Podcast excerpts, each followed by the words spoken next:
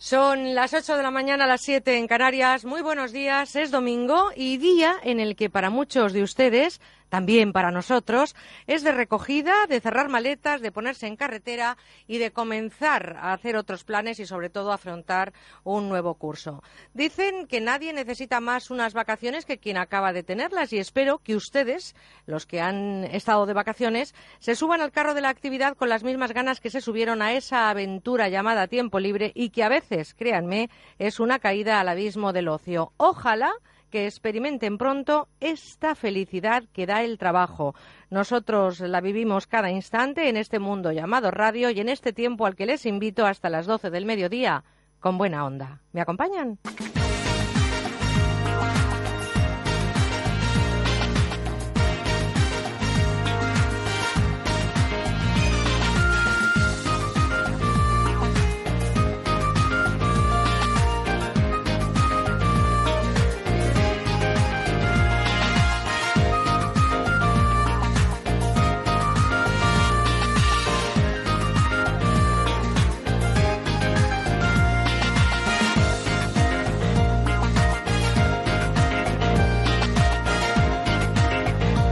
Con buena onda, Merche Carneiro.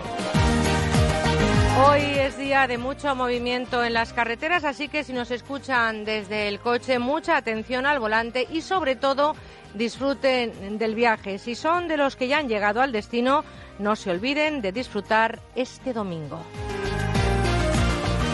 Y si son de los que todavía están en la camita, pues ya lo saben, una vueltecita y a seguir con nosotros porque les vamos a arropar con nuestros contenidos. Hoy les proponemos información, seguridad vial, tecnología. Nos adentraremos un domingo más en la neurociencia para descubrir esas curiosidades del cerebro. Los becarios nos traerán interesantes propuestas y a las nueve, con nuestro psicólogo Manuel Ramos, abriremos los teléfonos para celebrar la vida y sobre todo con ustedes escuchando las consultas que quieran realizarle. Hablaremos eh, de los timos que están de actualidad. Hoy el timo del pariente con Serafín Serrano en esa sección ya todo un clásico de este programa, Aquí huele a timo. ¿Qué nos traerá Santos Ruiz en su sección de gastronomía? Pues no se lo pierdan porque hoy vamos a hacer un brindis con momentos especiales.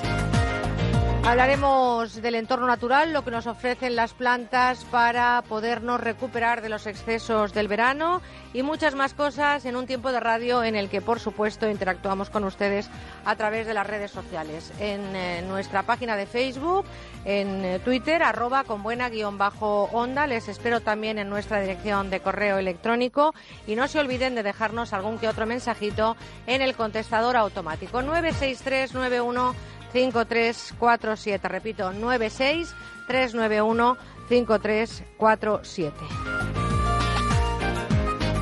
Al final del programa hoy escucharemos algunas de sus voces, también leeremos algunos de esos correos y por supuesto que nos despediremos como siempre cargados de energía y con muchas ganas de seguir al lado de ustedes. Vámonos a reconocer lo que es un trabajo de equipo porque sin ellos esto no sería posible. Están realizando técnicamente este programa en Madrid José Luis Gómez y en Valencia Juanjo Pavía. Lo produce un año más nuestra compi María Reds.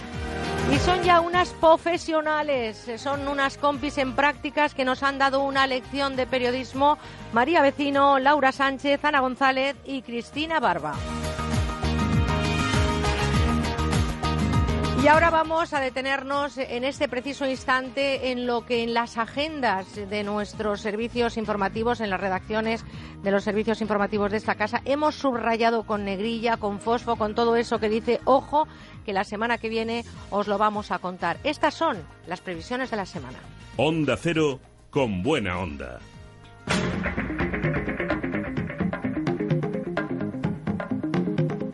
Será noticia. Voy a saludar a nuestras compañeras. Laura Sánchez, buenos días. Buenos días, Merche. Mónica Cartes, buenos días. ¿Qué tal, Merche? Buenos días. Pues mira, aquí encantada de vivir este domingo, un domingo eh, diferente, 30 de agosto, mucha gente vuelve a la normalidad y la información no nos ha abandonado durante todo el verano, pero tenemos también para la semana que viene unos focos de atención donde queremos poner a esta hora el acento. Laura, Mónica, ¿cuáles son las previsiones de la semana? Pues este lunes el presidente del Gobierno, Mariano Rajoy, será recibido por la canciller de la República Federal de Alemania. Ese mismo día los ministros de Defensa y del Interior viajarán a Rabat para acordar con sus homólogos marroquíes la amenaza yihadista y la lucha contra la inmigración irregular.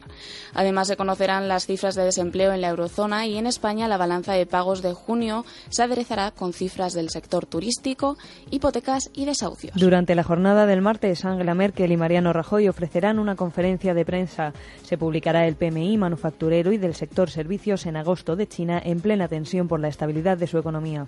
El próximo miércoles el jefe del Ejecutivo recibe a los presidentes de las comunidades autónomas de las Islas Baleares, Murcia y Canarias. En China, los mercados permanecerán cerrados este jueves a causa de la festividad del Día de la Victoria. Mientras tanto, el Banco Central Europeo se reunirá para decidir sobre los tipos de interés y el informe Challenger de agosto de recortes en el empleo marcará la jornada en Estados Unidos. El viernes, el líder de los populares recibirá al primer ministro del Reino Unido, con quien compadecerá a las 4 de la tarde en conferencia de prensa. Ese mismo día, las bolsas chinas permanecerán cerradas, mientras en Hong Kong se publicará el PMI manufacturero de agosto. Cerraremos la semana con deportes. El viernes se abrirá la tercera jornada de Liga con un Levante Sevilla a las ocho y media. Y el próximo sábado empieza el Eurobásquet. España se estrenará frente a Serbia. Pues esto es lo que vamos a contarle, entre otra información, evidentemente, que se sucederá a lo largo de la semana. Pero no se pierdan esos puntos de interés que les acabamos de resumir, igual que le resumimos ahora lo más destacado de las, de las portadas de nuestros periódicos. Mónica, ¿qué nos cuenta la razón en portada? Este diario titula El ala dura de Esquerra Republicana de Cataluña exige a Junqueras la salida de más por corrupción. Además, como imagen principal, vemos a la presidenta de la Comunidad de Madrid, Cristina Cifuentes, rodeada de Ciudadanos sobre la fotografía y en referencia a una entrevista en el interior del periódico destacan sus palabras votar al PSOE es votar a Podemos. Laura Sánchez, ¿qué nos dice el país? El diario El País abre su portada con el titular Europa reforzará la seguridad en los trenes para evitar atentados. Añade que los nueve países que comparten líneas de larga distancia implantarán controles de documentos de identidad y de equipajes. Además, en portada publica una carta llamada a los catalanes, escrita por el, por el expresidente del gobierno socialista Felipe González. Subraya frases de este escrito como España dejaría de serlo sin Cataluña y Cataluña no sería lo que es separada y aislada. ABC, Mónica. La imagen de portada de ABC muestra los miles de coches que cruzan cada día del Peñón a la línea. Como titular leemos lo que Gibraltar esconde y el diario amplía la información afirmando que hay preocupación ante la posibilidad de que el Reino Unido abandone la Unión Europea. El periódico también hace referencia a que solo 120 residentes en España de los miles que trabajan en la roca acreditan un empleo legal. Terminamos dando este repaso a la prensa, a los diarios más destacados de la prensa española, con la portada del Mundo que nos resume Laura Sánchez. El Mundo abre hoy su portada con el titular Las mordidas de Convergencia Democrática de Cataluña abren una brecha en la lista de más. Además, en otros asuntos de portada publica una imagen acompañada del titular Un pelotón español en plena guerra centroafricana. Un contingente militar, añade el periódico, trata de pacificar la fallida república y formar su ejército. Pues así viene la prensa, evidentemente, con mucha más información en el interior de los periódicos, pero hemos contado a esta hora como destacan la información en sus portadas. Y yo quiero daros las gracias, compañeras. Laura, contigo hablo dentro de un ratito. Laura Sánchez, gracias. Muchas gracias. Y a Mónica, quiero públicamente también agradecerte esa entrega que has tenido con este programa durante todo el mes de agosto, contándonos magistralmente la información y haciendo un trabajo en la redacción para nosotros. Así que, Mónica Cartes, muchas gracias y mucha suerte en un futuro de un trabajo que es eh, apasionante. Gracias, Mónica. Gracias. Este verano queremos escucharte. Déjanos tu mensaje en el 963 91 53 47.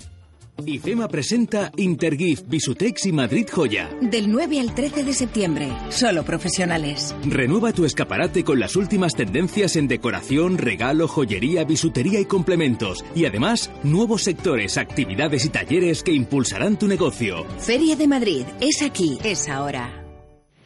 A mí me gustaría viajar más. A mí ahorrar más. Pues a mí disfrutar cada día más.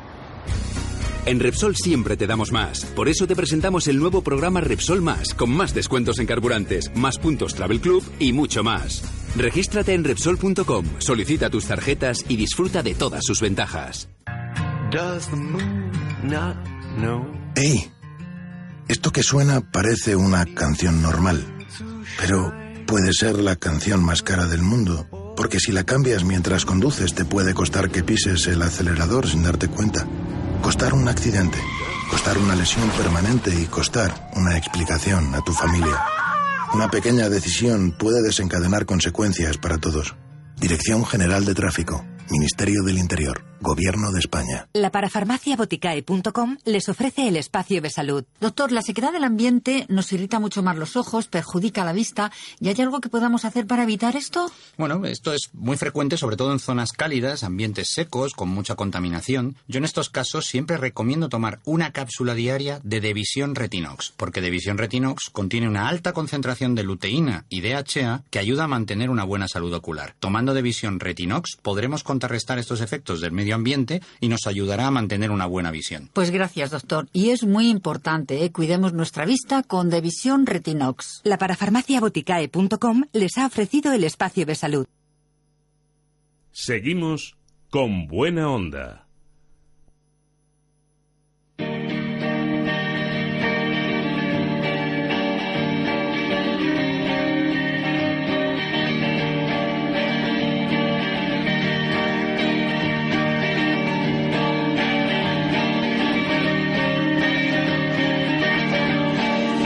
Toma nota y ponle freno. Hoy más que nunca pendientes de la seguridad vial, día en el que, como les decía al presentarles este tiempo de radio, hacemos maletas, eh, cogemos rumbo hacia nuestros destinos de origen, esperemos que todo circule en condiciones y sobre todo que ustedes tengan esa sensación de disfrutar el viaje parando cada dos horas, tomando un refresco y con ocho ojos si puede ser mejor que cuatro. Seguro que al circular además estos días por las carreteras de España han notado que existen tramos que están en mal estado. Las carreteras, las convencionales, eh, las carreteras españolas se representan estas eh, que les digo, las eh, que normalmente utilizamos, el 90% del total de la red de carreteras españolas, en torno a los 150.000 150 kilómetros de los 165.000 que suma la red viaria interurbana. De esos 150.000 kilómetros de carreteras convencionales hay que poner también el punto de mira en aquellas que están en mal estado. Hoy queremos cerrar esta temporada tomando nota y poniendo freno a la siniestralidad por el estado de las carreteras. Mario Arnaldo, buenos días. Muy buenos días, Merche. Un saludo. Es el dime, dime.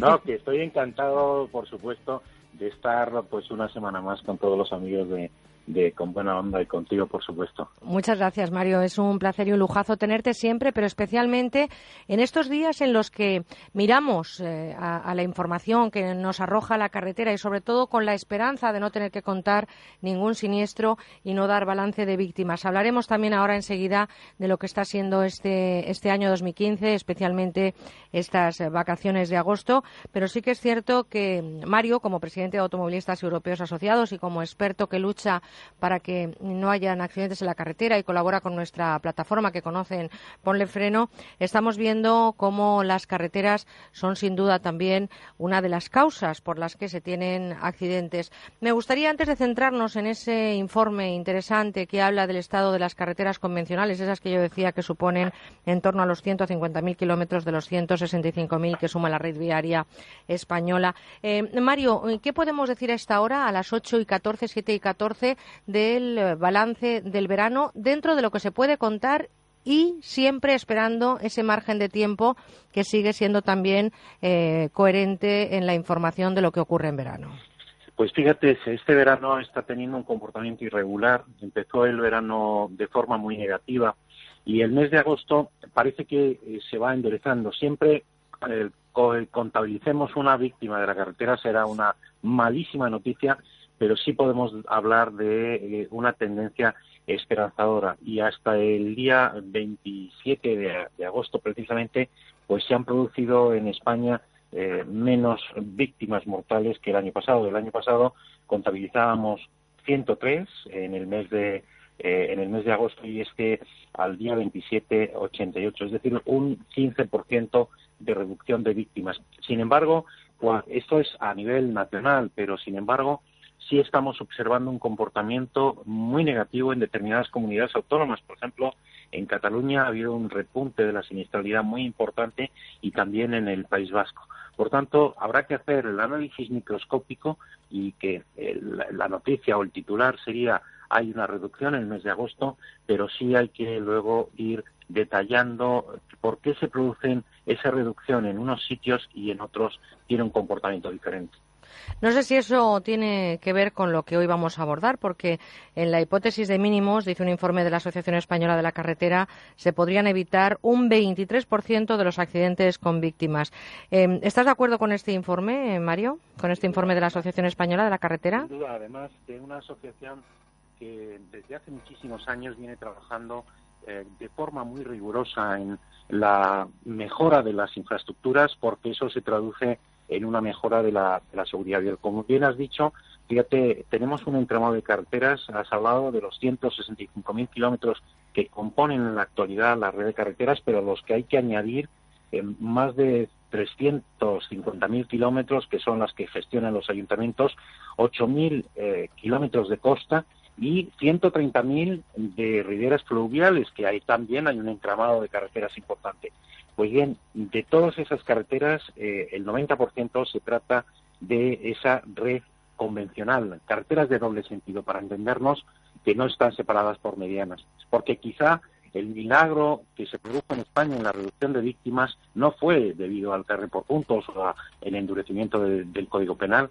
Quizá uno de los factores que tuvieron más, eh, eh, más que ver en esta reducción fue la mejora de la red de carreteras, el desdoblamiento de la red de autovías. Esas carreteras, cuando eh, tú estás circulando en doble sentido y se producen eh, colisiones por adelantamientos, que son los que generan mayor lesividad eh, y mayor mortalidad, si tú esa carretera la desdoblas o la mejoras, evidentemente se produce una reducción de accidentes y de víctimas. Y eso es lo que ocurrió en España.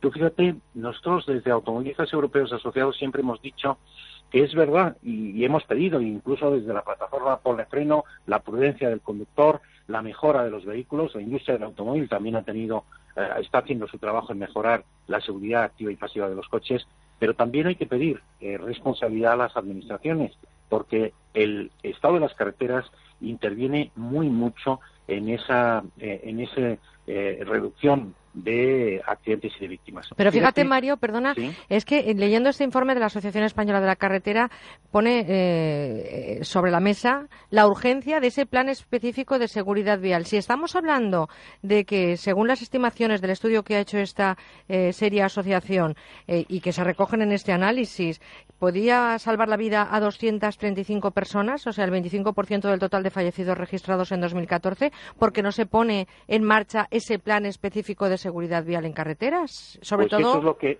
eso es lo que debemos exigir de inmediato y sobre todo hay que hacer un esfuerzo inversor. Fíjate, eh, porque la seguridad vial también necesita dotación presupuestaria. Eh, para que se hagan una idea, eh, todo ese entramado de carreteras que tenemos en España, especialmente el que más mm, atención requiere es este este que apunta el informe de la Asociación de la Carretera en la red de carreteras convencionales, que es donde se concentran el 80% de los accidentes con víctimas. Pues fíjate, nuestra red de carreteras eh, requiere cada año, solamente para mantener en buen estado de conservación, 1.800 millones de euros. Este año, para el año que la ley de presupuestos para el año que viene, eh, otorgamos solamente 1.058 millones de euros. Es decir, no llegamos a las necesidades de conservación de, nuestras carreteras. Y lo que sí es necesario es hacer programas específicos para esa red de carreteras. Por ejemplo, el mejorar la señalización, el refuerzo de la señalización de las marcas viales. ¿Para qué? Para que cuando se reduzcan las condiciones de visibilidad, uno sepa por dónde va la carretera y no confunda la calzada negra con un bancal y se salga de la carretera. O los famosos sistemas de contención, los famosos guardarraíles. No solamente es que no deben ser peligrosos para un tipo de usuarios, como pueden ser los motoristas, sino que deben eh, evitar el que alguien, cuando pierda el control del vehículo, por el motivo que sea, no genere una mayor, una mayor eh, eh, lesividad en ese accidente. Fíjate, los guardarraíles tienen que estar donde tienen que estar y no deben estar donde no deben estar. Por ejemplo, hay algunos accidentes, y a mí me llama la atención, se ha producido algunos recientemente, que en una salida de vía ha habido un accidente mortal porque han colisionado con, con árboles. Yo me gustaría que estos se analizaran cada uno de los accidentes, que no solamente fueran números, y que se pusiéramos remedio, porque la tragedia, la tragedia de la carretera, debe servirnos para mm, tomar nota y para poner remedio y no seguir contabilizando o siendo menos contables de víctimas y de accidentes. Ya, pero Mario, para ponerle freno a la siniestralidad en la carretera, hay ya medidas, eh, hay estudios, estamos y, nos incluimos como empresa. Onda Cero y el Grupo A3 Media está muy sensibilizado con eh, la seguridad vial. Vosotros, desde Automovilistas Europeos Asociados, muchísimas asociaciones y especialmente yo creo que el conjunto de la sociedad. Por lo tanto, no entiendo cómo estos informes al final no tienen un corrido de respuesta, porque al final, ¿qué pasa con todos estos trabajos? Se está hablando que hay que ah, eh, tener en cuenta eh, eh, esa red viaria, la, convencional, pero es que se habla de programas de carreteras que perdonan, se habla de inspección de seguridad vial de todas las intersecciones de la red viaria, de construcción de carreteras dos más unos, en las que el sentido de circulación alterna tenga un carril adicional, de los desplazamientos nocturnos que hay que reducirlos, sobre todo en, en aquellos puntos donde existe siniestralidad con vehículos pesados, diseño de itinerarios seguros para ciclistas, restricción a la circulación de vehículos pesados, como digo, aumento de la presencia policial. Todo esto es cuestión de ponerse a la obra, como se suele decir coloquialmente. Sí, y de tomar las decisiones políticas porque hay veces, fíjate, yo hablaba de las restricciones presupuestarias, es verdad, en una situación de crisis, pues todos nos hemos, eh, nos hemos eh, eh, apretado el cinturón. Pero fíjate que también muchas veces es un problema mm, de mm, decisión política y de actuar en la misma línea. Yo muchas veces mm, decimos en automovilistas europeos asociados que España en materia de seguridad vial parece a veces en un reino de taifas. ¿Por qué? Porque está disgregada la competencia entre muchísimos organismos que quizá en lugar de primar un elemento de seguridad vial, se priman otros elementos de tipo político o de tipo de otro tipo. Y eso yo creo que es negativo, porque todos tenemos que actuar en, la misma, en el mismo sentido. ¿Y qué ocurre? Cuando hay veces que hay unos planes, que hay unos, eh, unos trabajos que están valorando y están eh, indicando que se puede reducir aún más la cifra de víctimas y que no se produzca un repunte de la siniestralidad, pues hay veces que una comunidad autónoma o un ayuntamiento o una diputación pues toma una decisión contraria a la de a la del eh, vecino de enfrente y eso fíjate alguien que vaya por esta red convencional cuántas veces has pasado de una provincia a otra y notas el cambio de la carretera. No, no, o en las autopistas que nos están cobrando peaje, eso todavía es peor, es decir, estamos pagando por un trayecto en el que el asfalto no está en condiciones. Claro, pues eso es lo que hay que evitar y hay que unir los esfuerzos eh, para que eh, gastemos y gastemos mejor y sobre todo en conservación de carreteras. Yo tengo que reivindicar algo y en este sentido tengo que reivindicar con, con alzando la voz de mm, que se necesita una mejora en la y una mayor inversión en la red de carreteras porque ya los automovilistas estamos contribuyendo al Estado con 25.000 millones de euros en impuestos. 25.000 millones de euros. Pues fíjate, ya que nombras cifras, permíteme, has hablado de 25.000 millones de euros que estamos eh, dándole al Estado. Este año, en los presupuestos que se acaban de presentar esta pasada semana, los presupuestos generales del Estado para el 2016, la inversión total que se destina a carreteras es de 2.383 millones de euros, lo que representa un incremento con relación al año anterior de un 8,6%, pero se distribuye en conservación 1.058 millones de euros, en convenios con otras administraciones 151 millones de euros y en construcción de nuevas carreteras 1.174 millones de euros. Yo no sé si esto es mucho o es poco. Es verdad porque es lo que reflejan los presupuestos, pero estamos frente a un estudio que dice el año pasado 717 muertos en carretera hasta, hasta eh, esta semana 697 en el 2015. Eh, ¿Podíamos evitar 235 muertes. No sé si este dinero que se destina frente a la cifra elevada que tú me has dado sería suficiente, Mario. No, no, no, en absoluto. Por eso decía, tú fíjate que solamente en mantenimiento, esos 1.058 millones de euros que se van a destinar a conservación, eh, es que es insuficiente y sobre todo se necesitan como mínimo para esta red tan vasta de carreteras que tenemos 1.800 millones, es decir, no llegamos a la totalidad, pero es que además arrastramos eh, un eh, deterioro años atrás de la red de carreteras que es necesario conservar y por tanto si desde todo punto de vista, pero sobre todo desde el punto de vista de salvar vidas humanas, es necesario la mejora de las infraestructuras. Yo recuerdo un estudio que la Administración francesa, un estudio además atrevido, la propia Administración francesa en una en un debate de presupuestos años atrás, recuerdo que eh, establecía que el factor infraestructuras tiene como factor concurrente en la producción de los accidentes tiene una importancia enorme y que en el 47% de los accidentes con víctimas, no digo que sean atribuibles solo a la carretera, pero que sí estaba presente el factor infraestructuras como factor concurrente, además puede intervenir el factor humano o el factor estado de vehículos, pero el 47% tiene gran parte y podemos construir y diseñar carreteras que ayuden a perdonar el fallo humano o a minimizar las consecuencias, ¿no? Y por eso es importantísimo que reivindiquemos decir, sí, pedimos prudencia a los conductores, pedimos una mejora en la industria del automóvil, pero también eh, pedimos a las administraciones que eh, mejoren la red de infraestructuras por donde tienen que discurrir esa circulación. Pues fíjate, Mario, sí que, mm, e-, es importante que se tengan en cuenta todos esos factores, pero lo que no podemos es consentir que, pudiéndose reducir con un estudio serio un 25% de las víctimas en la carretera, no nos pongamos a trabajar en ese sentido. Y bueno, pues ahí están los datos, un estudio serio de la Asociación Española de la Carretera, del que hoy nos hemos hecho eco.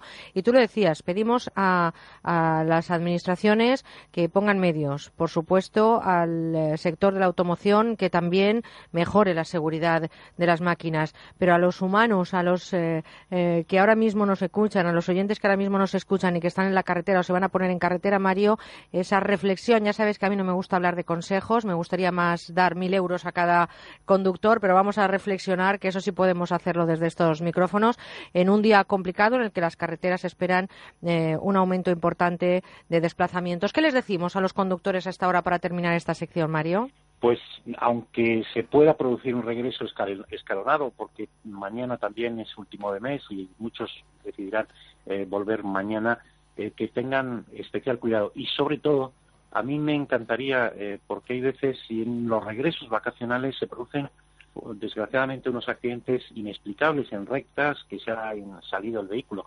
Inexplicables si no vemos que la fatiga del sueño ha hecho mella en ese conductor. Por tanto, eh, le pediría que mm, a cualquier conductor que haga sus paradas necesarias, que mm, inicie el viaje habiendo descansado lo necesario, pero que al más mínimo síntoma de sueño, de fatiga, paren de inmediato, se refresquen y descansen lo necesario.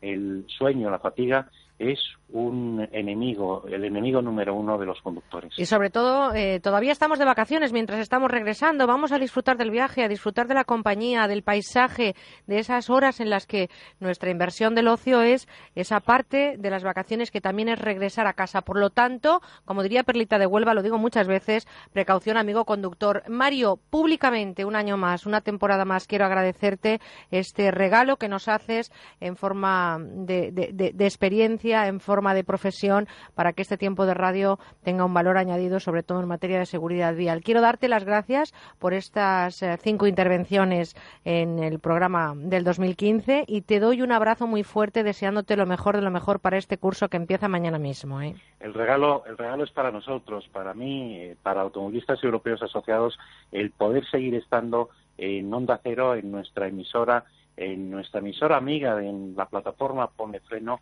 y desde luego compartir estos minutos con buena onda, con una, una magnífica profesional como es. Bueno, bueno, bueno, bueno, bueno. Te mando un abrazote muy fuerte, gracias Mario, y seguimos, por supuesto, coincidiendo en las ondas, en los distintos programas que hacemos desde esta casa, desde Onda Cero. Un abrazote muy fuerte, Mario Arnaldo, presidente de Automovilistas Europeos y persona implicada, y espero que ustedes también, en que en la carretera no ocurra ninguna siniestralidad. like a shoebox of photographs with sepia tone loving. Love is the answer, at least, for most of the questions in my heart. Like why are we here and where do we go? And knock on so hard. It's not always easy, and sometimes life can be deceiving. I'll tell you one thing, it's always better when we're together. Mm, it's always better when we're together. Yeah, we'll with them stars when we're together. Well, it's always better when we're together. Yeah, it's always better when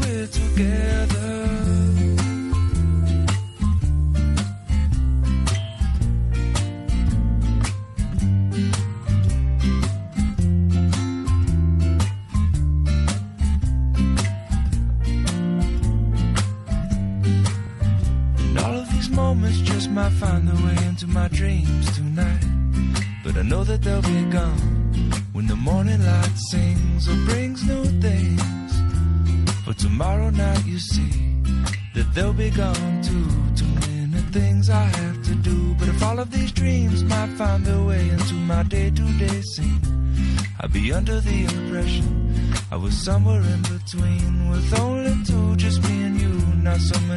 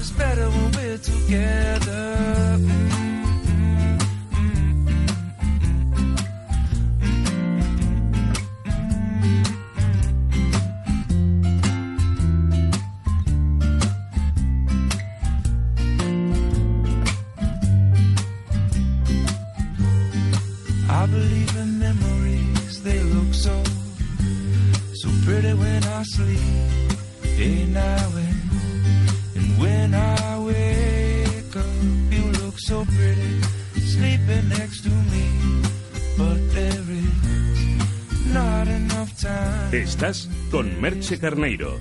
Estás con buena onda. He sacado sobresaliente. ¿Cómo lo has conseguido? Aprendí a estudiar en el Instituto Pascal. ¿Y cómo y cuándo puedo hacerlo yo? Ahora en verano, el Instituto Pascal imparte su programa de técnicas de estudio en casi toda España. Con el programa del Instituto Pascal, sacar mejores notas es más fácil. ¿Y cómo puedo informarme? A través de la web institutopascal.es o en el teléfono 91 5 19 49 69. Date prisa, porque ahora el Instituto Pascal celebra su 35 aniversario con una oferta muy especial. 91 519 49 69. El mix barroco, los años 70, el color marsala, el blanco y negro. Los primeros avances de moda te están esperando en el corte inglés. Ven y descubre lo que vas a llevar en moda, zapatos, belleza, accesorios. Estrena otoño en el corte inglés. La radio, un mundo apasionante, un mundo en el que trabaja mucha gente, los que estamos frente al micrófono y los que están detrás, los productores, los que gestionan los entresijos de todo, los redactores. ¿Te gustaría ser un buen profesional de la radio? Pues apúntate al máster de radio Onda Cero de la Universidad Nebrija, con prácticas aseguradas. Apúntate ya. Las plazas son limitadas. Entra en nebrija.com. Nos vemos en Universidad Nebrija. Onda Cero, Madrid. Gracias a la ultracrioterapia, adelgazo sin sacrificios. Es lo último para adelgazar, fruto de la investigación de Adelgar. La ultracrioterapia de Adelgar tiene un 50% de descuento como oferta de lanzamiento. Infórmese 91 577 44 77. Además, puede salirle gratis. Soy Concha Velasco, amigos míos. Si quieres evitar sustos en tu vieja bañera, te recomiendo Duchamanía. Te instalan un plato de ducha antideslizante en pocas horas y sin obras molestas. Y te ahorras un buen dinerito. Haz como yo. Confía en los auténticos profesionales. Confía en Duchamanía. Haz caso a Concha. Duchamanía te lo instala desde solo 990 euros, IVA incluido. Paseo del Molino 6 en Legazpi, 91 468 4907 o duchamanía.es. ¿Necesita conocer el valor oficial de su casa, finca, empresa o negocio? TIRSA, Sociedad de Tasaciones homologada por el Banco de España, especialistas en tasaciones de ámbito nacional. TIRSA. Llámenos al 91 540 0633 o visítenos en Jorge Juan 45. Presupuesto sin compromiso. Las fiestas de San Sebastián de los Reyes son mucho más que encierros. Este año llegan con los mejores conciertos del verano. Del 24 al 30 de agosto, Sweet California, Medina Zahara, Loquillo, Antonio Orozco y la gran noche indie con Jero Romero, La Habitación Roja, Smile y muchos más. Y si te gusta la música electrónica, disfruta del Festival of Colors con DJs como JP Candela, Tumaniax y la Fiesta Bacanali. También actuaciones infantiles con Juan de y Beatriz con los Lunis. Consigue ya tu entrada en Tiquetea, Ticketmaster y en la taquilla del ayuntamiento. Te presentamos la relación calidad. Ahorra más al repostar precio. Hasta el 9 de septiembre al repostar en las gasolineras Carrefour te devolvemos todavía más en tu cheque ahorro. Porque subimos tu 8% de ahorro habitual al 10% presentando tu tarjeta del Club Carrefour o pagando con la tarjeta Paz. Cuando usted consulta con un médico especialista, quiere que le dedique todo el tiempo necesario para llegar al diagnóstico más preciso y ofrecerle la mejor solución. En Clínica DKF, en su unidad de cirugía avanzada de columna, los doctores Sánchez y Casal lo hacen ofreciendo técnicas mínimamente invasivas de forma exclusiva y pionera en España, como la endoscopia. Consúltenos en www.dkfcolumna.com o en el teléfono 666 266 604. Este domingo muchos terminan las vacaciones, pero saben que lo bueno empieza ahora. A partir de las 4 de la tarde, partidos de Liga de Primera y Segunda División, Gran Premio de Gran Bretaña de motociclismo y novena etapa de la Vuelta Ciclista España. Este domingo todo el deporte en Radio Estadio con Javier Ares y Javier Ruiz Taboada. Te mereces esta radio. Onda Cero, tu radio. Onda Cero, Madrid. Con buena onda en Onda Cero.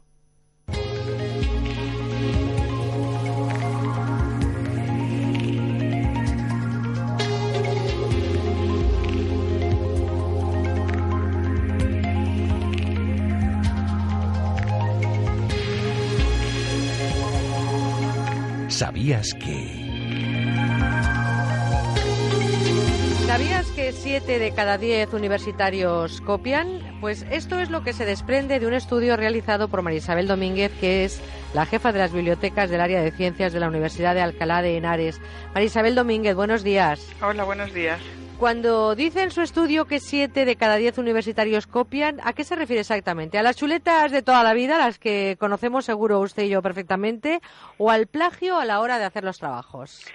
Cuando cito que aproximadamente ese número es el que copia, viene es fruto de, un- de una investigación que, que, que está hecha por otros investigadores como Sureda Negre y Comas Forgas. Realmente eh, lo que hago es recoger esa información, porque la- el interés más importante del estudio mío era qué podemos hacer las bibliotecas contra, contra ese plagio que se está detectando a todos los niveles en la universidad, aunque no solo en la universidad.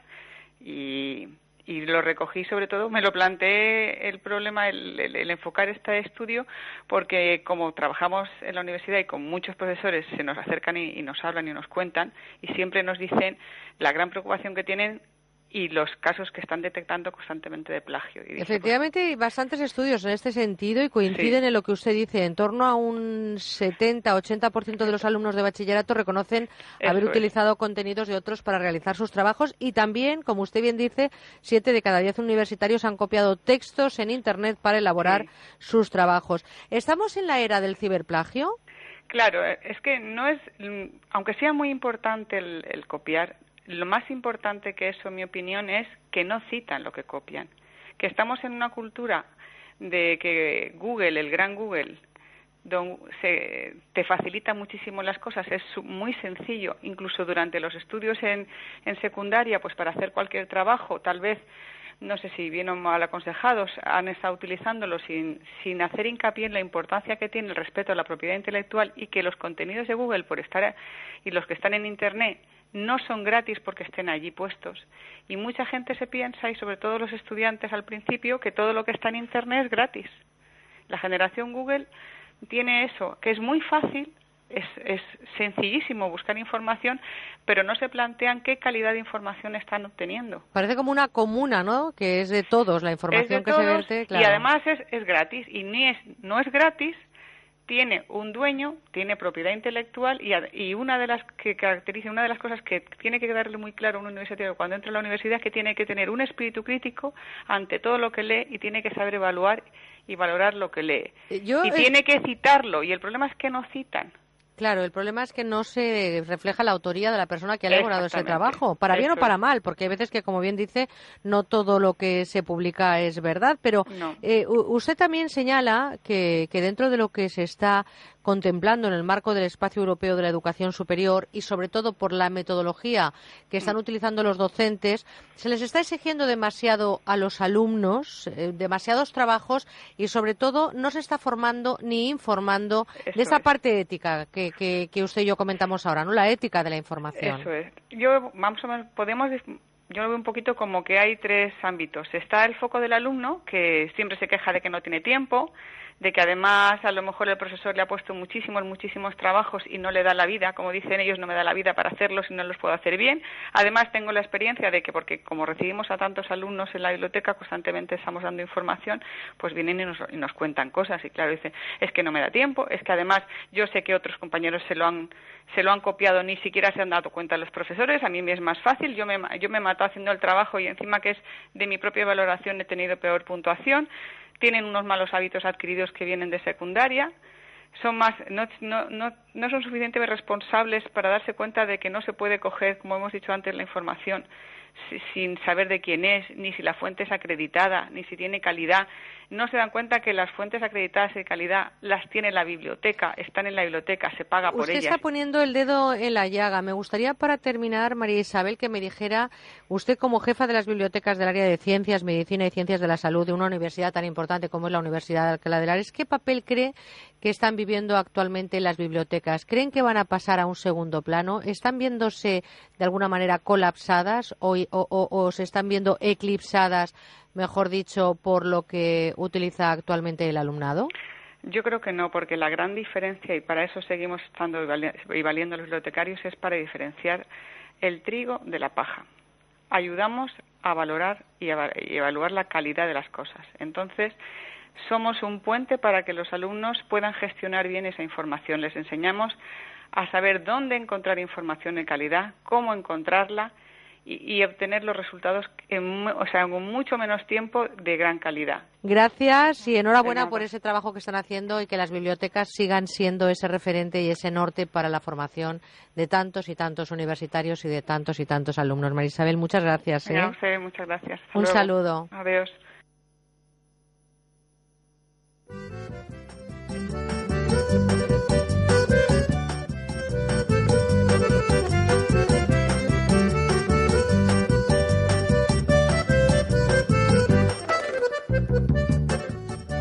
Los becarios a escena. Nos hemos puesto nuestras mejores galas. Estamos en el patio de butacas intentando disfrutar de lo que es la puesta en escena de esos magistrales trabajos que nos están trayendo este verano 2015 nuestras compis. Ana, ¿te has puesto todo lo que tenías en casa, todas las joyas, te has puesto todas las eh, em, esas cositas que te dan a ti suerte, te has traído todos los amuletos? Sí. No tengo eso, ¿Sí? pero sí, me lo he inventado Sí, así de repente. todo te lo has traído, ¿no? Sí. Bueno, Ana González, buenos días. Buenos días, Em, Merche. También, eh, por supuestísimo, le damos eh, la bienvenida y los buenos días a María Vecino. María, buenos días. Buenos días, Merche. ¿Tú también te has puesto todas tus galas para venir hoy aquí Yo o qué? lo mejor que tenía en el armario me lo he puesto hoy porque, hombre, hay que Hombre, venir bien hom- hoy. Hombre, la puesta de largo total. Hombre, por Oye, favor. Cristina hoy ha venido, hija mía, que le ha entregado todo. Hemos, hemos, te- hemos dicho, mm, de verdad, antes muerta que sencilla, no te lo puedes ni imaginar. Totalmente. Hasta con Pamela. Oye, el otro con- día María, lo con de las Pamelas, los largo. sombreros, y ha venido hasta con Pamela, Sí, sí, Cristina. Pamela tacones. Pero quítatela para ponerte los cascos Ay, del sí, es estudio. verdad, es es verdad, que va es con la verdad. Pamela, hija mía, que no, hay no se ponen ni los cascos. Bueno, vamos. eh, eh, la semana pasada abríamos horizontes en estas eh, puestas en escena que nos contáis cosas y debo felicitaros por nos trajisteis sonidos interesantísimos y curiosidades de los años 80. Esta semana me traéis cositas de los 90, ¿no, Ana? Sí.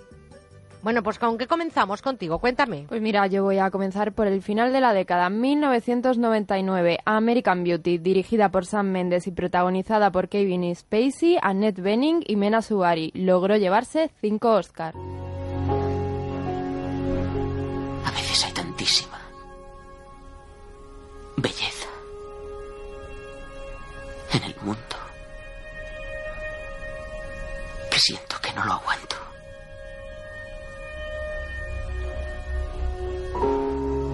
Mi corazón se está derrumbando.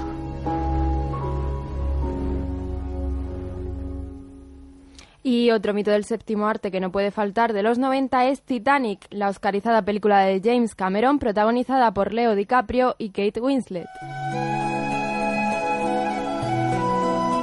Qué gran película, Ana. Me encanta esta escena. y como Bueno. estamos oyendo, los 90 dieron muchísimo al séptimo arte y es que esta década también nos trajo Forrest Gump, basada en la novela homónima y protagonizada por Tom Hanks. Mamá siempre decía, la vida es como una caja de bombones. Nunca sabes lo que te va a tocar. Y te traigo también a Tarantino, que es otro de los directores que emergió en esta década con títulos como Reservoir Dogs o Pulp Fiction, en la que actúan John Travolta, Samuel L. Jackson o su musa Uma Thurman.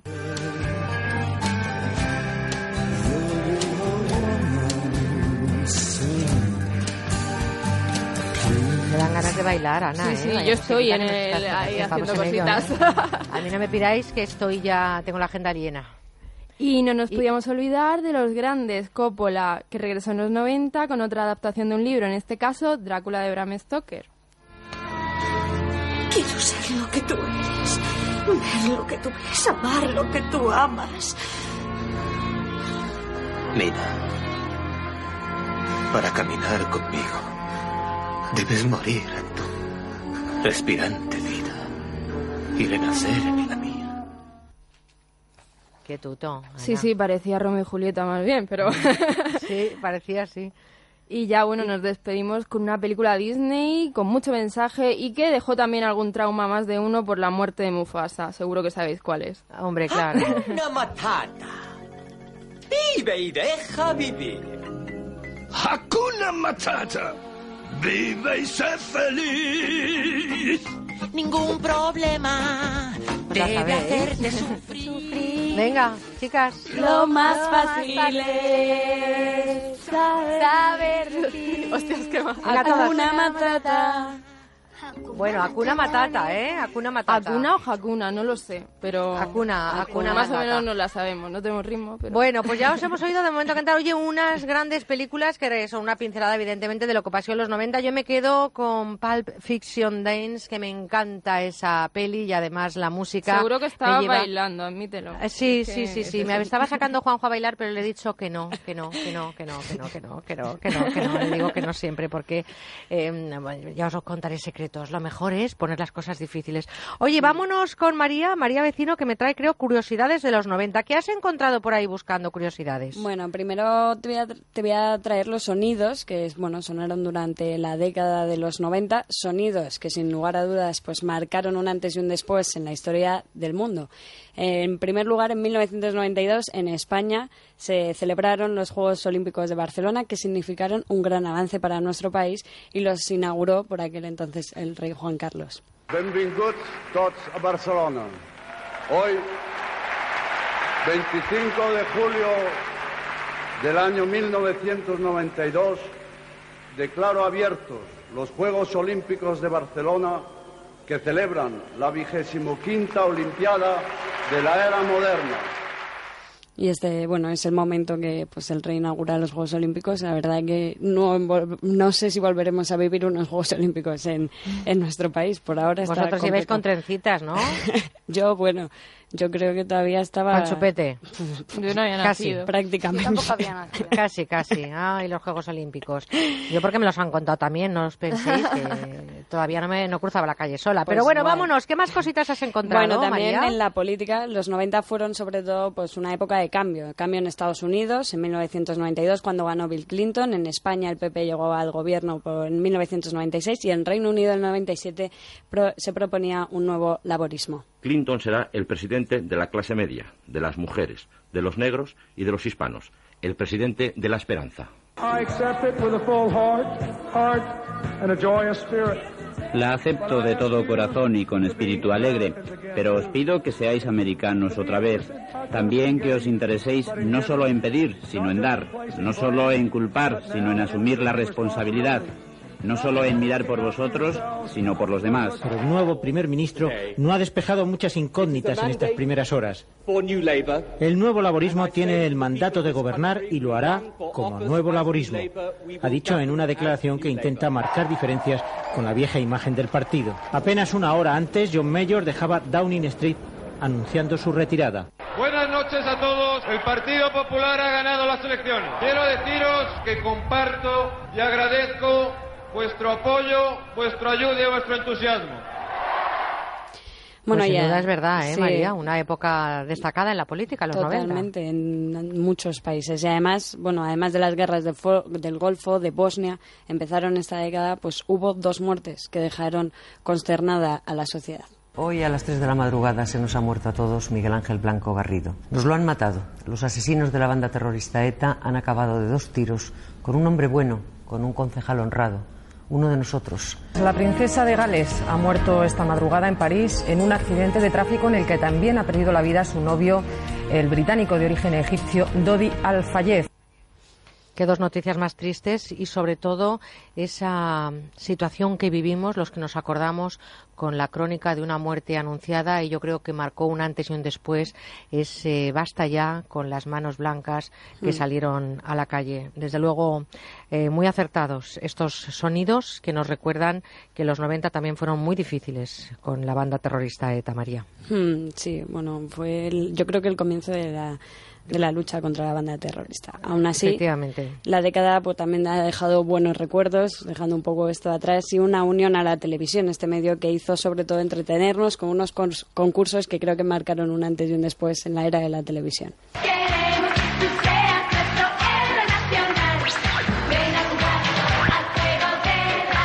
Este es el juego de la oca. Me acuerdo que lo presentaba Emilio Aragón. Y bueno, aquí tenemos el que apostamos, también otro clásico con Ana Obregón, Ramón, Ramón García, García, que sí. se daban una ducha al final del programa. Es que me acuerdo perfectamente. Ay, qué concurso. Sí, sí, es que bueno. Y ahora vendrá la ruleta de la fortuna, que se inauguró en 1990, que además fue el primero que se emitió en Antena 3 en esta casa y el primer programa de una televisión privada. Y que además ahí está todavía en parrilla. Esperemos que para la Sigue, próxima sigue. temporada también, pero ahí está triunfando. Y uno de esos concursos que hacen que la televisión adquiera un valor añadido, sobre todo en Mm. entretenimiento. Sí, y este ya es el Grand Prix, que bueno, que lo- Un clásico, un ¿eh? La patata clásico caliente. Del verano, la patata caliente, la vaquilla, los bolos. Pues oye, muchas gracias María por todos estos eh, recuerdos que nos has traído, porque creo que también hay que hablar de música con Cristina. Por cierto, ¿cuál de todos los concursos es el que más te gustaba a ti? A mí el Grand Prix, desde Bueno, luego es que la patata caliente, es que me- la, no la de risas que Lo nos ha esperaba dado. cada verano. Vamos a escuchar también lo que nos trae Cristina, porque creo que viene cargada de, de sonidos, ¿no? De Sí, música. os traigo la música de los 90 y si tenías ganas de bailar, Merche, pues ahora no vas a poder parar. En los años 80 comienza su popularidad como DJ de la discoteca El Templo de Cullera, Valencia. Su primer éxito fue el single Así me gusta a mí en 1991, con el que vendió más de un millón de copias y fue el maxi single más vendido hasta el momento en la historia de nuestro país. Él es Chimo Bayo y su tema Así me gusta a mí.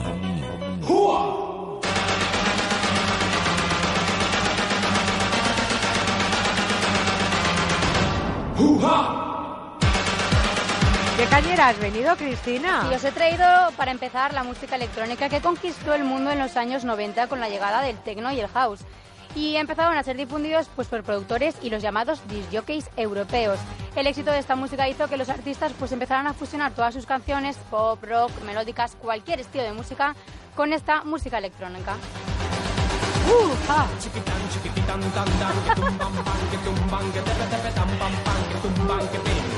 Pero continuamos, ¿vale? Por otra parte surgió el Britpop, llamado así, un subgénero de rock alternativo que nació también en los 90 con la aparición de bandas influidas por sonidos de las décadas de los 60 y de los 70, como por ejemplo los Beatles. Estas son algunas de las canciones que nos dejaron.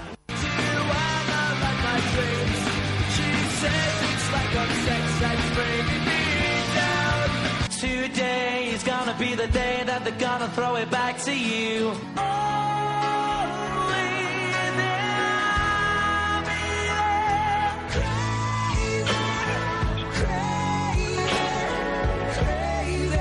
También surge la mujer rockera. Los grupos y artistas musicales, tanto veteranos como amateurs, empiezan pues también a mezclar esos estilos, el pop, la música disco, el rock y además surgen pues las famosas canciones del verano.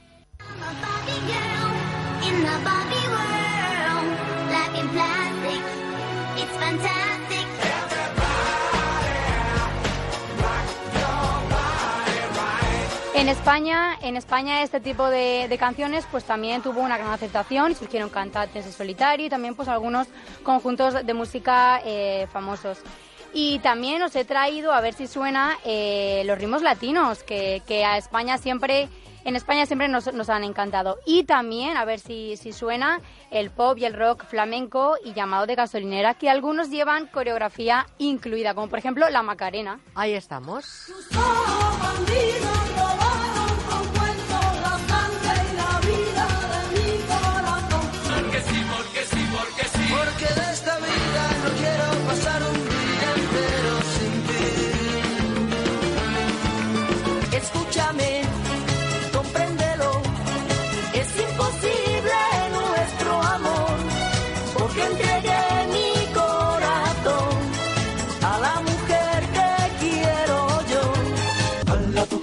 Alegría, Macarena, que tu cuerpo es para Dale alegría, cosa buena. Dale a tu cuerpo alegría, Macarena. ¡Eh, Macarena! Ay. Chicas, ¿estáis ahí? Sí, sí, sí.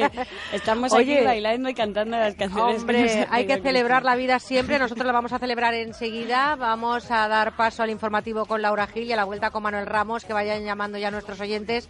91 426 25 99.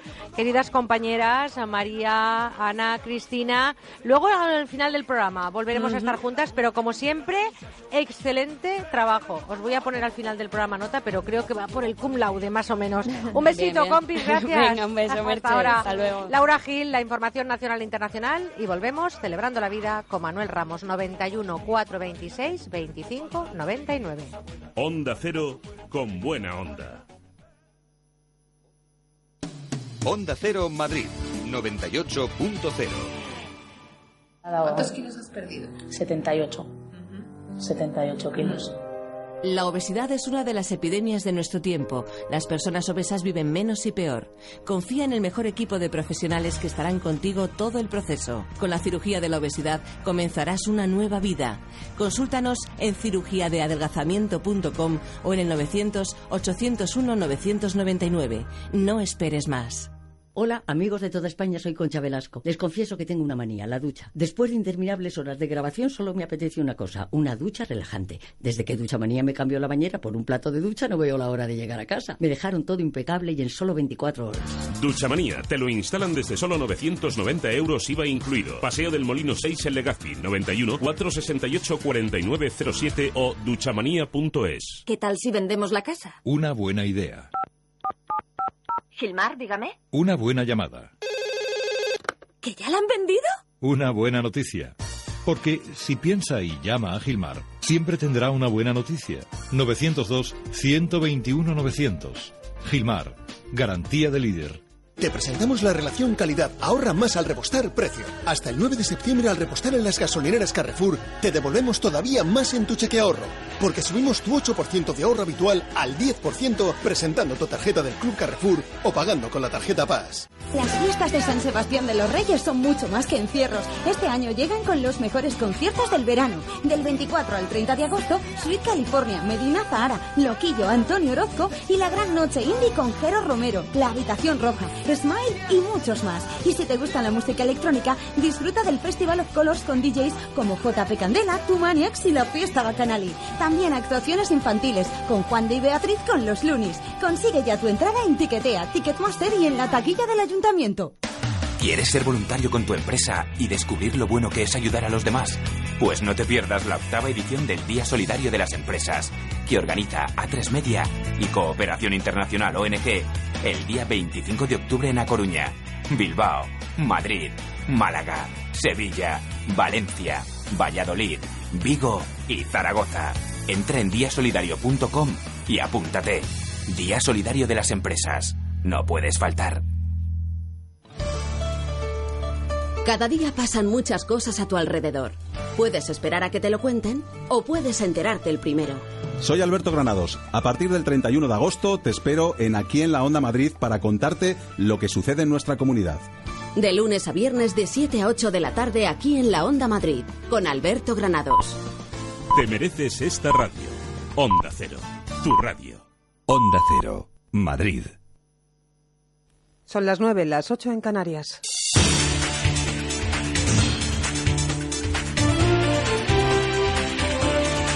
Noticias en Onda Cero. Buenos días, domingo 30 de agosto, tercer día de la operación Retorno con motivo del final de las vacaciones para muchos y que, según informa la Dirección General de Tráfico, llegará a su fin en la medianoche de mañana lunes. Desde la DGT estiman que durante este retorno se van a producir casi 6 millones de desplazamientos por carretera. Según explica Tráfico, durante los tres días y medio de operación coincidirán en las carreteras los ciudadanos que regresan de sus vacaciones con aquellos que las comienzan. Para ello, la DGT ha habilitado carriles adicionales y reversibles en las horas puntas del día y en las principales carreteras. Desde el RACE recomiendan mucha prudencia, poner a punto el vehículo, respetar las normas de circulación y permanecer muy atento durante todo el viaje a la carretera. Lo explica desde Onda Cero Tomás Santa Cecilia, director de Seguridad Vial de la Organización de Ayuda en Carretera. Debemos extremar la precaución tanto a la hora de iniciar el viaje como en la propia ruta y en los desplazamientos, así como en los momentos previos a llegar a nuestro lugar de destino, donde muchos conductores pues bajan la guardia, el nivel de atención es más bajo que al inicio de la jornada y por lo tanto se pueden producir accidentes como consecuencia de este descenso de la, de la atención y la concentración. Jornada de retorno que va a estar marcada por otro lado por el buen tiempo y el calor. Un total de ocho provincias están hoy en alerta amarilla por altas temperaturas, viento y olas. Concha Cerdán. El riesgo por altas temperaturas llega hoy domingo a Jaén, Sevilla, Ávila, Salamanca, Badajoz, Cáceres y Córdoba, donde las máximas podrían llegar hasta los 39 grados. Y en Cádiz la, la alerta llega por fuertes rachas de viento que podrían llegar hasta los 80 kilómetros por hora. Además, se esperan chubascos localmente fuertes en Galicia y en la cordillera cantábrica. Y en cuanto al resto de España, los cielos estarán prácticamente despejados, aunque con intervalos nubosos en zonas de la Sierra de Andalucía y litoral mediterráneo. La actualidad política tampoco cesa. Este domingo el presidente del Gobierno, Mariano Rajoy, abre el nuevo curso político con su tradicional mitin de verano en el acto que tendrá lugar dentro de dos horas en Pontevedra, en la localidad de Soutomayor. Un nuevo curso con muchas citas de calado. La primera el 27 de septiembre con el nuevo presunto caso de corrupción en Convergencia por el cobro de comisiones ilegales. En noticias fin de semana de Onda Cero, el número 3 del PP, Fernando Martínez Maillo, aseguraba que estos hechos demuestran que algunos pretenden utilizar la independencia para ganar impunidad en Cataluña. Los últimos acontecimientos que han sucedido en Cataluña vienen a demostrar que da la sensación de que algunos eh, pretenden utilizar la, independencia o la excusa de independencia en fin, pues para ganar cierta, o para tapar sus propias vergüenzas, o para tratar de ganar cierta impunidad. El Estado de Derecho funciona con independencia de dónde esté el corrupto, el presunto corrupto, dónde se produzca la corrupción o quién sea el protagonista de ella. El líder de Esquerra Republicana, Oriol Junqueras, ha pedido a sus socios de Convergencia, con quienes comparte lista electoral, que demuestre con hechos y facilitando la información que le reclama la justicia su compromiso en la lucha contra la corrupción. Esperemos que estos partidos políticos tengan un compromiso incuestionable en la lucha contra la corrupción, que lo demuestren en los hechos y en la información que se les pide y que sean transparentes en este sentido. Los nueve ministros de la Unión Europea de Interior y Transporte reunidos en la cumbre de París en las últimas horas han decidido aumentar el control de la identidad de los pasajeros y también el equipaje en los trenes de larga distancia ante la amenaza terrorista y después de los últimos acontecimientos del tren Thalys que cubría la ruta Ámsterdam-París. El titular de Interior español, Jorge Fernández Díaz, ha destacado que nuestro país aprendió de la trágica experiencia de los atentados del 11M. Desde la convicción de que la seguridad absoluta no existe, de que no podemos cambiar todos nuestros hábitos de vida, pues en función de los terroristas, que hay que hacer compatible la seguridad con la libertad, es evidente que la experiencia española es muy valorada en el conjunto de la Unión Europea y en el ámbito de los países que hoy nos hemos reunido aquí. En los próximos días, Fernández Díaz viajará a Marruecos junto al ministro de Defensa, Pedro Morenés, para tratar con las autoridades locales temas como la amenaza yihadista. Información deportiva ya con Pablo Valentín Gamazo. El Real Madrid goleó al Betis en el Santiago Bernabéu por 5 a 0, una manita de los de Benítez con doblete de James y Bale y tanto de Benzema destacada. La actuación también de Keylor Navas que paró un penalti satisfecho por todo ello el entrenador del Real Madrid, Rafa Benítez. Lo positivo, si miramos los cinco primeros minutos, ya lo tenemos resumido. El equipo con intensidad, con ambición, con agresividad, con pegada y lo negativo ha sido dos o tres eh, despistes que han supuesto que ellos hayan tenido una ocasión o el penalti. Pero en general gana por eh, abrumadora mayoría lo positivo. En el otro gran partido de la jornada, en el Barça Málaga, un solitario gol de Vermaelen le vale al conjunto culé los tres puntos. Más de la jornada, el Celta de Vigo, liderado por Nolito con un doblete, superó por 3 a 0 a un rayo diezmado por la temprana expulsión del meta rayista Toño y empate sin goles en Anoeta entre Real Sociedad y Sporting en el regreso de Yarramendi al conjunto Donostiarra. En motor pole para Márquez en el Gran Premio de Silverstone, seguido por Lorenzo y Pedrosa, y en la Vuelta de España el belga Stuyven se ha llevado la octava etapa en una carrera accidentada para Beckmans, que dio el susto al quedarse inconsciente después de caerse, y para Peter Sagan atropellado por una moto. Ambos parecen estar estables. No hay cambios en la general que sigue comandando Chávez. Más noticias a las 10 en las 9 en Canarias. Se quedan ya en compañía de Con Buena Onda y Merche Carneiro. Este domingo muchos terminan las vacaciones, pero saben que lo bueno empieza ahora. A partir de las 4 de la tarde, partidos de Liga de Primera y Segunda División, Gran Premio de Gran Bretaña de Motociclismo y novena etapa de la Vuelta Ciclista a España. Este domingo todo el deporte en Radio Estadio con Javier Ares y Javier Ruiz Taboada. Te mereces esta radio. Onda Cero, tu radio. El amor de una mujer llegué a llorar y enloquecer mientras que ella se reía. Bueno, yo creo que esta quizás sea una de las baladas más bonitas de nuestra música. Dejé mis venas desangrar, pues no sabía lo que hacía. Es Por el amor de una mujer, compuesta e interpretada por Dani Daniel. También la cantó otro grande de nuestra música, Julio Iglesias. Un canto a Galicia, hey, Bueno, bueno, este es otro de esos grandes éxitos que se acaban convirtiendo en himnos. Y está en la colección que traemos ahora. Son tres discos cuyo título lo dice todo. Décadas de oro del pop español. Sé que para nuestro amor llegó el final. Ya de nada valen las palabras. Con las mejores canciones de los años 60 y los 70, porque ¿cuántas veces no habremos cantado esta canción?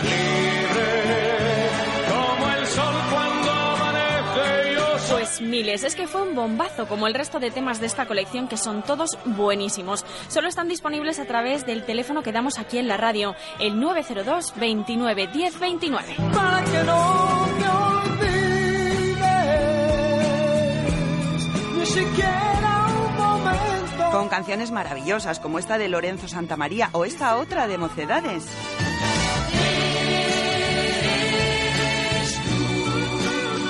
O esta de Nino Bravo. Al partir, un beso y una flor, un te quiero. Qué bonito es esto, cómo me gusta. Bueno, ¿y qué me dicen de esta balada de Alberto Cortés? En un rincón del alma donde tengo la pena que me dejó tu adiós. Es preciosa esta canción. Se han reunido 60 grandes títulos de la música pop española. ¿Quién la escribía versos? Dime quién era. ¿Quién la mandaba flores por primavera? Décadas de oro del pop español es una colección maravillosa que, por cierto, se está regalando muchísimo. Claro, porque es la música ideal para nuestras madres. Por ejemplo, se han vendido tanto que se nos acaba ya. Hay que entrar en la web musicadesiempre.com o llamar ahora mismo al teléfono 902 29 10 29 para reservarla antes de que se termine. Amada mía, dulcera. Porque además viene con un regalo solo por pedir prontito la colección. Pues sí, Paloma, hay que darse prisa porque se acaban enseguida. Durante la próxima hora, solamente la próxima hora, vamos a regalar un reloj muy bonito de cuarzo a todos los que hagan su pedido. Todas las promesas de mi amor se irán contigo. Pero no solo eso, es que también vamos a regalar unas fabulosas gafas de sol unisex con alta protección a los rayos UVA, que además son plegables. En fin, dos regalos por una colección que solo cuesta 33 euros más unos pequeños gastos de envío. Merece la pena, ya saben, en la web musicadesiempre.com y en el teléfono 902 29 10 29. Recuerden que es el último día de esta promoción, 902 29 10 29. Merche Carneiro, con buena onda. Debes brindar amor para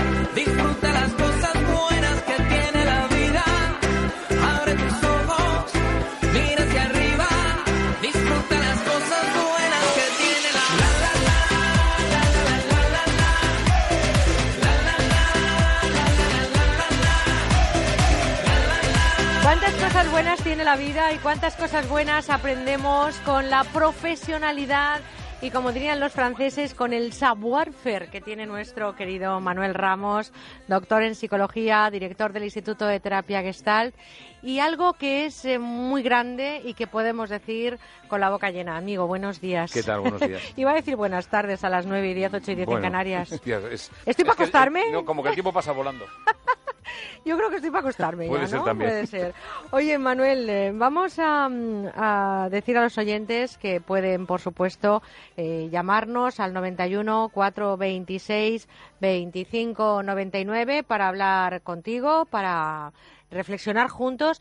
Lo decimos eh, cada vez que abrimos esta sección, pero es importante porque no es una terapia, es decir, no es que estamos abriendo una consulta en las que ustedes tienen 20 minutos Una hora. una hora o incluso días Sí, para claro. poder abordar un problema concreto. No, yo creo que eso también sería interesante que nuestros oyentes puedan entenderlo. Es decir, una reflexión en voz alta supone la posibilidad de poder pensar las cosas de otra manera.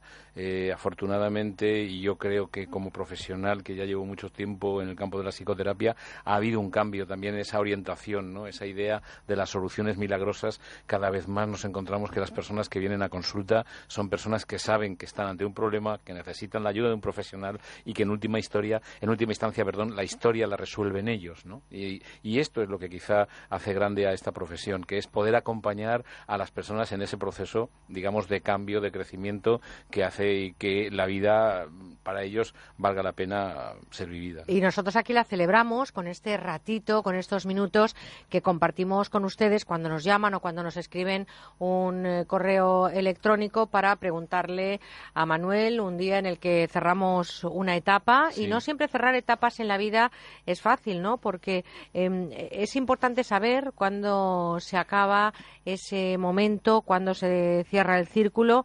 Y yo creo que intentar permanecer a veces en un sitio más de lo que toca eh, puede ser peligroso para el sitio y para la persona. Y para la persona, sí. E incluso yo diría que, que nos encontramos con que experiencias que valen la pena, que precisamente por puntuales, precisamente porque están circunscritas en el tiempo, lo que sucede es justo que el intento de prolongarlas es un intento muy humano, es un intento que todos los seres humanos nos gustaría permanecer en esos momentos de felicidad.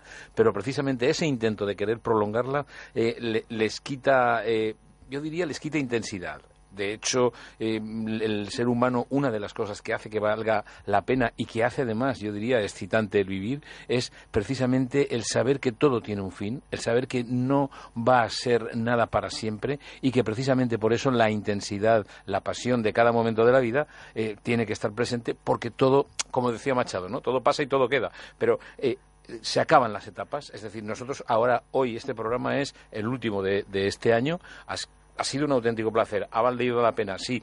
Mm, prolongarlo en el tiempo, ¿para qué sería? ¿Sería más para una necesidad de aquello de decir, ay, que no se acabe, que no se acabe? ¿O porque todavía queda intensidad en las relaciones, en las lecturas, en, en- en cualquier experiencia de la vida? El, Si además el- es que la propia vida, acabe es importante. la propia vida con todo lo que vale se termina, por lo tanto, ya que la vida es efímera, no nos aferremos Claro. a, a lo que nos ocurre en la vida, ¿no? es en que muchas veces general. nos quedamos atrapados ahí, ¿no? En este intento de, de- de permanecer y de prolongar aquello que precisamente es valioso, es placentero porque tiene un límite. Y sobre todo que mm, eh, busquemos esa parte positiva de lo que es cerrar etapas. Yo creo que cerrar etapas significa crecimiento y tiene que ser una fórmula que diga que cerrar este tiempo vivido, independientemente de lo que sea, trabajo, amistad, eh, relaciones personales, afectivas, eh, familia, viajes, verano, lo que sea, cerrar todo eso tiene que ser igual a una suma Claro, es que de es- vivencias para crecer. Claro, y cuando una puerta se, se cierra, otra se abre. Es decir, aquí hay un, hay un campo que es evidente y nuestros oyentes lo saben. Es decir, el hecho de haber finalizado un proyecto, por una parte da la satisfacción de haber alcanzado la meta y por otra parte lo que da precisamente es la oportunidad o la situación de incertidumbre de ver qué otra meta nos Claro, y además la vida, lo digo muchas veces, es de única dirección, hacia Ah, sí, adelante sí, sí. y todo lo vivido son capítulos cerrados y que tiene que quedarse uno con la esencia de lo mejor que se ha vivido en ese capítulo. Claro, ¿no? porque si no lo que sucede es que uno pierde capacidad de intensidad de estar en el presente, que es lo único que puede vivir. Bueno, vamos a... Tenemos llamadas, me están diciendo que tenemos bastantes llamadas. Sol, eh, desde Cáceres, buenos días, Sol. Hola, buenos días. Perdóneme. Hola, la buenos voz días. Que, que tengo, don Manuel, perdóneme la voz, tengo, que la tengo un poco así rara. Suena estupenda un domingo por la mañana. Muchas gracias. Mire, perdone, quiero ser muy breve. Solamente a ver qué me podría usted decir, alguna pinceladita o algo para que yo pueda ayudar a un familiar que va a tener una operación muy importante y fuma y, y tiene que dejar de fumar, claro. Uy, lo tiene Bueno, pues usted- Sol, un besito muy fuerte. Gracias por llamarnos y escucha a Manuel. Gracias, Sol. Lo tiene usted complicado y le voy a decir porque precisamente hay determinado tipo de adicciones que cuestan muchísimo y que la persona muchas veces lo que llega es a la conclusión de que no puede. Ha habido casos históricos y le diría, fíjese, que incluso el, el y a lo mejor si la persona esta nos está oyendo se va a agarrar a esto, pero usted no le haga mucho caso. Eh, Freud no pudo en su vida, en- a lo largo de toda su vida, dejar de fumar. En última instancia es el paradigma que muchas veces cuando se habla de la dificultad de dejar de fumar. Yo creo que eh, para dejar de fumar eh, la razón no vale, solamente vale el, el hecho de, de- de no encender el cigarrillo. Eh, le- estoy seguro que Sol le va a decir muchas veces a esta persona que deje de, que, que no fume, que Y además es algo que importante. tiene que ser voluntad propia, no voluntad ajena, ¿no? Claro, es lo único que le puedo decir Sol es a mí me gustaría que no fumaras, creo que tú sabes que te va a sentar mal y en todo caso le voy a decir una cosa incluso, fíjese, eh, si se lo dice un par de veces al día con eso tiene bastante, porque cuanto más se lo diga todavía nos vamos a encontrar con que muchas veces tiene un efecto paradójico. Eh, cuando hablamos de, de dejar determinados hábitos, esa exigencia del entorno que lo hace desde el cariño, desde el aprecio, desde lo que les importamos, eh, tiene un efecto contrario. No obstante, el tema del, tabaco la mayoría de las veces reside en la creencia de que eh, uno no puede dejar de fumar. Esa creencia hace que tratemos de buscar una razón. No hay razón para dejar de fumar, lo que hay es una conducta para dejar de fumar, que es no encender el Y sobre todo mm, entender y saber lo que le puede ocurrir, que sean claros con esa persona, lo que le puede ocurrir por seguir fumando, Sí. cuando además se va a someter a una intervención. Fumar sí. no es Razona- saludable. razonar es interesante con, con efectos a veces positivos y a veces no. Bueno, en este caso en concreto, caso- que sepa desde aquí, Sol, que haga lo que haga será la demostración de que usted quiere a esa persona. Por supuesto que sí. Vámonos hasta Madrid. Allí está Mari Carmen, 91 426 25 99, el teléfono al que ustedes nos tienen que llamar para entrar en antena. Eh, Mari Carmen, buenos días. Hola, buenos días, señorita. Un abrazo. Cuéntenos, Mari Carmen. Mire, yo quería consultarle al doctor. Creo que tengo una edad que no me corresponde en hacer las cosas que hago. Tengo 64 años. Entonces, a nivel afectivo, siempre desde mi infancia, por factores que sería muy largo de contar, siempre he demandado afectividad. Pero lo que me pasa ahora es que yo en las personas que quiero, si les pido por favor una cosa, o sin, sin pedírsela a ellos, eh, no te preocupes que yo te llamo, yo te lo hago, yo tal. Llega el momento, ni llaman, ni vienen, ni nada, personas queridas, hermanos, tal.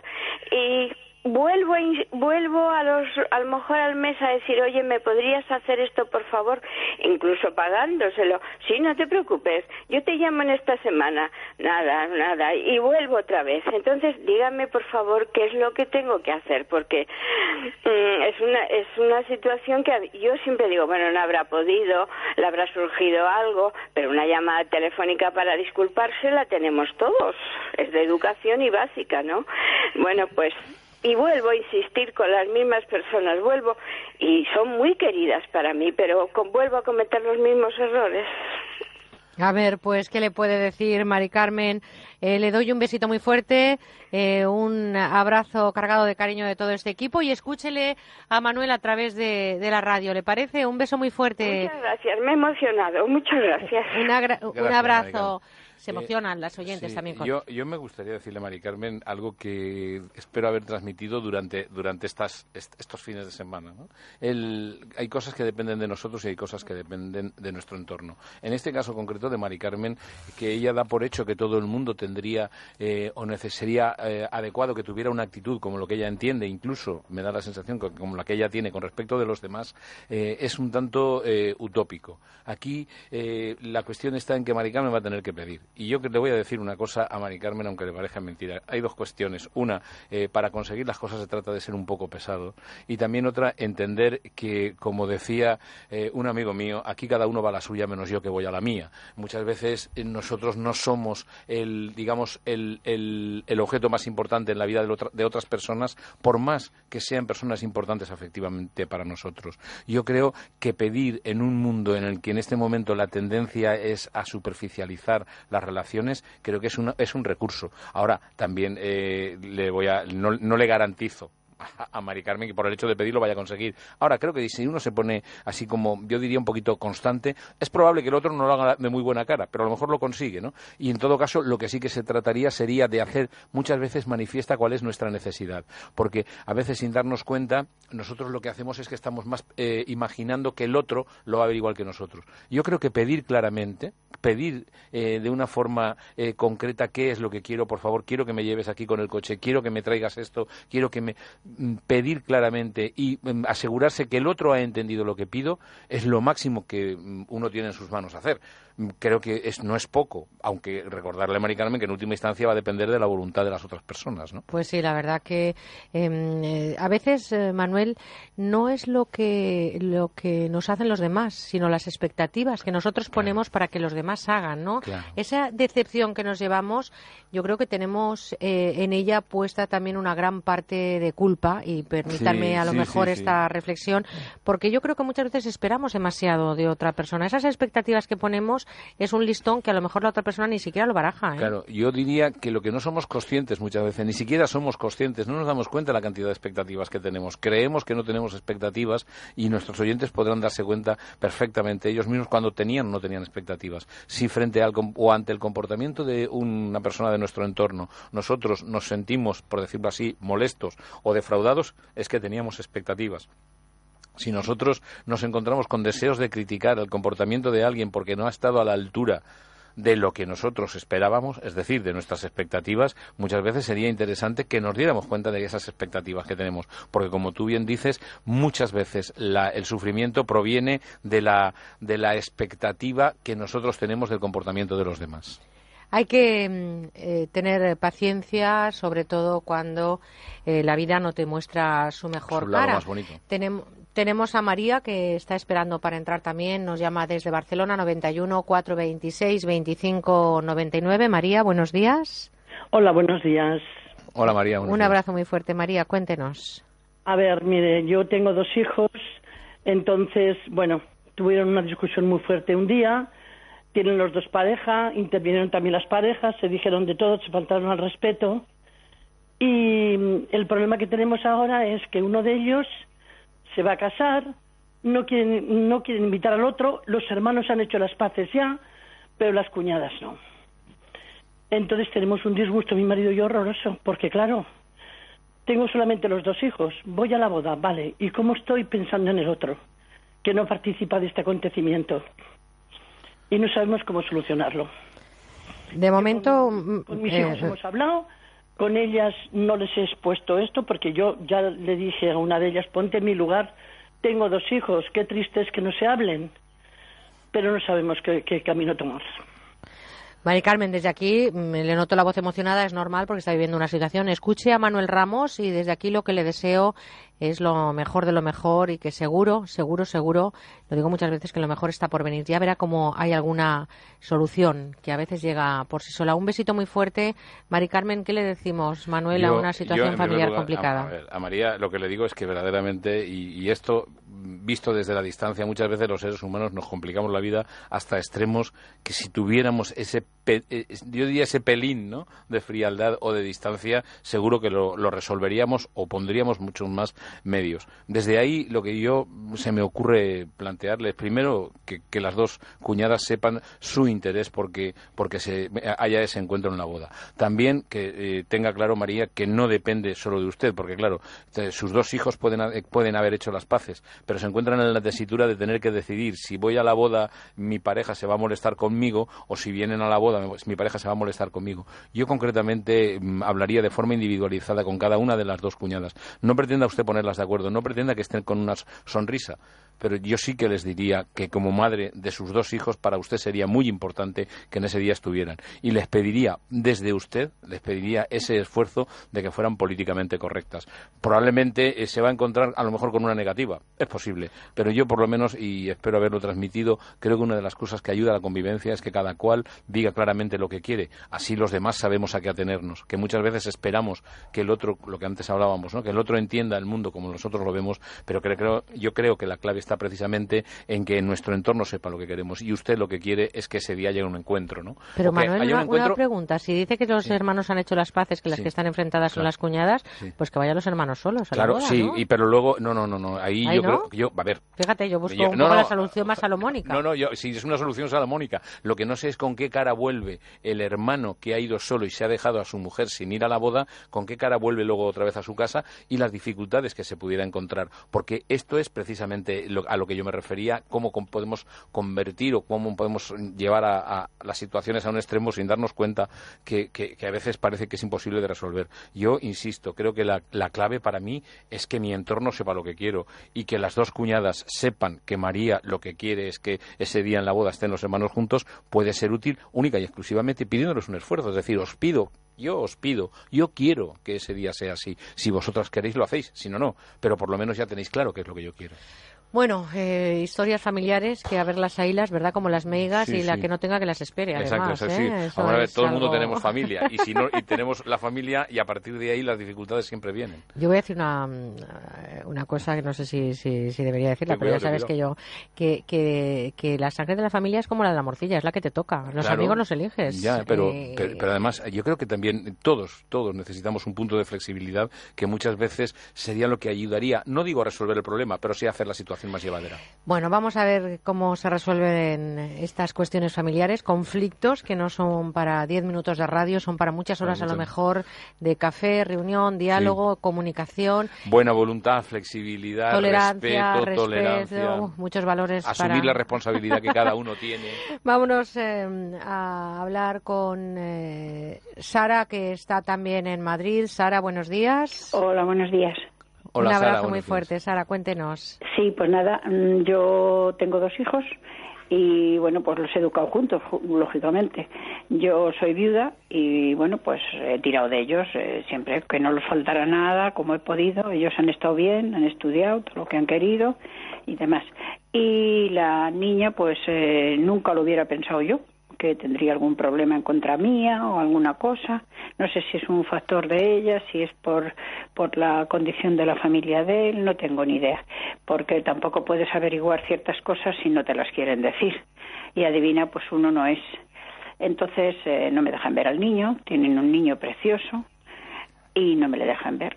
Entonces tuve que, a ver, insistir de una manera, de la otra, insistir, ir a verle, no me lo dejaban ver, como si yo hubiera hecho algo malo, vamos. Yo estuve cuando el parto, estuve en el hospital, estuve en su casa, estuve con el niño, pero empezaron a darme de lado, a darme de lado, y a fecha de hoy, que tiene el niño ya seis años, pues no le veo. La ley, que claro, tuve que acudir a la ley, pues se me dijo que sí que tenía derecho y se me dieron unas fases para, para poderle ver en un determinado sitio y demás. Como no acudían, pues no le veo. Y ya pues estoy, claro, lógicamente, bastante cansada. Bueno, pues eh, el Código Civil le protege eh, tanto a los nietos como a los abuelos, ya lo sabe usted por lo que me está diciendo. Eh, es un derecho, es un derecho y sobre todo una necesidad para que los niños crezcan con el contacto de los abuelos. Eso en cuanto a la parte legal y por supuesto que me imagino que estará asesorada. Es una pena Sí, la sí. situación por la que está pasando, pero ¿qué le podemos decir, Manuel, a, a Sara de Madrid? Imagino que usted, Sara, no ha podido hablar con su hija y no tiene idea qué es lo que ha hecho usted mal, ¿no? O qué es lo que usted podría Claro, hacer. claro, es que yo no sé qué es lo que he hecho mal, pero que seguro que me he equivocado, como todo el mundo nos equivocamos en algún momento. Dice que tiene dos hijos. eh, ¿Entre los hermanos han hablado de lo que pueda No, no, pasar? ella, ¿Puede usted- ella nos ha abandonado directamente a los dos. O sea, su hermano tampoco quiere saber nada de él. Eh, siempre tenía algo de pelusa, pero bueno, pelusa dicen las madres para quitar Sí, importancia. sí, sí. A Para ver, yo, yo lo que le lo que le diría es que me da la sensación de que aquí lo que se lo que se plantea o lo que su hija plantea es una ruptura con respecto de su familia de origen por las razones que ella haya podido elaborar. Eh, hay dos cuestiones. Si usted no puede clarificar qué es lo que usted puede hacer para mejorar la situación, eh, digamos que la relación ya queda en un terreno prácticamente de lo legal y también creo que por otra parte, por escuchándole su tono, usted no va a ser una persona que va a forzar tanto la situación como para que no para que haya muchísima tensión.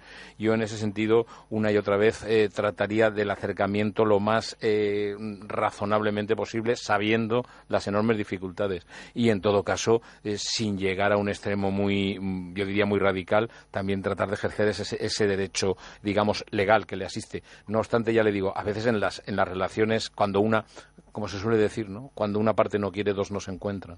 Y cuando uno quiere, dos no riñen tampoco. Yo creo que habría que mirar más hacia ese lado, ¿no? Y, una madre... si la hija de Sara, y si la hija de Sara, por las razones que sea, quiere cortar el vínculo con la madre, por mucho que Sara vaya, no, no va a poder... Hombre, pero hay un niño de seis años, ese niño tiene derecho a tener una abuela, la abuela tiene derecho a... Totalmente, si aquí no hablamos de derechos, estamos hablando de posibilidades. Por eso digo que, que, acuda a sus derechos. A sus derechos y, en la medida de lo posible que lo intente desde ahí, si no puede llegar desde la parte más razonable, que creo que sería lo ideal, pero sería lo ideal. ¿no? En fin, eh, Sara, una situación complicada que también es, esto es casi, como digo yo, una tertulia de café. No se pueden mm. resolver estos problemas tan importantes que ustedes nos plantean en tres minutos de radio, pero estoy convencida, Sara, de que además de que está protegida por la ley, la ley de la vida, al final yo quiero creer que a todos, absolutamente a todos, nos pone en el sitio que, que merecemos. Nos vamos hasta Badajoz, Manuel. Vamos a hablar con Beatriz. Beatriz, buenos días. Buenos días. Buenos días, Beatriz. Un abrazo, cuéntenos. enhorabuena por su programa, porque lo escucho todos los domingos y da la casualidad que hoy, precisamente, que es el último día, me decido. Bueno, pues, bueno, pues gracias por estar ahí. Nunca, nunca es tarde si la dicha es buena. Muchas gracias. gracias.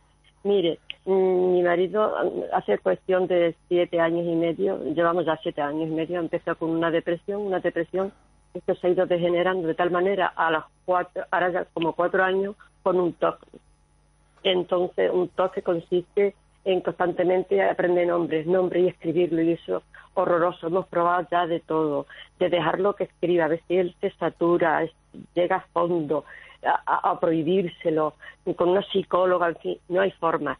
No hay un centro. Sí sé que hay centro en Madrid, pero dígame usted cómo vamos a Madrid y nos colocamos allí en Madrid para que haga esta terapia. Es más psicoterapia que, que, la medicina y está tomando muchísima medicina. Pero decirle, eh, imagino que está bajo tratamiento y que hay un psiquiatra que tiene, digamos, eh, que sigue o que controla la medicación, porque lo que usted me habla, claro, es una de las, de las evoluciones ¿no? de, los episodios depresivos, acabar en el trastorno obsesivo compulsivo, que además, por otra parte, como usted bien dice, no solo es una tortura para la persona que lo padece, sino para las personas que están a su alrededor. Yo estoy fatal ya, ya me imagino. Precisamente eh, en ese sentido, la respuesta, claro, yo, a ver, yo le escucho y entiendo de su desesperación. Y a, partir de ahí, lo que sí que está claro es que en la medida de lo posible, ese tratamiento, si bueno, si tiene que ser en Madrid pues, y ustedes no pueden, pues ahí está la dificultad. Ahora, tiene que ser un tratamiento combinado, por una parte, con el, con el psiquiatra, que me imagino que lo lleva, y por otra parte, con la, con la, psicóloga. ¿no? Y entonces, desde ese punto de vista, desde ese punto de vista, eh, es algo muy a largo plazo y que, en la medida de lo posible, con una medicación que estoy seguro que el psiquiatra eh, calcula adecuadamente y que y que prescribe adecuadamente, mm, lo, máximo o en este momento quizá lo que a largo plazo lo que pueden hacer es mitigar los efectos. Eh, ¿Del trastorno obsesivo compulsivo se sale, Manuel? Eh, dependiendo del impacto y dependiendo de cómo se ha llegado a él, por lo que nos está contando Beatriz, eh, la llegada, digamos, el desarrollo del trastorno obsesivo compulsivo proviniendo de una depresión, estamos hablando de una situación bastante compleja. Por eso insisto que es un tratamiento combinado y que por otra parte tiene que tiene mm, mm, tiene que ser muy prolongado en el tiempo, aunque evidentemente, como decía Beatriz, haya eh, terapias muy concretas en algunos puntos respecto de esto.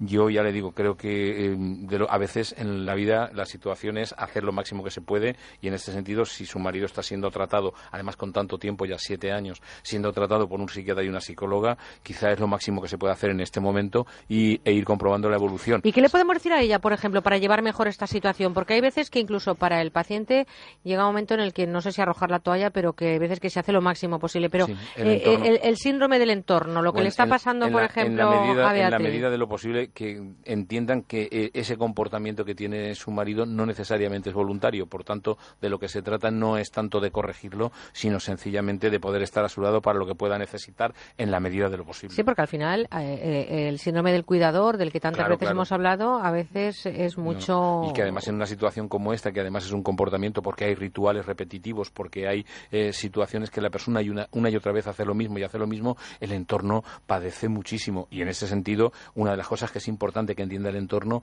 que no es una cuestión solo de voluntad del paciente, que no lo es, porque es un trastorno, y en segundo lugar, que a veces eh, lo máximo que puede hacer el entorno, el entorno es alejarse un poco para poder respirar. ¿no?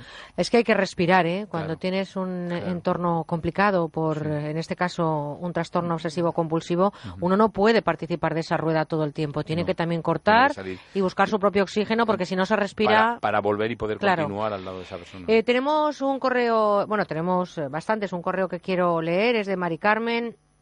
Nos dice, aparte de darnos un abrazo a todo el equipo, muchas gracias Mari Carmen y animarnos eh, a, seguir haciendo este trabajo, por supuesto.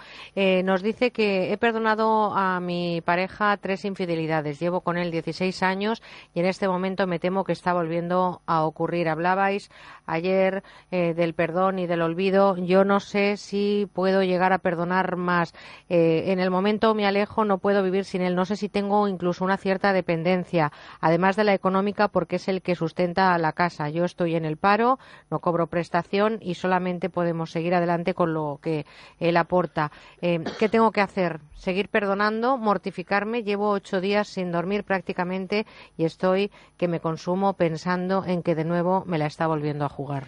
A ver, eh, aquí estamos hablando de que uno de los elementos clave para que haya una convivencia de pareja es precisamente la confianza. Si no, si no hay ese punto de confianza, si ya ha habido, como habla Mari Carmen, en tres ocasiones una situación donde su pareja, eh, ella siente que le ha sido infiel y en este momento también, pero aquí Mari Carmen creo que, que lo dice muy claro, ¿no? Es decir, yo creo que no está en este momento en condiciones de tener la tranquilidad como de perdonar, ni en la posibilidad, que parece que es lo que también deja eh, ver, en- entrever en su correo, ¿no? El, hecho de acabar, el hecho de dejar la pareja, porque en este momento no se puede ir. A mí lo que me da la sensación es que Mari Carmen, si pudiera, se dejaría la pareja, pero que en este momento tiene muy claro que sus condiciones, que las circunstancias vitales no se lo permiten. Y yo creo que desde ese punto de vista no es una cuestión de poder estar tranquilo, es una cuestión de que Mari Carmen pueda, eh, en la medida de lo posible, eh, buscar la solución de tipo logístico, económico, para poder plantearse con libertad si quiere o no quiere estar con una persona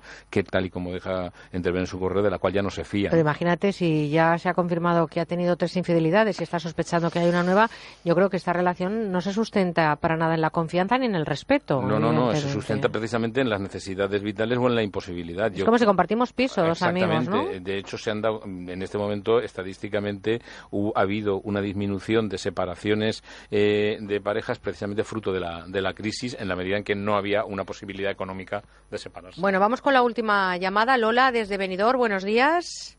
Eh, buenos días. Hola, Lola. Un abrazo, Lola, cuéntenos. Igualmente.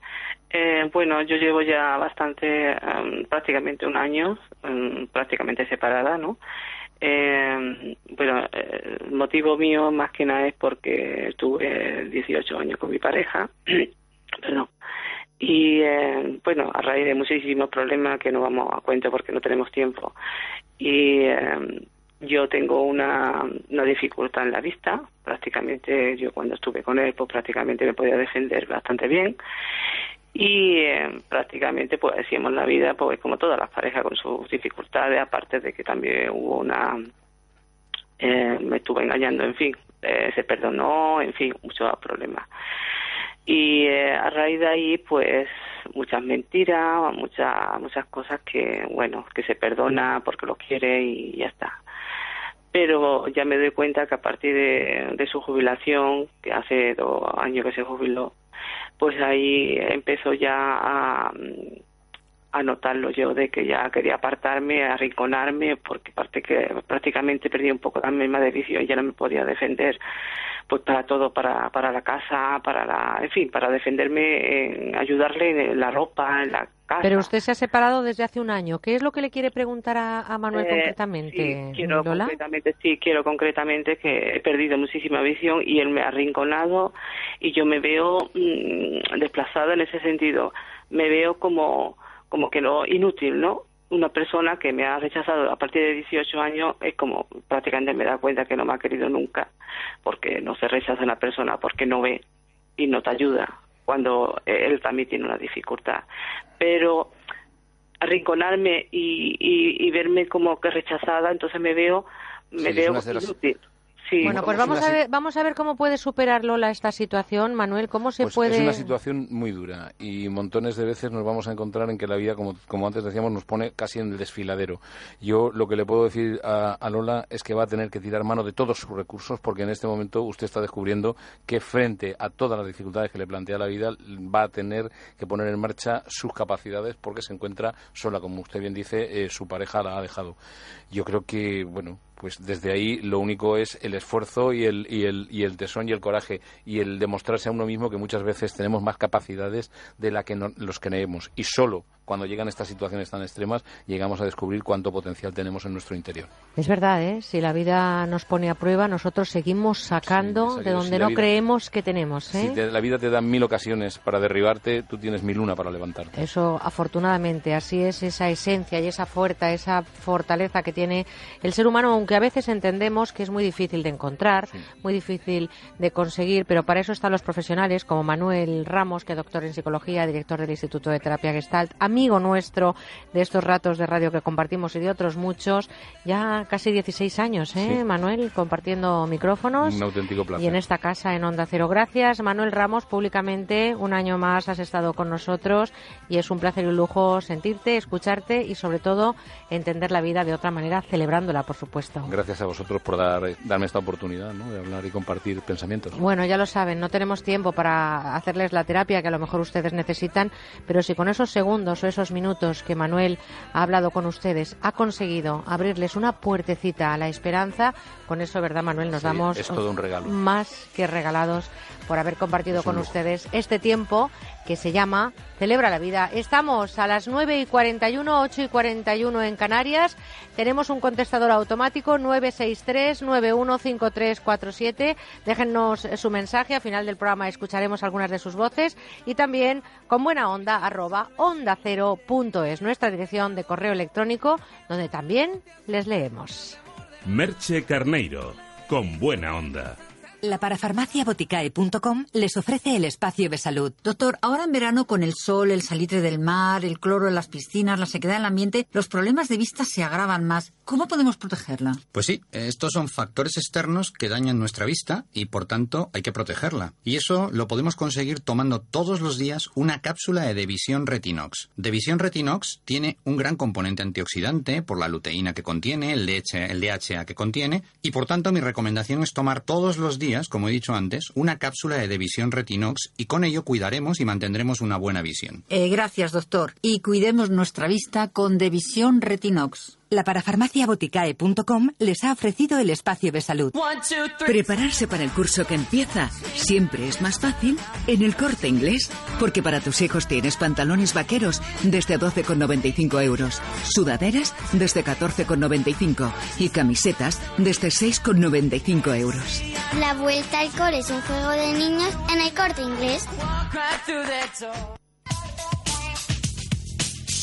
Para los que duermen mal, para los que roncan, descansan de pena y todo por usar una almohada inadecuada, tienen en publi.intershopping en 902 180 190 o en publi.com la almohada revolucionaria Celian Pillow de Star Nordic. Ramiro, muy buenas de nuevo. Eh, Muy buenos días, Begoña. ¿Cómo es ella? ¿Cómo es esta almohada? Hablabas de las eh, personas que duermen mal por una almohada inadecuada. Sí. Yo eh, digo también y pienso en los que dormimos mal por exceso de calor y que con la almohada eh, Celian Pillow de Star Nordic este problema está solucionado porque con esta almohada no vamos a sudar. Esta almohada es fruto de la investigación sobre el comportamiento de los materiales en el espacio. Su corazón es de material viscoelástico en 3D que absorbe permanentemente el calor del cuerpo, manteniéndola fresca y ventilada, lo que hace casi imposible que sudemos mientras dormimos y que la almohada sea un nido de bacterias. Y luego la funda con el tejido revolucionario del siglo XXI que utilizan las ma- grandes marcas de deporte para mejorar la oxigenación de los deportistas, que es el Celian. Pueden Anda. ver publi.com qué es el Celian, porque es una almohada que tiene ocho estudios clínicos. ¿Y las sensaciones que tenemos cuando la usamos cuáles son? Pues mira, la primera que vamos a evitar es la sensación de cuello mojado y oreja caliente, Begoña. Y nada más apo- apoyar la cabeza en la almohada inteligente va a comenzar a funcionar adaptándose totalmente a nuestra nuca, que es como si nos lo hubiesen hecho a medida. Y la sensación que vamos a tener es de gravedad cero. Es decir, que nuestra cabeza flota literalmente en la almohada. Esto es debido a ese corazón de bicolástico exclusivo Sí, en 3D que es totalmente transpirable, Begoña. Nos ponemos Sí, no, la almohada en la cara, podemos respirar a través de la almohada. Anda, Esto no lo podemos hacer con ninguna otra almohada. Bueno, y los puntos de presión se eliminan, claro. Bueno, bueno, por supuesto, eh, ten en cuenta una cosa, los músculos del cuello, la cabeza, hombros se relajan totalmente, mejora la circulación de la sangre y conseguimos un perfecto alineamiento de nuestra columna vertebral, no importa cuál sea nuestra forma de dormir. Y Begoña, al ser la única bizona, eleva ligeramente la cabeza y hace que respiremos mucho mejor y esas personas que utilizan dos o tres almohadas eh, porque tienen reflujo esofágico, que duermen mal, que van a notar una mejoría. Y los que roncan, Ah. está demostrado que el 80% deja de roncar. ¿eh? Y además te la puedes llevar a todos los sitios. Te la pones en Exactamente, tu maletita ala, y para el hotel. La Asociación del Sueño de Estados Unidos, cuando va de viaje, la recomiendan para llevársela. Y, y Ramiro López también se la lleva. ¿eh? Yo te puedo decir que la gente que ha probado esta almohada no querrá separarse de ella. 902-180-190 publi.com y la oferta, Ramiro. Pues mira, el precio de mercado de esta almohada tecnológica exclusiva Star Nordic es de 90 euros y pedidos que recibamos durante los próximos 30 minutos van a pagar tan solo 49,99. Todo un regalo. Pero llévese dos, porque como lleve una va a estar perdido y nos va a llamar otra vez. Y la segunda unidad solamente va a pagar 24,99. Recuerde, una 49,99 y la segunda unidad por solo 24,99 euros más. Si hace su pedido ahora mismo, eh, los gastos de envío son totalmente gratis con un regalo de una práctica bolsa de viaje. 902-180-190 publi.com. Gracias, Ramiro. Hasta mañana, un saludo cordial. Si eres un verdadero viajero, deberías formar parte del exclusivo club Gente Viajera. Un club que te ofrece estupendos reportajes multimedia sobre multitud de destinos preparados cada semana por grandes viajeros. Además, disfrutarás de descuentos, ventajas y sorteos relacionados con viajes. Tienes toda la información en genteviajera.es. Entra y hazte ya del club. Gente Viajera. 25 años viajando juntos por los cinco continentes.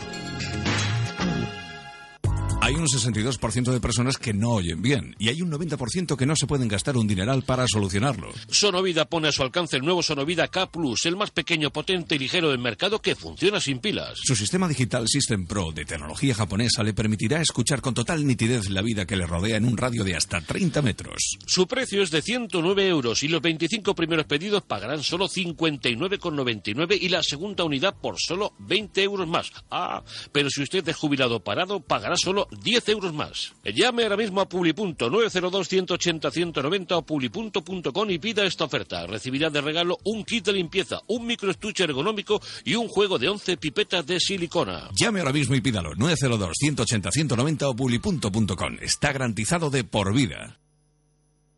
Este verano queremos escucharte. Déjanos tu mensaje en el 963 91 53 47.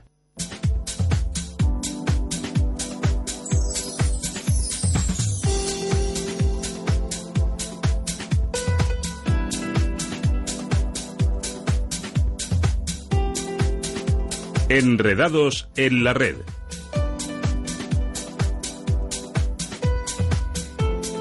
Y vamos a hablar de algo que no nos preguntamos muchas veces y es ¿qué ocurre con nuestras redes sociales al morir? Pues fíjense que las redes sociales se han vuelto indispensables para las personas, en especial Twitter, Facebook, Instagram. Ahí es donde se publica prácticamente desde un nacimiento hasta una ruptura. Pero ¿qué pasa con su cuenta? De los herederos de las redes sociales hablamos enredados en la red con José Rodríguez, experto en redes sociales. José, buenos días. Hola, buenos días. Según los últimos datos eh, que nos ha ofrecido Facebook, aproximadamente 200.000 personas mueren cada año que están vinculadas a esa cuenta de Facebook. Y desde febrero de este año es posible heredar las cuentas de estos usuarios eh, fallecidos. ¿Estamos ante el fin de la privacidad? Hombre, la privacidad murió hace ya muchos años. el propio nacimiento de las redes sociales, del, del correo electrónico como, como medio principal de, de comunicación entre, entre personas, incluso en el ámbito laboral, eso ya ma- hace muchos, muchos años que mata la, la- la privacidad. Bueno, pero, pero de alguna manera, eh, ¿qué sentido tiene, no? Que cuando alguien muera, otra persona pueda gestionar esa cuenta que ha sido algo tan, tan personal, ¿no? Es decir, independientemente que se pueda heredar un piso, se pueda heredar bienes materiales o, o también bienes inmateriales, una cuenta de una red social, no sé hasta qué punto pueda tener mucho sentido, ¿no? Bueno, en primer lugar, lo que pretende Facebook es evitar conflictos que, que ha habido hasta ahora de, de herederos que, que han reclamado esas cuentas, que ha habido incluso denuncias judiciales por el, por el tema de esas cuentas, porque claro, ha, ha habido cuentas que han llegado a, reflejar vidas enteras de, de, muchas personas. Entonces tú puedes elegir que tu cuenta al morir se elimine o una persona la, la siga gestionando por ti. Eh, la cuenta de, de fallecidos, digamos, tendrían un encabezado todo, en lugar de tu nombre, de poner tu, tu nombre completo, pondría in memoriam de con tu nombre, aunque puedes re- seguir recibiendo incluso solicitudes de amistad y, y seguir siendo gestionada. Pero, por ejemplo, todos los mensajes privados que hemos tenido en nuestra cuenta de Esos no Facebook, serían accesibles para nuestro heredero. imaginemos que nosotros no queremos que esto ocurra. ¿Podemos decidir en vida que no queremos que esa, cuesta, que esa cuenta se gestione? ¿Cómo se va a, cómo En se está el- legalizando en La todo? misma solicitud que tú puedes hacer, que tú, que tú especificas quién es tu, tu heredero, ahí puedes solicitar que tu cuenta siga activa o tu cuenta se borre. Todo esto ya lo contempla Facebook a la hora de darte de alta. ¿Cómo se está gestionando en cuentas que ya tienen un recorrido? Es decir, Pues- ahora mismo tenemos que dejar también, además de nuestro testamento vital, nuestro testamento de red social. Sí, hombre, eh, también llévate este caso al, al, al apartado de los grandes influenciadores que, que, que hay en redes sociales. Ten en cuenta que hay gente con miles o millones de seguidores en redes que tienen cuentas que a, a nivel publicitario o a nivel comercial son muy importantes. O sea que detrás de Eso todo es lo esto que- también existen intereses económicos, evidentemente. tiene mucho interés económico detrás de una cuenta de redes sociales. Por ejemplo, hay periodistas en, en, en este país que tienen cuenta, perfiles privados de Facebook con medio millón de seguidores. Claro. Eso es, eso es mucha gente mirando a mal. Facebook es el, hoy por hoy uno de los principales canales de comunicación. ¿Y es verdad que Facebook puede ser eh, que tenga los días contados, que caminamos hacia otras redes sociales? ¿Ha perdido gas Facebook? Mm, Bueno, no tiene más remedio que perder gas. Pero bueno, aún así sigue siendo la, red número uno, la, la generalista. Pero, pero bueno, va perdiendo, pero ra- racionalmente. Aún así, los planes de, de expansión de Facebook son bastante, bastante ambiciosos. ¿eh?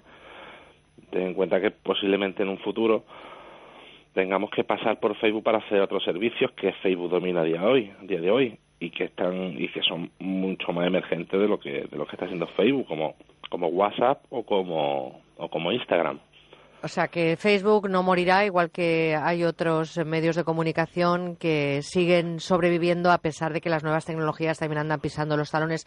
Por cierto, para finalizar, hablamos esta mañana precisamente de heredar las redes sociales. En febrero del 2015, Estados Unidos eh, lo puso en práctica y nosotros hace tan solo unos días, el 28 de agosto, hemos puesto esa posibilidad, hemos abierto esa ventana a heredar la cuenta de Facebook. ¿Sabemos cómo ha funcionado desde febrero hasta aquí? ¿Tenemos algún criterio ya más o menos hecho de lo que significa poder heredar la cuenta de Facebook? Bueno, pues simplemente que está funcionando, pues, eh, que eran esas cuentas de memoria que te, que te he comentado antes, porque la política anterior de Facebook era simple y llanamente eliminar la cuenta antes del fallecimiento de una persona. Por lo tanto, eh, vamos a dejar un recorrido, como no puede ser de otra manera, para ver cómo funciona en España, pero lo que sí que podemos afirmar es que una persona en vida puede eh, dejar claro si quiere o no que su cuenta siga abierta. También puede dejar a la persona que puede gestionarla o esto ya. eh, Si tú eliges, tú eliges una persona de tu, de tu ámbito de amigos o de familiares que va a ser la que va a gestionar tu cuenta. Eso se hace dentro de la configuración de Facebook en el apartado de seguridad.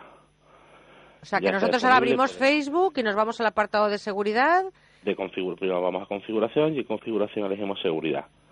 y ahí dejamos claro qué persona es la que queremos que siga eh, eh, de alguna manera gestionando nuestra cuenta o si queremos que nuestra cuenta no se gestione una vez no estemos ya aquí, ¿no? Eh, Exactamente, tienes una opción, un, un checkbox, donde marcas si, si quieres que el día que fallezcas pues se se elimine tu cuenta. Gracias a José Rodríguez, experto en redes sociales, por habernos contado algo de lo que estábamos muy pendientes, ¿no? De que en España también hubiera esa posibilidad y desde el 28 de agosto ya existe. Así que un abrazo muy fuerte, José. Gracias, ¿eh? Gracias. Gracias, un abrazo.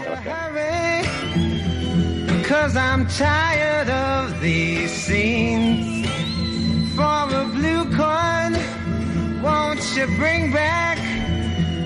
all those colors to my dreams? Silver magic ships you carry, jumpers, coke, sweet Mary Jane.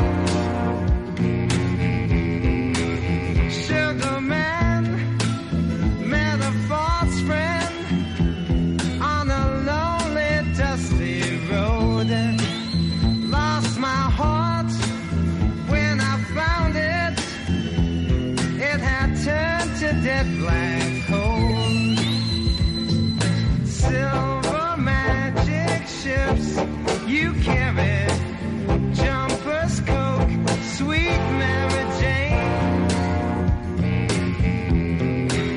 Sugar man,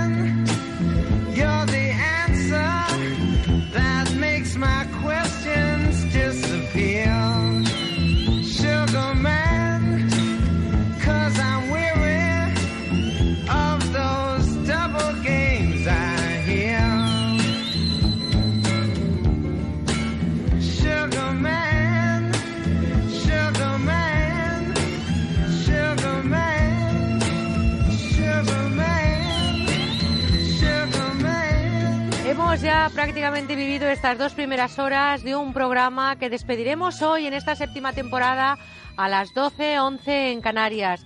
Si en este momento nos escucha desde el coche, insistimos, muchísima precaución, un día de vuelta, de cerrar maletas, de empezar a pensar en el nuevo curso, pero sobre todo, insisto, en disfrutar de ese viaje de regreso porque les queremos a todos de vuelta. Y nosotros ahora les dejamos con Laura Gil, con la información nacional e internacional. Y estaremos de vuelta. Será después de la información para hablar con Ignacio Morgado. Si nos quieren dejar algún eh, mensajito en nuestro buzón para despedir esta séptima temporada, ya saben, 963-915347, contestador automático y también eh, leeremos algunos de sus correos en conbuenaonda arroba onda cero punto?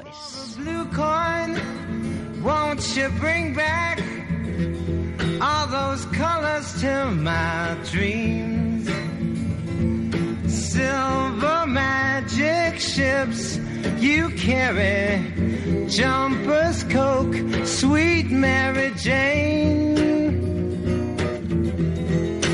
Sugar man, met a false friend on a lonely, dusty road. Lost my heart when I found it. It had turned to dead black coal. Silver magic ships you carry. Seguimos con buena onda.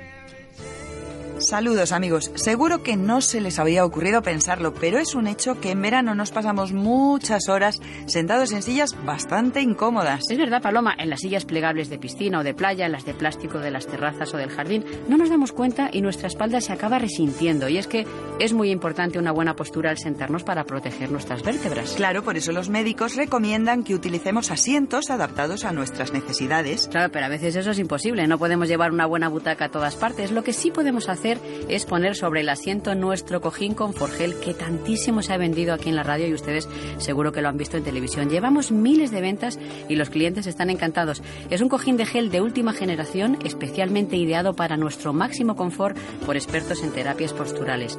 Hoy amigos pueden conseguirlo también a través de nuestro teléfono, el 902 29 10 29. Y digo yo que si se han vendido millones en todo el mundo, será porque es comodísimo. Es comodísimo, Paloma. Combina dos capas de espuma de alta alta densidad, la más cómoda que existe, con una capa central de gel. Esto hace que el peso de la parte superior del cuerpo se distribuya por todo el cojín, eliminando puntos de presión en músculos, vértebras y articulaciones. Así podremos pasar más tiempo sentados sin que se resienta nuestra espalda. Por muy incómoda que sea la silla, te aseguro que con el Conforgel estaremos comodísimos. Yo, amigos, les aconsejo de verdad que lo prueben llamando al teléfono 902 29 10 29. Y por cierto, que es un regalo fantástico, por ejemplo, para nuestros padres. Bueno, siempre es un buen momento para regalarles algo que mejore su calidad de vida porque ellos se lo merecen. Se lo podrán llevar a la terraza, a la playa, al jardín, donde quieran. Con este cojín estarán más cómodos en cualquier silla. Además, al estar un poco más alto, les costará muchísimo menos levantarse. Lo pueden llevar incluso en el coche, en el asiento del copiloto, como hace mi padre, que así le resulta mucho más fácil entrar y salir. La verdad que es un cojín que merece la pena. Yo les recomiendo que lo prueben llamando al 902 29 10 29 y en la web universotao.com. ¿Y por un precio buenísimo? Solo cuesta 39 euros más unos pequeños gastos de envío. La verdad es que es muy poco dinero para la comodidad que proporciona. Y es que hoy, además, tenemos una oferta estupenda, Paloma. Durante la próxima hora ponemos a la venta dos cojines por el precio de uno. Esta oferta, amigos, se termina hoy. Así que hay que llamar ahora mismo, por favor, al 902 29 10 29 para encargar este cojín de gel y se llevará dos por el mismo precio. Bueno, Margas, que son 10 euros menos que en la televisión. Merece la pena llamar. Claro que merece la pena porque los 40 primeros pedidos, además que recibamos en el 902 29 10 29, además de 2 por 1 se llevarán completamente gratis de regalo unos comodísimos calcetines unisex de compresión de estos antivarices paloma que ahora en esta época vienen también para evitar que las piernas se hinchen, se encarguen. Lo usa muchísima gente. Esto es gratis de regalo al hacer su pedido. Pues ya saben, dos cojines por el precio de uno. Hoy último día de esta promoción en la web universotao.com y en el teléfono 902 29 10 29.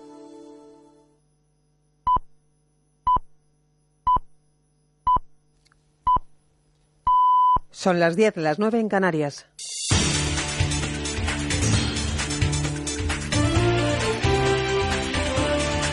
Noticias en Onda Cero. Buenos días. El presidente del Gobierno, Mariano Rajoy, inaugura oficialmente este domingo el curso político con el tradicional mitin de final de verano en la localidad de Soutomayor, en Pontevedra, donde podría referirse previsiblemente a los últimos acontecimientos en Cataluña por los registros en Convergencia Democrática a partir de indicios de presunto cobro ilegal de comisiones. Tema sobre el que sigue sin hablar el presidente catalán, Artur Mas, pese a que la oposición catalana le ha pedido que se explique y dé la cara.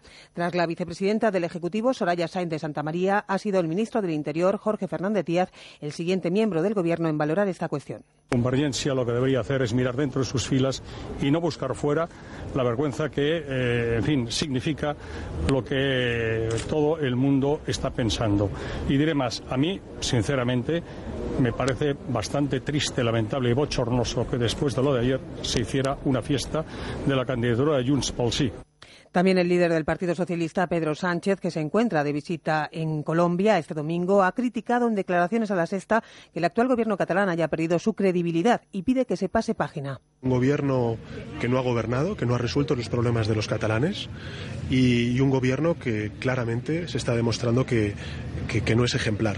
Hay que pasar página del desgobierno del señor Mas y hay que pasar página también de la falta de ejemplaridad de los dirigentes que ahora mismo están liderando Cataluña. Dentro de las filas de la lista soberanista Juntos por el Sí, en la que está Convergencia, el líder de Esquerra Republicana, Oriol Junqueras, insistía este fin de semana en que los responsables y el partido investigado deben constatar con hechos su transparencia y su distancia con la corrupción. Las autoridades de nueve países europeos han decidido, tras la reunión de sus ministros de Interior este pasado sábado, reforzar el control de la identidad de los pasajeros y los equipajes en los viajes en tren internacionales o de largo recorrido. Medidas como reforzar la vigilancia policial sin descartar la creación de un cuerpo especializado y la venta de billetes nominativos que ayuden a prevenir ataques como el tiroteo frustrado en el tren Thalys entre Ámsterdam y París por un yihadista el pasado 21 de agosto. El otro tema que preocupa a los socios europeos es la crisis de refugiados en Europa. Algunos países receptores, como Hungría, estudian medidas como endurecer los requisitos para la entrada de inmigrantes en su país. En este estado ya se ha terminado la valla de alambre de espino que trata de disuadir en sus fronteras a quienes quieren entrar de manera ilegal. En las últimas horas, entre tanto, se ha repetido en otro país, en Austria, el drama de días pasados. Cristina Rueda. La policía austriaca ha interceptado un camión que transportaba 26 personas procedentes de Siria, Afganistán y Bangladesh. Entre ellas había tres niños de corta edad que están en estado grave. El vehículo se encontraba cerca de la frontera con Alemania. El conductor ha sido detenido y acusado de tráfico de personas. Por otro lado, la Guardia Costera griega ha rescatado lo que va de fin de semana a más de 700 refugiados indocumentados en varias islas. Y en una, en una intervención, un inmigrante de 17 años ha fallecido al verse involucrado en un tiroteo con supuestos traficantes de personas. En nuestro país afrontamos una nueva jornada de tráfico en las carreteras en el tercer día de la operación Retorno de Vacaciones que comenzó el pasado viernes y finaliza en la medianoche del lunes. Desde la Organización de Ayuda en la Carretera, RACE, Tomás Santa Cecilia recuerda la importancia de cumplir con las normas básicas de circulación para evitar accidentes respetar en todo momento las normas de circulación, respetar los límites de velocidad, hacer uso de la distancia de seguridad, que muchos conductores a día de hoy invaden la, la distancia de seguridad del resto de vehículos y utilizar el carril izquierdo única y exclusivamente para realizar nuestros adelantamientos y, en lo posible, maximizar el, el uso del carril derecho. En las últimas horas la vuelta se ha realizado de forma escalonada con algunas retenciones. Con motivo de esta gran afluencia de vehículos, la DGT realiza una vigilancia especial en carretera con un refuerzo de sus efectivos hasta los 10.000 agentes. Actualidad deportiva ya con Pablo Valentín Gamazo. El Real Madrid le endosó cinco goles al Betis en el Santiago Bernabéu, una manita de los de Benítez con doblete de James y Bale y tanto de Benzema, destacada también la actuación de Keylor Navas que paró un penalti. Satisfecho por todo ello el entrenador del Real Madrid, Rafa Benítez si miramos los cinco primeros minutos, ya lo tenemos resumido. El equipo con intensidad, con ambición, con agresividad, con pegada. Y lo negativo ha sido dos o tres eh, despistes que han supuesto que ellos hayan tenido una ocasión o el penalti. Pero en general gana por eh, abrumadora mayoría lo positivo. En el Barça Málaga, un solitario gol de Bermal le vale al conjunto culé los tres puntos y seguir líder junto al Celta. Un Celta que liderado por Nolito con un doblete superó por 3 a 0 al Rayo Vallecano que jugó con 10 desde el minuto 8 y empate sin goles en la noeta entre la Real Sociedad y el Sporting de Gijón en el regreso de Yarramendi al conjunto Donostierra. En motor pole para Márquez en el Gran Premio Silverstone seguido por Lorenzo y Pedrosa y en la Vuelta de España, a España de ciclismo que les contamos aquí en Onda Cero el belga Stuyvens ha llevado la octava etapa, carrera accidentada para Beckmans y Peter Sagan que sufrieron caídas. No hay cambios en la general. El mayor rojo lo sigue llevando el colombiano Chávez. Más información a las 11 cuando sean las 10 en Canarias. Siguen ahora en compañía de Con Buena Onda y Merche Carneiro. Sea cual sea tu mascota, Carlos Rodríguez resolverá todas tus dudas. Hola Nieves, buenas tardes. ¿Qué me cuentas? Te cuento que yo ayer en mi puesto de trabajo me encontré un jilguero. Se la bajaba a coger. Recién llegado un mensaje de un seguidor de Twitter. Dice, mi perro ha llegado del paseo con esta herida en Bueno, una decirle pezuña". por un lado que un gato beba agua y que beba mucha no solo no es malo, sino al contrario, es bueno para el tema de... Preguntas, consejos, noticias, dudas, consultas, las mascotas y demás bichos, bichitos y bichazos tienen su espacio en Como el Perro y el Gato los sábados y domingos a las 3 de la tarde. Patrocinado por Royal Canin. Te mereces esta radio. Onda Cero, tu radio. ¿Quién no ha oído hablar de la cavitación? El método tecnológicamente más avanzado para conseguir una piel más joven y atractiva. Pues durante los próximos minutos vamos a conocer lo que es Celcavit, lo último en cavitación. En España solo lo puede conseguir a través de American Shopping en el 902-206-216 en americanshopping.es. Esther, buenos días. Hola. ¡Ay, qué gusto de oírte, hija mía! Sí. ¡Qué alegría Sí, más a mí grande! También me alegra mucho. Porque no mira que tenemos una cosa novedosa que no solamente es para las gentes pudientes, sino para las mortales, que es el Celcavit. Claro, y tú claro. sin poder contármelo. Está en American Shopping, el 902-206-216 o en americanshopping.es. ¿Y qué es Celcavit, Esther? En las revistas de belleza, de moda, todos hemos oído hablar de la cavitación, pero claro, luego nos íbamos a lo de precios y decíamos, bueno, da igual, está bien, estoy bien como estoy. Sí. Es- tampoco está para tanto. Pero no, ahora acercamos la cavitación a casa con Celcavit, con tecnología pura para eh, remodelar nuestra figura, es decir, para quitarnos esos depósitos de grasa, de la celulitis y combina esa ultracavitación, pero da un paso más allá porque lo combina con terapia de LED.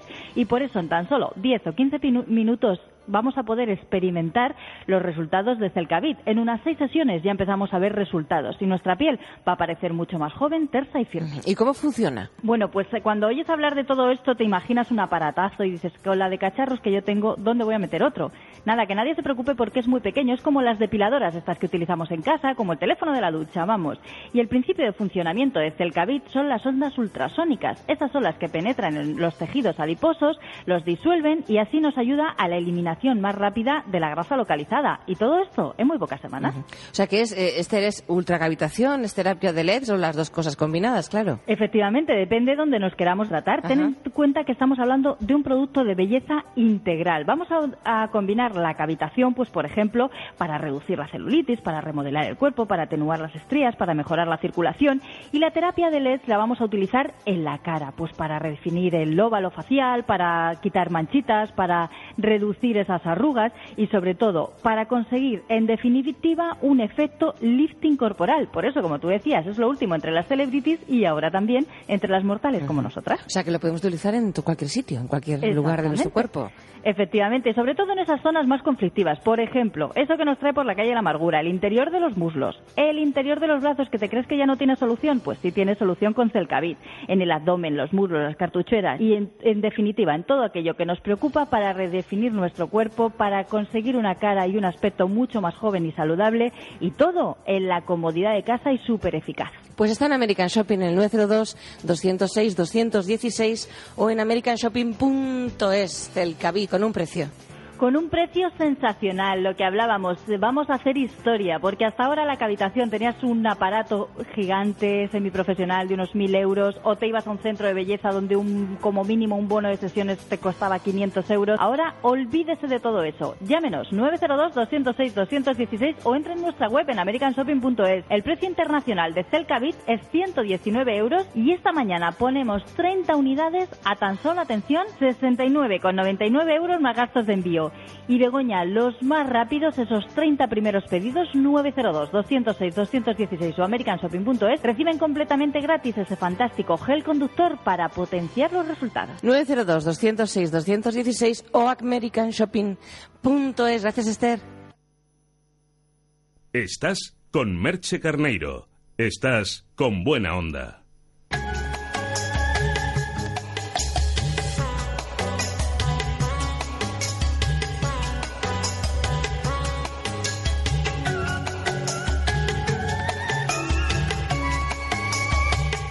Las curiosidades del cerebro.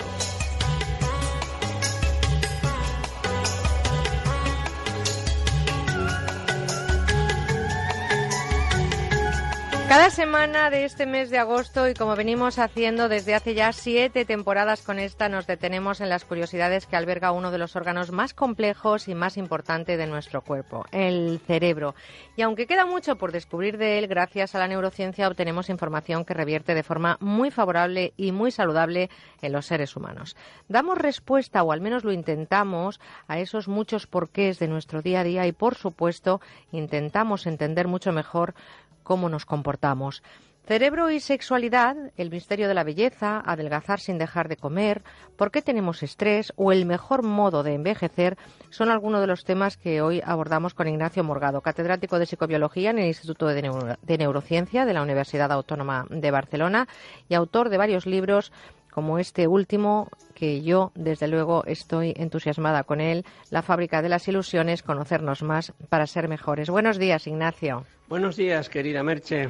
Pues fíjate que además de ser un lujazo tenerte, eh, debo de comentarte que no sabes cuántos correos electrónicos recibimos cada año en conbuenaonda@ondacero.es diciendo lo interesante de los temas que nos cuentas y también la manera tan cercana y tan fácil de abordar algo tan complejo como la neurociencia. Así que muchas gracias, Ignacio, por estar con nosotros. ¿eh? Es un placer y un agradecimiento grande a todas esas personas que se interesan por lo que hacemos los científicos. Decía hace unos segundos que también la sexualidad está en nuestro cerebro. ¿Qué error cometió Woody Allen cuando dijo que el cerebro era el segundo órgano más importante del cuerpo, poniendo en el podium ganador a otro órgano también, hay que decirlo, muy importante, ¿no? ¿Dónde está la sexualidad de los humanos? Pues está donde está todo, en el cerebro, en las neuronas, ahí está nuestra vida, ahí está todo lo que sentimos, todo lo que percibimos, todo lo que somos. Cuando ese órgano falla, pues eh, desaparece la percepción consciente, desaparecen todos nuestros sentidos, todos nuestros sentimientos, y aunque pudiéramos conservar la vida como si fuéramos un individuo en estado de coma, pues esa vida tendría muy poco sentido. Pues eh, es importante mm, yo creo que hablar de esto, ¿no? Para decirle a los seres humanos que hay veces que hay problemas eh, sexuales y, no solamente son patológicos, sino que a lo mejor también pueden ser por una forma de percibir o de llevar a cabo la sexualidad, ¿no? Pues sí, la sexualidad es una cosa muy importante en la vida y además pues tiene un componente educativo eh, que influye mucho en cómo lo viven las personas, ¿no?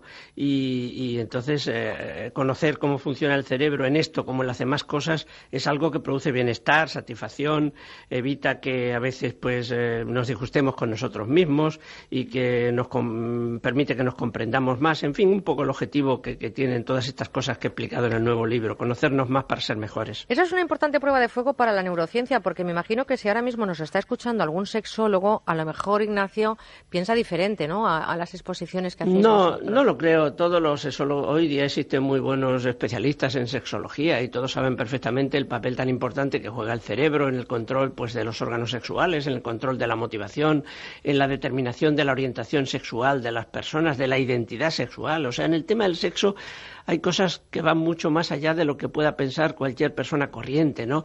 La identidad sexual es una cosa, perdón, la identidad de género, digamos, es algo que va más allá del sexo por sí mismo, ¿no? El que alguien se sienta hombre o mujer. Eso es un tema tremendamente complejo.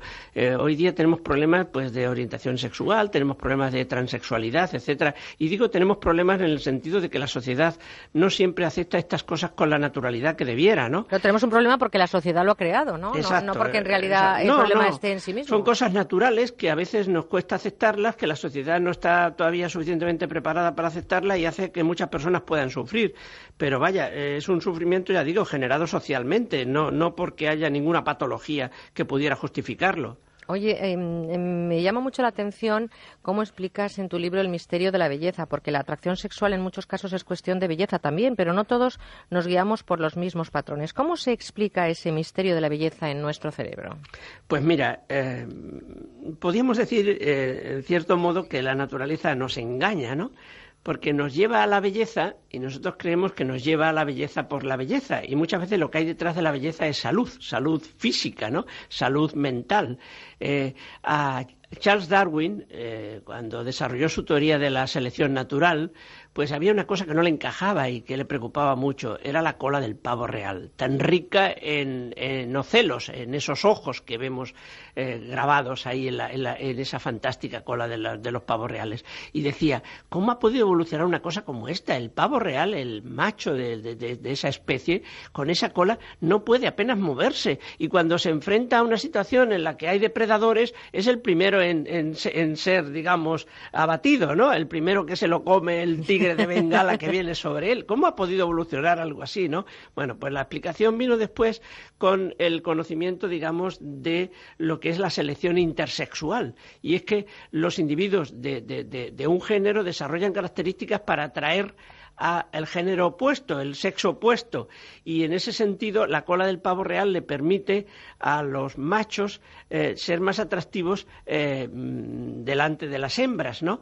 ¿Y, y por qué? Que ese atractivo, esa belleza de la cola, ¿a qué lleva? Pues mira, lleva a lo siguiente. Se ha demostrado que cuantos más ojos tiene un, un- Una cola de pavo una real, cola ¿no? de pavo real, más atractivo le resulta a la hembra. Es decir, más liga el, el macho, por así decirlo.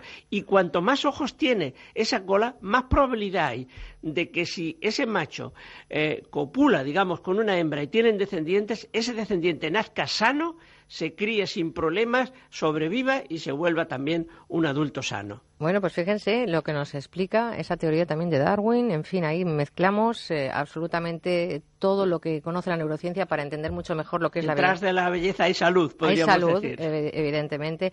Pero fíjate que detrás de la belleza a veces eh, perseguimos un canon demasiado estricto, el de la excesiva delgadez.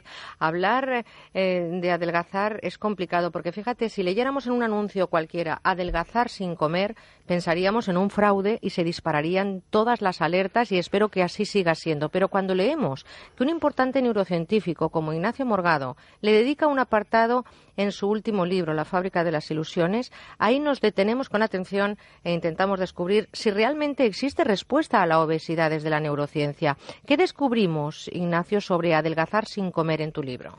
Pues mira, eh, lo que descubrimos es que el mecanismo de nuestro organismo que regula la energía de nuestro cuerpo, la homeostasis energética, y eso significa la regulación del peso, y eso significa la regulación del hambre, eso significa la regulación de la ingesta, de la cantidad de comida que comemos, pues todo eso es muy complicado, muy complicado porque la naturaleza ha querido desarrollar mecanismos alternativos para que siempre esté garantizada la eh, existencia de la energía necesaria para que nuestro cuerpo y nuestro cerebro funcionen con normalidad. Y a veces cuando intentamos, digamos, alterar el funcionamiento del cerebro en lo que respecta al metabolismo energético, por un lado, se dispara un mecanismo alternativo por otro y por eso no conseguimos muchas veces eh, mm, regular el peso de nuestro cuerpo como nos gustaría. Parece que el cuerpo se instala en un peso determinado, que es el que todas sus condiciones fisiológicas determinan,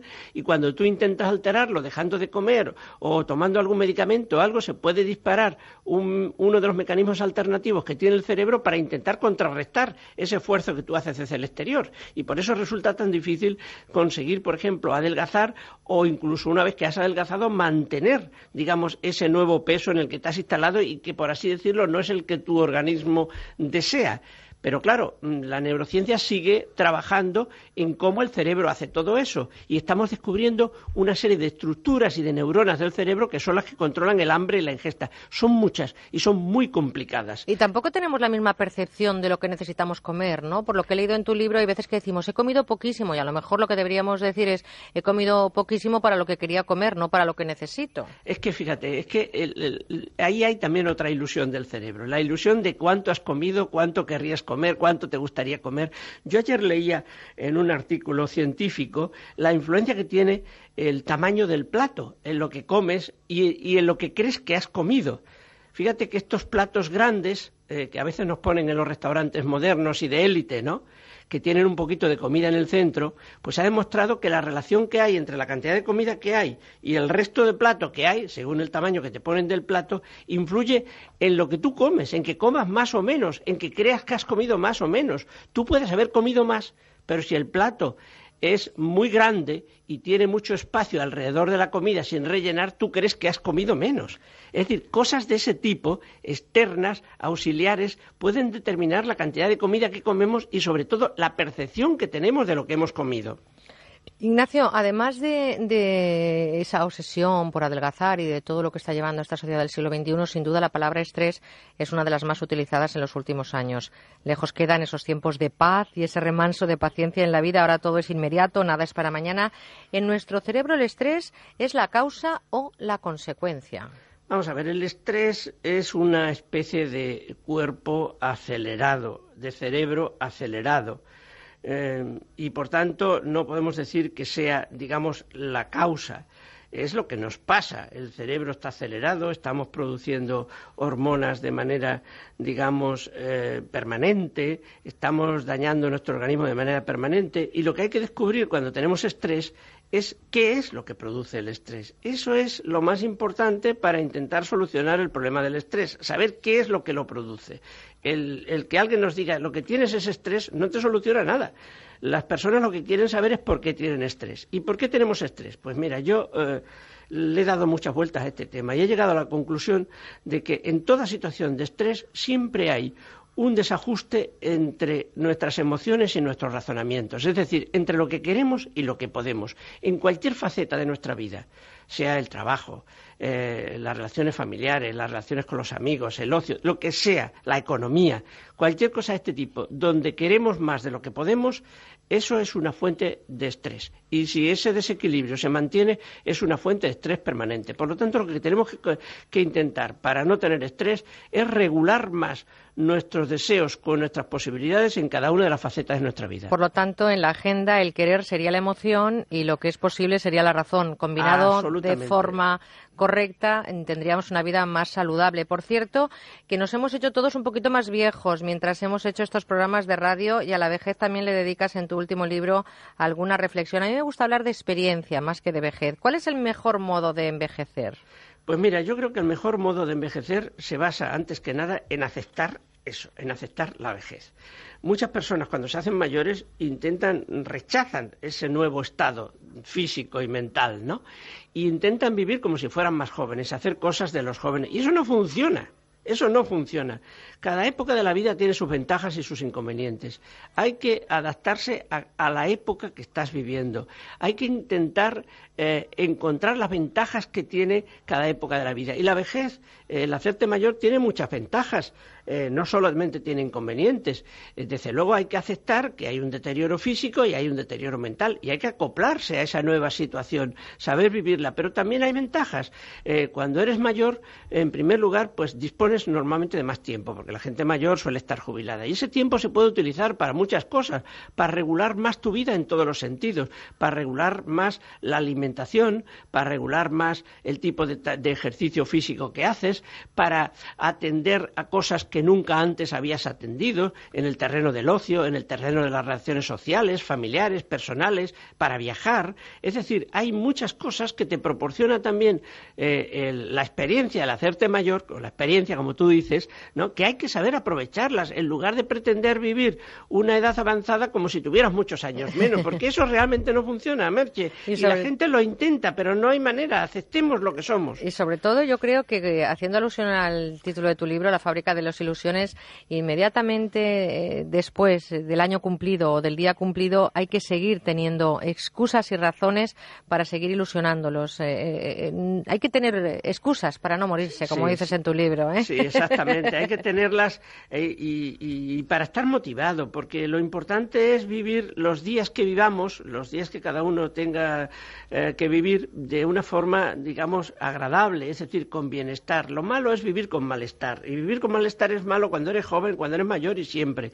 Y las personas que tienen, pues, eh, como tú muy bien decías, esa experiencia que da la madurez, pues deben de pararse a reflexionar las ventajas que tiene también el ser mayores y el intentar aprovecharlas, el no caer, digamos, en mitos o, en intereses que no son los propios de esa edad y, por tanto, que a lo que conducen es a, frustración y a desmotivación. Bueno, pues hemos hablado del tiempo también, de la percepción del tiempo, de la ilusión, de, eh, que es eh, vivir el día a día, ¿no? Y sobre todo que el tiempo también es una ilusión de nuestro cerebro. Pues esa ilusión ha pasado, se nos ha ido el tiempo, lo aceptamos y sobre todo lo hemos disfrutado contigo.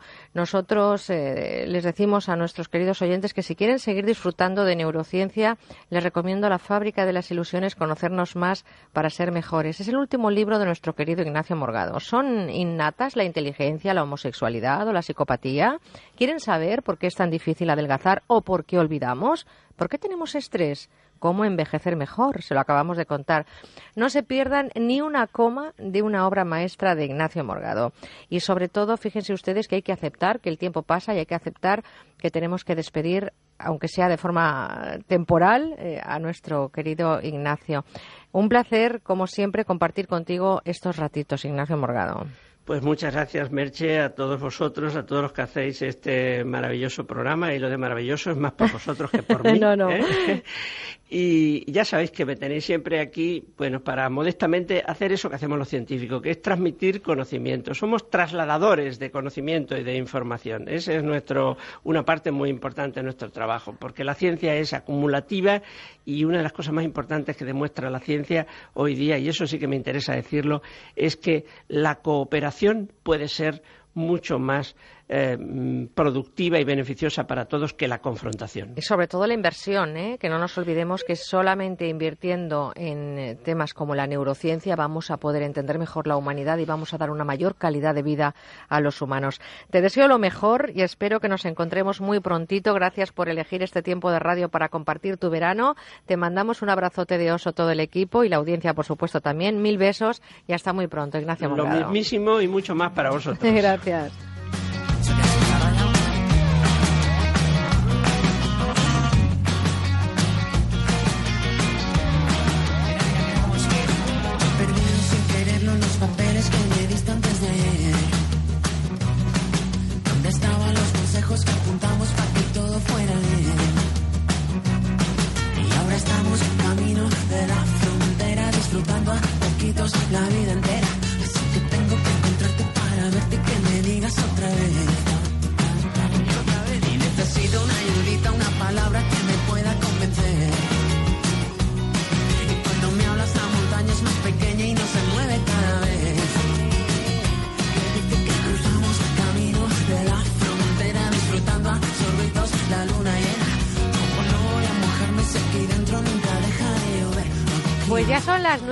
27 en Canarias, 10 y 27 en la península. ¿Cómo se está pasando la mañana de este domingo 30 de agosto?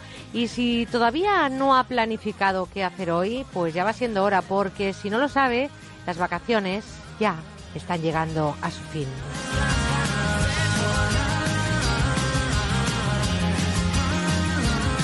Quiero darles las gracias porque estamos recibiendo muchísimos correos de ánimo, de fuerza, de gratitud para este programa. Gracias por todo lo que nos están eh, contando en conbuenaonda@onda0.es y por esos mensajes de voz tan cariñosos que estamos escuchando en nuestro contestador automático 963 915347. Gracias por saber que existen, por saber que son cómplices y por saber que están ahí detrás, al otro lado de estos micrófonos.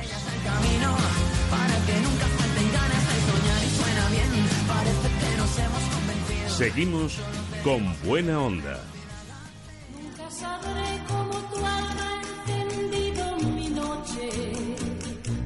Nunca sabré el milagro de amor que ha nacido por ti. Amigos, hoy se termina la colección Baladas en Español. Se han vendido miles de copias.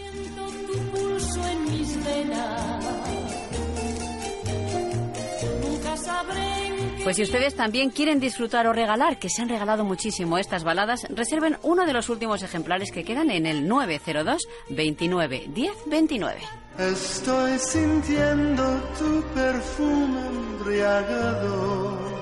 Tres discos con 60 canciones preciosas, los números uno de los años 60 y 70, interpretados por los mejores artistas. Soledad es tan tierna como la amapola que vivió siempre en el trigo sola. Y todas cantadas en nuestro idioma, una selección fantástica y muy exclusiva porque no se vende en las tiendas, solo se vende aquí en la radio, en la web musicadesiempre.com y en el número 902 29 10 29. Hoy daría yo la vida por no verte más. Con artistas nacionales e internacionales, pero que grabaron sus éxitos en castellano, como Martiña, a la que estamos escuchando. La italiana Iva Zanicchi. Debe ser un alto mi capital. Sí que estoy cansado, no puedo Y también tenemos a Sandro Jacobe y su jardín prohibido.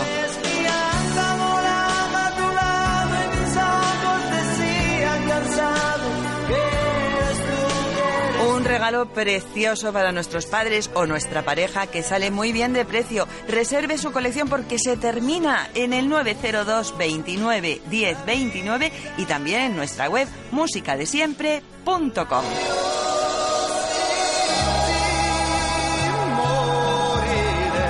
Pues sí, por muy poquito dinero, porque los tres CDs mantienen la rebaja y pasan de 40 euros que estaban a solo 33 euros más unos pequeños gastos de envío que está, pero que muy bien. Nunca olvidaré en mi vida esa tarde fría del invierno aquel. Y para todos los oyentes que encarguen la colección hoy, por ser el último día, hay un regalo seguro, un reloj precioso de pulsera de señora o de caballero. Pueden elegir, se lo llevan gratis al pedir su colección en el 902 29 10 29 y también en la web musicadesiempre.com. Soledad vive como otra cualquiera. No se olviden que es el último día para conseguir estas maravillosas baladas en español. Pídanlas en la web musicadesiempre.com o llamando al 902 29 10 29. Pero yo la quiero así distinta porque. Hay un 62% de personas que no oyen bien y hay un 90% que no se pueden gastar un dineral para solucionarlo. Sonovida pone a su alcance el nuevo Sonovida K Plus, el más pequeño, potente y ligero del mercado que funciona sin pilas. Su sistema digital System Pro de tecnología japonesa le permitirá escuchar con total nitidez la vida que le rodea en un radio de hasta 30 metros. Su precio es de 109 euros y los 25 primeros pedidos pagarán solo 59,99 y la segunda unidad por solo 20 euros más. Ah, pero si usted es jubilado parado, pagará solo 10 euros más. Llame ahora mismo a Publipunto 902 180 190 o publipunto.com y pida esta oferta. Recibirá de regalo un kit de limpieza, un microestuche ergonómico y un juego de 11 pipetas de silicona. Llame ahora mismo y pídalo 902 180 190 o publipunto.com. Está garantizado de por vida. Triatlón Madrid Kilómetro Cero, el triatlón de larga distancia que recorrerá las calles de Madrid el 27 de septiembre. ¿Afrontas el reto? Información en triatlonmadridkm0.com. Onda Cero con buena onda. Busco un rinconcito y que le diga al mundo que te quiero con locura y atraparte en un suspiro y jugar sin ataduras y que me pidas solo un rincón para nosotros, para ti, para mí. Quiero un rinconcito lleno de besos y abrazos, lleno de calor. Hay que diga Pues vamos a abrir nuestro rinconcito de gastronomía y quiero saludarle a Santos Ruiz, que es eh, gastrónomo, como saben ustedes, es nuestro gastrónomo de cabecera, tiene su propio gastroblog, es eh, presidente de la denominación de origen Terra de Valencia. Y yo no sé si llamarle amigo, porque tiene una cantidad de deudas conmigo este año. Querido Santos, buenos Los días. amigos lo perdonan todo, Merche, así es que de verdad tienes que llamarme amigo y perdonarme mis ausencias. Ay, Claro, ausencias, ay, ausencias. Además ya no te atreves a venir al No, estudio. no, eso sí me falta el valor. Te falta valor. Hace falta valor, que diría la canción, ¿no? Estaría bien. Oye, Santos, a las 10 y 33, 9 y 33 en Canarias, hoy te voy a poner a prueba, fíjate.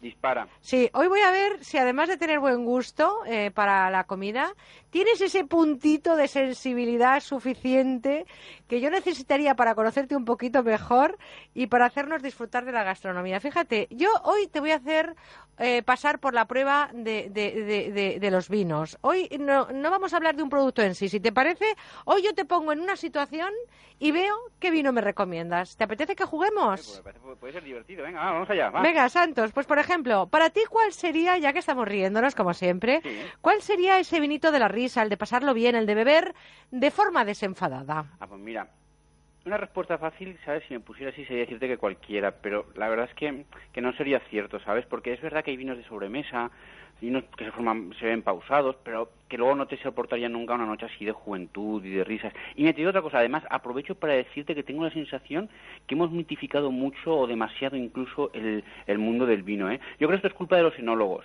Se han puesto muy estirados, muy serios, y a base de intentar hacer del vino algo especial, han llegado a vendérnoslo como si fuera algo místico, ¿no? Y claro, entonces hemos llegado a encerrar el vino en cosas muy serias, en una cena bien puesta, en una ocasión de lujo, en tal. Entonces, situaciones banales como la que tú me propones, el vino ahí parece que no tenga cabida. Y no, señor, hay que beber vino para disfrutar y para pasárselo ¿Y bien. cuál me recomendarías para Mira, este yo para una momento? noche de verano como esas, con los amigos, habiendo ya dado cuenta de la cena, para alargar la fiesta hasta la madrugada, ¿sabes lo que te digo? Que te pongas cerquita de la mesa dos o tres botellas de vino rosado. Un buen rosado, por ejemplo, de Navarra, que son golosos a más no poder. O incluso de Requena, que los hacen de bobar y son maravillosos. Un rosado fresquito, goloso, divertido. Con eso, Merche, con eso alargas la noche hasta el amanecer. Sí, señor. El rosado es para mí el vino de la risa, sobre todo de las noches de verano. Bueno, pues sin entrar en demasiados detalles, si ya me entiendes, para una celebración.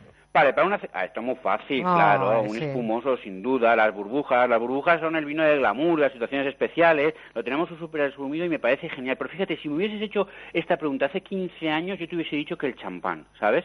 Pero hoy no. Hoy te digo que el cava. Porque hay cavas maravillosos en Cataluña, el País Vasco, Navarra, en Aragón, Extremadura y hasta en Valencia. Lo que pasa es que, fíjate, muchas veces cuando pensamos en el champán, se me dice, la calidad del champán medio que llega de España es mejor que la del cava. Toma, y el precio también, ¿sabes? No, es verdad. Es que los precios medios de los champáns que nos llegan a España estamos hablando entre 30 y 60 euros. Bueno, cuando pues- los cavas van entre 10 y 30. Pero si tú vas en el mismo horizonte de precios, vas a encontrar tan ca- cavas tan buenos como los mejores champáns de Francia. Oye, entonces, para una celebración, las burbujas dices que van bien. Cuando, por ejemplo, el jefe nos invita y dice, oye, habéis tenido un verano estupendo, y ahí lo dejo, ¿eh?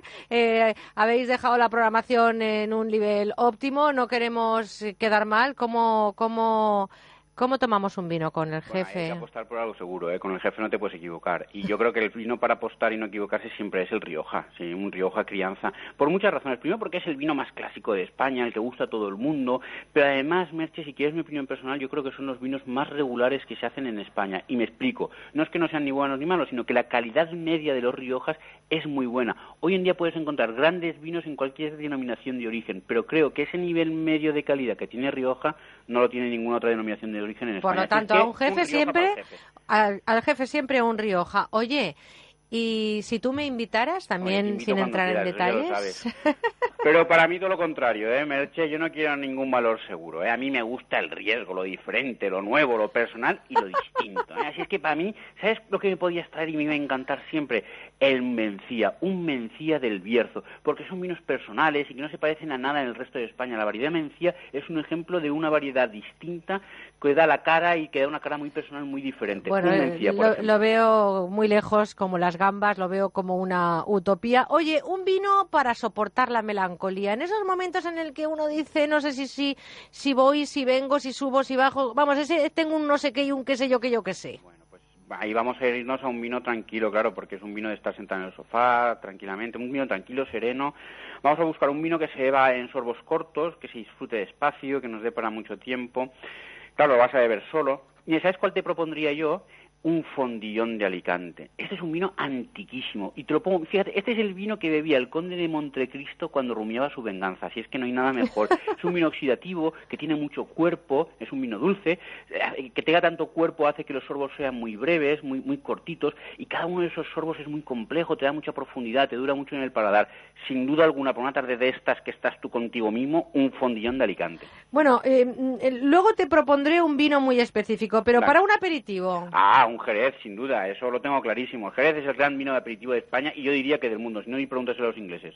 O sea que para, para un aperitivo Jerez, para un largo menú degustación de esos que vamos a un restaurante de los llamados finos. Ahí vamos a necesitar un vino, Merche, que dé la cara en muchas situaciones, ¿no? Porque eh, es probable que empecemos el vino de degustación con una buena ostra y lo acabemos con un carré de cordero. Y no es fácil. Ahí nos tenemos que ir, yo creo que un blanco con madera, ¿eh? que es lo que nos va a dar la cara. ¿Sabes? Uno genial, por ejemplo, un godello, el godello es una variedad de uva, un godello de Valdeorras. Son vinos que de verdad te funcionan desde la ostra hasta el carré, desde, no te diría con una gamba, pero casi con cualquier marisco y casi con cualquier gamba.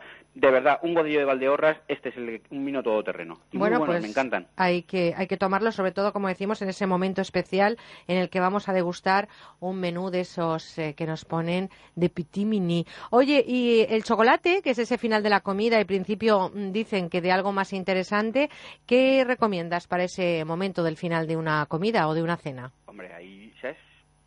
Vinos que además luego van para la sobremesa. Ya lo tengo claro, un Tocay. Ah. El Tocay es un vino húngaro dulce, es una maravilla, un vino también muy antiguo.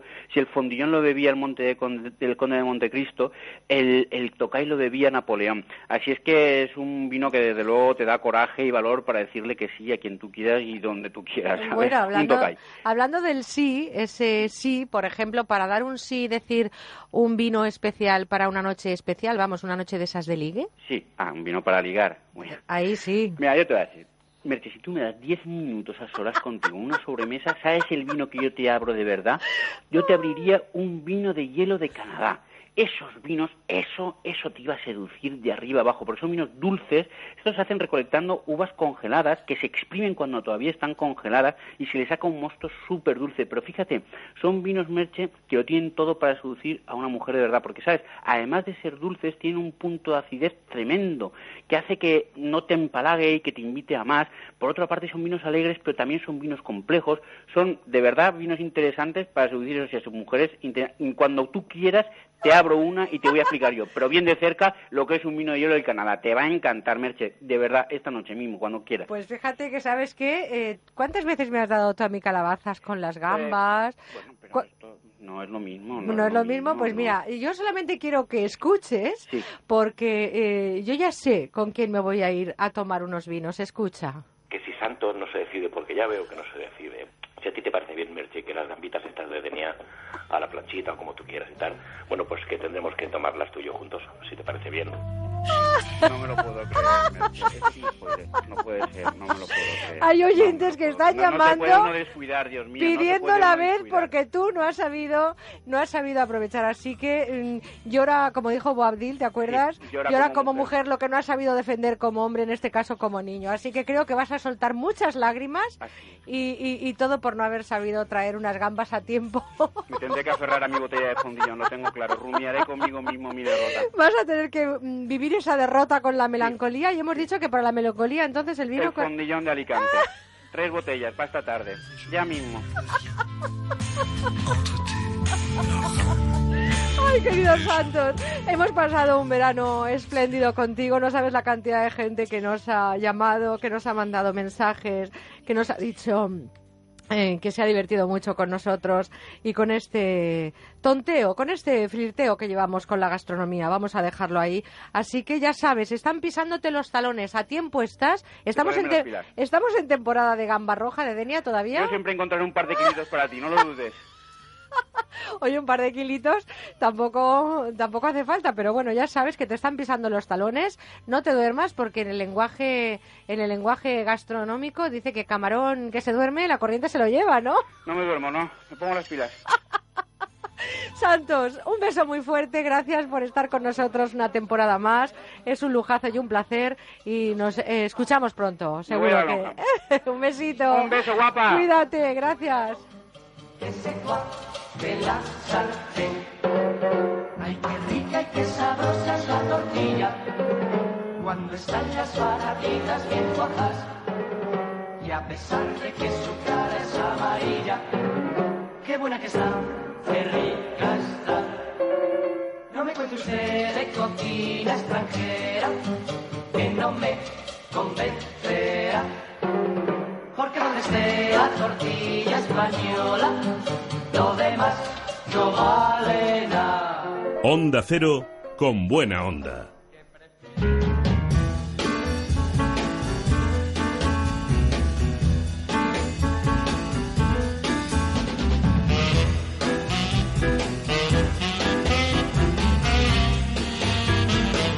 Aquí huele a timo.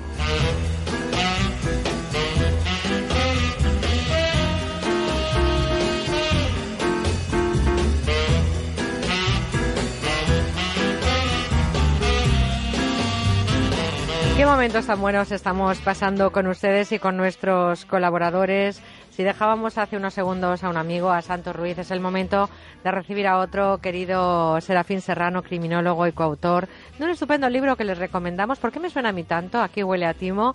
Sa- eh, Serafín, iba a decirte Santos porque como eh, eh, acabo de, de- de- de reír un rato con él. Eh, Serafín, amigo, buenos días. Merche Carneiro, amiga, socia, muy buenos días.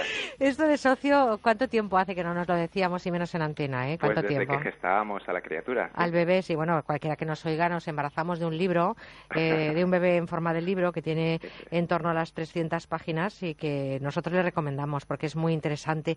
Aquí huele a timo. Oye, pegados a la actualidad esta temporada, hay que ver, yo creo que ha sido un verano, ¿verdad, Serafín? De los que siempre hay noticias de sucesos en este sentido, en los timos y las estafas. Pero este verano ha- ha sido especial también, ¿eh? Hemos tenido mucha, mucha, mucha eh, denuncia y mucha información precisamente de los timos y las estafas, ¿eh? Efectivamente, y aquí tienes la, la pregunta y la respuesta, ¿no? ¿Qué ocurre en España? ¿Hay gente de buen corazón en España? ¿Hay gente solidaria en España? Y sensible, por supuesto que la vemos. Eh, y y es- ocurre algo así, ¿no? Esta gente lo sabe, los delincuentes lo saben, los granujas y canallas, y, y hacen su agosto, nunca mejor dicho, no lo... no- Este no año, evidentemente, podemos afirmarlo. Han hecho el agosto y fíjate que hace tan solo unos días agentes de la Policía Nacional detenían a, no vamos a decir el nombre, porque evidentemente no vamos a decir el nombre, a una persona de nacionalidad española con más de 20 antecedentes policiales por el eh, presunto delito de estafa. Una estafa conocida como la del timo del pariente. Nosotros eh, hemos hablado de ella. La víctima es abordada en plena calle por un o una joven. Y a partir de ahí, ¿qué ocurre? Pues mira, tanto en la calle como en su vivienda. porque muchas veces abordan en las viviendas ya que obtienen la información de los buzones que hay en, en los bajos, ¿no? Del vecino. En este caso, pues se hacen pasar por, por pariente de ese vecino y, y, bueno, de manera elegantemente, o sea, con muy buenos modales, es una persona elegante y muy buena apariencia, pues le hace saber, eh, en primer lugar, que es el pariente de este vecino y en segundo lugar, pues ha ocurrido algún tipo de desgracia, ¿no? O ha tenido un accidente de tráfico y precisa eh, una, una ayuda para la reparación, o que se ha quedado sin gasolina y necesita dinero porque en ese momento no tiene, o que ha ingresado a, a, su padre en el hospital y necesita urgentemente coger un taxi para irse. Entonces le pide unas cantidades que rondan entre los 100 y los 200 euros. Y mira, este caso concreto al que haces referencia, cuando fue detenido este personaje, persona, este personaje eh, había ya cometido 15 hechos de este tipo y había recaudado, entre comillas, naturalmente, ¿no? Había estafado en torno a los 3.000 euros. Qué barbaridad. Por lo tanto, vamos a contarles eh, este timo y cómo prevenirlo, pero también déjame, querido Serafín, que salude a una compañera, Laura Sánchez. Laura, buenos días. Buenos días, Merche. Eh, tú también has hecho de reportera intrépida sí. esta semana. ¿Y hoy qué habéis preguntado exactamente? Bueno, yo creo, en primer lugar, que realmente la pregunta que debemos formularnos hoy es si sigue quedando buena gente, gente que pues se guía por la empatía y accede pues a lo que sea necesario para ayudar a otra, ¿no? Hemos entrevistado a varias personas y les hemos planteado la siguiente cuestión. Si llama una persona a tu puerta y dice ser pariente cercano de un vecino tuyo y asegura que tu vecino está en una situación, pues, está en el hospital, ingresado y mal, necesita dinero para coger un taxi ese, ese familiar y hemos preguntado si, se, si se les darían el dinero realmente. Y esto es lo que nos han respondido. Pues a ver, depende, porque a lo mejor si he visto la situación del accidente o cualquier cosa, pues sí, pero si es que no lo veo y tampoco me, me transmite mucha confianza, pues la verdad es que no se lo daría. Pues sí, yo se lo daría porque me gustaría que hiciesen lo mismo en caso de que me pasara a mí y porque confías, ¿no? Al decir que es un familiar del vecino, alguien que, que conoces, de, al ser tu vecino, dices, bueno, pues se lo doy, pobre, ¿no? Pues yo se lo daría porque, no sé, si ves muy apurada a una persona y, y crees que, que le puede hacer falta, no creo que me esté engañando, vamos. Pues en un primer momento bajaría a hablar con mi vecino a ver si el dinero es para él o para quién es. Y luego ya si es para mi vecino realmente sí se lo daría, pero para una persona que es desconocida no. Directamente siempre tengo la costumbre de mirar por la mirilla. Si no conozco a la persona que está al otro lado, no abro la puerta. Y entonces no sé si es familiar de un vecino o si no. Tengo esa manía, no abrir a nadie que no conozco. No es una manía, eso es una precaución que es muy saludable, desde luego que sí. Laura, muy buen trabajo y la verdad Muchas que la gracias. conclusión, eh, de verdad que sí, la conclusión, eh, compañero, es que eh, somos gente buena, ¿eh? Eh, Yo creo que al final, quitando algún eh, momento puntual que valorarían estos, eh, estos entrevistados por nuestra compi Laura, eh, sí que darían el dinero, fíjate, ¿eh? Sí, sí, efectivamente, como te estoy comentando, eh, realmente hay mucha gente solidaria, hay mucha gente que, que, que, practica la empatía, ¿no? Y se pone, como ha dicho esta entrevistada, ¿no? En el lugar del otro, también le gustaría que se lo hicieran. Pues mira, ante esto vamos a comentar una cosa. En primer lugar, eh, lógicamente está el tema de la desconfianza, ¿no? Eh, desgraciadamente es así porque se repiten constantemente, a lo largo del tiempo situaciones en las que se están aprovechando de, nosotros, ¿no? De la gente de, pues empática, ¿no? O solidaria. Pero si en un momento determinado realmente consideramos que mm, es, ¿por qué no? Es probable, ¿no? Pues vamos, podemos utilizar una técnica muy básica y muy simple. Y es tan fácil como pedirles el documento nacional de identidad y le hacemos una fotografía con el teléfono móvil en el supuesto hipotético de que cuando hablemos con nuestro vecino mm, realmente no haya ocurrido el cuento que nos ha ocurrido que nos ha contado el delincuente, pues siempre podemos cursar una denuncia por estafa. Sería en este caso una falta, ¿no? Por las cantidades. Pero bueno, ya se tendría un indicio para, para Sí, porque además ahí el, el, delincuente o el presunto delincuente tiene muy claro hasta dónde puede llegar para que después, a la hora de dar explicaciones a la justicia, en el caso de que se le pidiera, uh -huh. eh, tener el listón por debajo del delito, ¿no? Eso es. Y ya te digo, si realmente necesita el dinero, vamos a ver, ¿quién de nosotros en un momento de apuro que realmente necesitemos esa cantidad eh, no vamos a dar una mínima garantía como mostrar el DNI para que le haga una foto por si acaso, ¿no? Es como cuando te piden el DNI en- en- tras entregar la tarjeta de crédito. A nadie le debe importar. Y se le importa, desconfía y portazo en las narices, zasca, ¿no? Como se suele comentar últimamente. O sea, que está claro. Ya te digo que ante esta situación eh, yo daría ese, esa máxima ¿no? acerca del consejo. Desconfiemos en primera instancia, por si acaso, pero si en un momento determinado es muy convincente el, el pues bueno, el estafador, pues bueno, eh, podemos pedirle. Hemos nombrado, hemos nombrado a un caso que se ha producido este agosto, pero mirando en lo que está ocurriendo en los últimos tiempos, podíamos eh, dar sin duda una gran retaíla de, de personas detenidas, algunos eh, que han llegado a conseguir más de 11.000 euros, como un hombre de Valladolid. eh, podíamos seguir hablando de un, una denuncia que presentó un varón de 82 años que le había ocurrido también eh, en una localidad del centro de España. En fin, la policía se sorprende de que los vigueses aún piquen en estos viejos timos. Hay otro titular. O sea que podemos decir que, al igual que la semana pasada hablábamos del timo del nazareno y que no está nada enterrado, el timo del pariente está siendo muy frecuente en esa picaresca que sigue sobrevolando España en momentos difíciles. Efectivamente, pero además por lo que hemos comentado en tantas ocasiones, eh, se trata del argumento convincente. ¿M? Yo no te estoy vendiendo, eh, no sé, el establecimiento de una sociedad o no te estoy eh, vendiendo la posibilidad de obtener, de hacerte millonario. No, no. Te estoy pidiendo que seas solidario conmigo, pero es que además tocando la fibra sensible que todos, absolutamente todos tenemos en un momento determinado. Y son unos canallas, y son unos verdaderos canallas. En primer lugar, porque actúan eh, uno de los mayores colectivos, y lo hemos comentado en varias ocasiones, que es víctima de este tipo de estafas, es el colectivo de la tercera edad. Pero es que además abusan de la confianza de- del resto, de esa buena fe, de esa solidaridad, y al final lo que hace es, eh, pues, entibiarnos, nos entibia y, nos hace quizá menos solidarios. Y esto no solo es una forma de ganarse la vida de manera deshonesta o ilegal, es una forma de, de- de dar un sablazo a la sociedad, so- a una sociedad solidaria para que realmente sea más fría, ¿no? Que es lo que es de, de alguna manera de lo que todos huimos, ¿no? De lo que todos huimos. Laura, em, ¿tú abrirías la puerta? Eh, ahora te estás informando mucho de todas estas cosas porque has participado durante este verano en esta sección y te has informado de mucho, pero ¿tú crees que vuestra generación sois confiados? ¿Conocíais ese tipo de timos? Yo no lo conocía, pero creo que no somos nada confiados. Pero yo, yo, por ejemplo, yo sí abriría la puerta. A mí me, en esa situación, yo no quiero encontrarme en esa situación un día y que no me ayuden.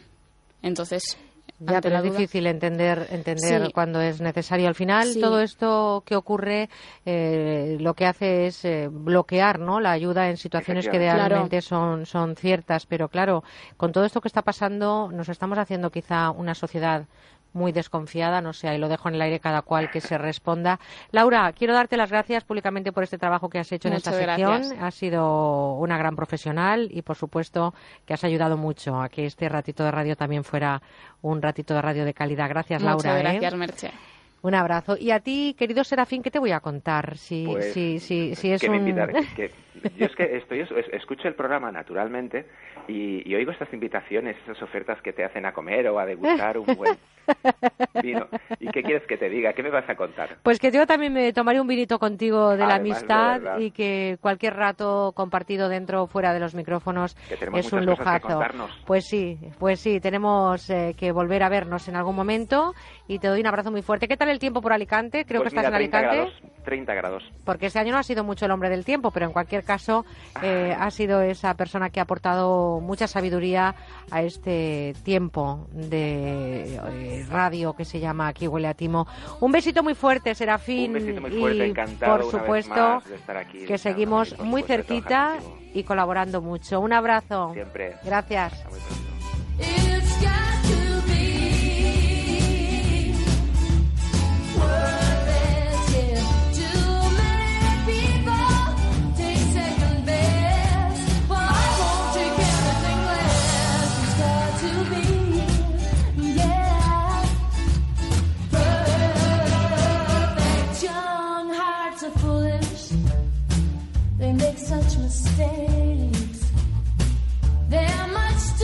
Eager.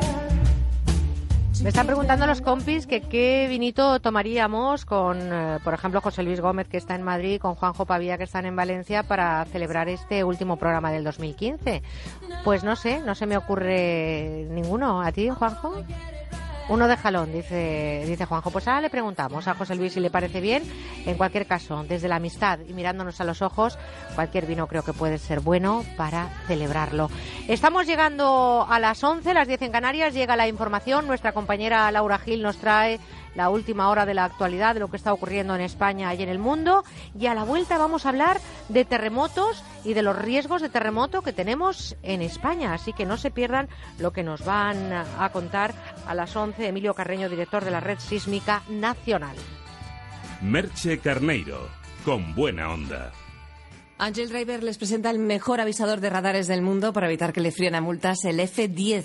Y está en Publi.902 180 190 o en publi.com. Ramiro, muy buenas. Muy buena, Begoña, un saludo cordial. ¿Cómo es este avisador de radares F10? Bueno, pues el mejor del mercado, un nuevo multiavisador de radares para un nuevo tiempo que incorpora la tecnología multicanal más moderna que le permite conectarse con 20 satélites a la vez para no perder cobertura. Y luego en tecnología chip GPS M-Star de última generación con máxima sensibilidad y, por supuesto, máxima precisión. Un error que no llega a un metro en cuestión de lo del mundo mundial. Es la máxima tecnología en estos momentos disponible y es tan bueno que lo recomienda la revista del motor La Mejor Autofácil. ¿Y qué es lo que le hace diferente al resto, Ramiro? Pues mira, excelente cobertura que garantiza siempre la información incluso cuando existen edificios altos o condiciones climatológicas adversas, como en invierno o en las grandes ciudades, ¿no? Que se puede utilizar en cualquier vehículo o moto, que tiene actualizaciones gratuitas para siempre, que llevamos siempre la visualización permanente de la velocidad real, que es la que nos va a medir el radar. Los cuentakilómetros de los coches tienen errores de 3 o 4 kilómetros, Begoña. Y los han afinado más que los Stradivarius, te lo puedo asegurar, que si te pasas un kilómetro, tienes recuerdo. Y luego mucho más sencillo de utilizar, llegar, enchufar y a funcionar. Más ligero, tamaño reducido y el recordatorio de que es un avisador para que a usted no le pueda multar. Es totalmente legal. Y muchas más novedades, me imagino, ¿no? Que presenta el F10. Pues sí, la pantalla en color de LEDs adaptables día y noche, que es preciosa para conducir en un tono relajado, nuevas alertas configurables de velocidad, los radares trampa los tenemos también incluidos y, por supuesto, la base de datos dinámica, la nueva base de datos dinámica con todos los radares que existen en el mercado, es todo. Incluso no solamente los de la DGT, sino los de la Generalidad de Cataluña y del Gobierno Vasco, en farolas, semáforos, ocultos, tramos de velocidad controlada, nuevos radares multicarril y todo a- con actualizaciones permanentes y actualizadas prácticamente al día. Y es el único Begoña que nos avisa no con luces ni con sonidos, sino con mensajes de voz tan claros como estos. Atención, radar móvil. Límite de velocidad 110. Velocidad excesiva. Reduzca. es tan bueno, Begoña, date cuenta que es tan bueno, te iba a decir, que, que- que- que llega a ser casi, casi, casi un avisador siendo legal, ¿eh? Pues están en el Publipunto, en el 902 180 190 publipunto.com con alguna oferta. Hombre, hoy vamos a hacer una oferta de los días felices. Mira, el precio internacional son 205 euros. Siempre tenemos 50 unidades a tan solo 129,99.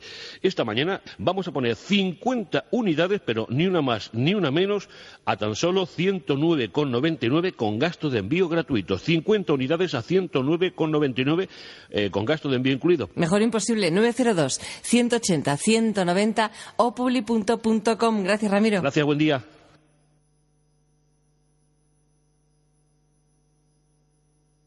y que pactará en función de las políticas con otras formaciones políticas. Por cierto, digo formaciones políticas, no formación política, es decir,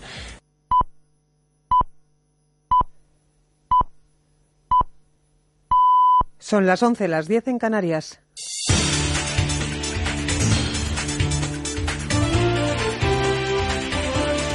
Noticias en Onda Cero. Buenos días. El presidente del Gobierno, Mariano Rajoy, clausura a partir de esta hora en Soutomayor, en Pontevedra, un acto de su partido en el que va a ofrecer su tradicional discurso con el que inicia el curso político tras el verano. A la espera de lo que diga el jefe del Ejecutivo y presidente del PP, el que sí ha hablado sobre posibles pactos postelectorales ha sido el líder socialista Pedro Sánchez, que en declaraciones en la Sexta dejaba abierta la posibilidad de acercarse a otros partidos como Ciudadanos o Podemos, menos al Partido Popular. y que pactará en función de las políticas con otras formaciones políticas. Por cierto, digo formaciones políticas, no formación política. Es decir, el Partido Socialista, a diferencia del Partido Popular, tiene una capacidad de llegar a acuerdos y de negociación con otras formaciones políticas, no solamente con Podemos, también con Ciudadanos, con partidos nacionalistas moderados que también son necesarios en la política española, como es el Partido Nacionalista Vasco, como es Coalición Canaria. La crónica política apenas se ha tomado un descanso este verano, menos aún en Cataluña, con la precampaña para el 27 de septiembre y últimamente con los registros en la sede de Convergencia Democrática y ayuntamientos gobernados por esa formación por un presunto cobro ilegal de un 3% de comisión a cambio de adjudicaciones públicas.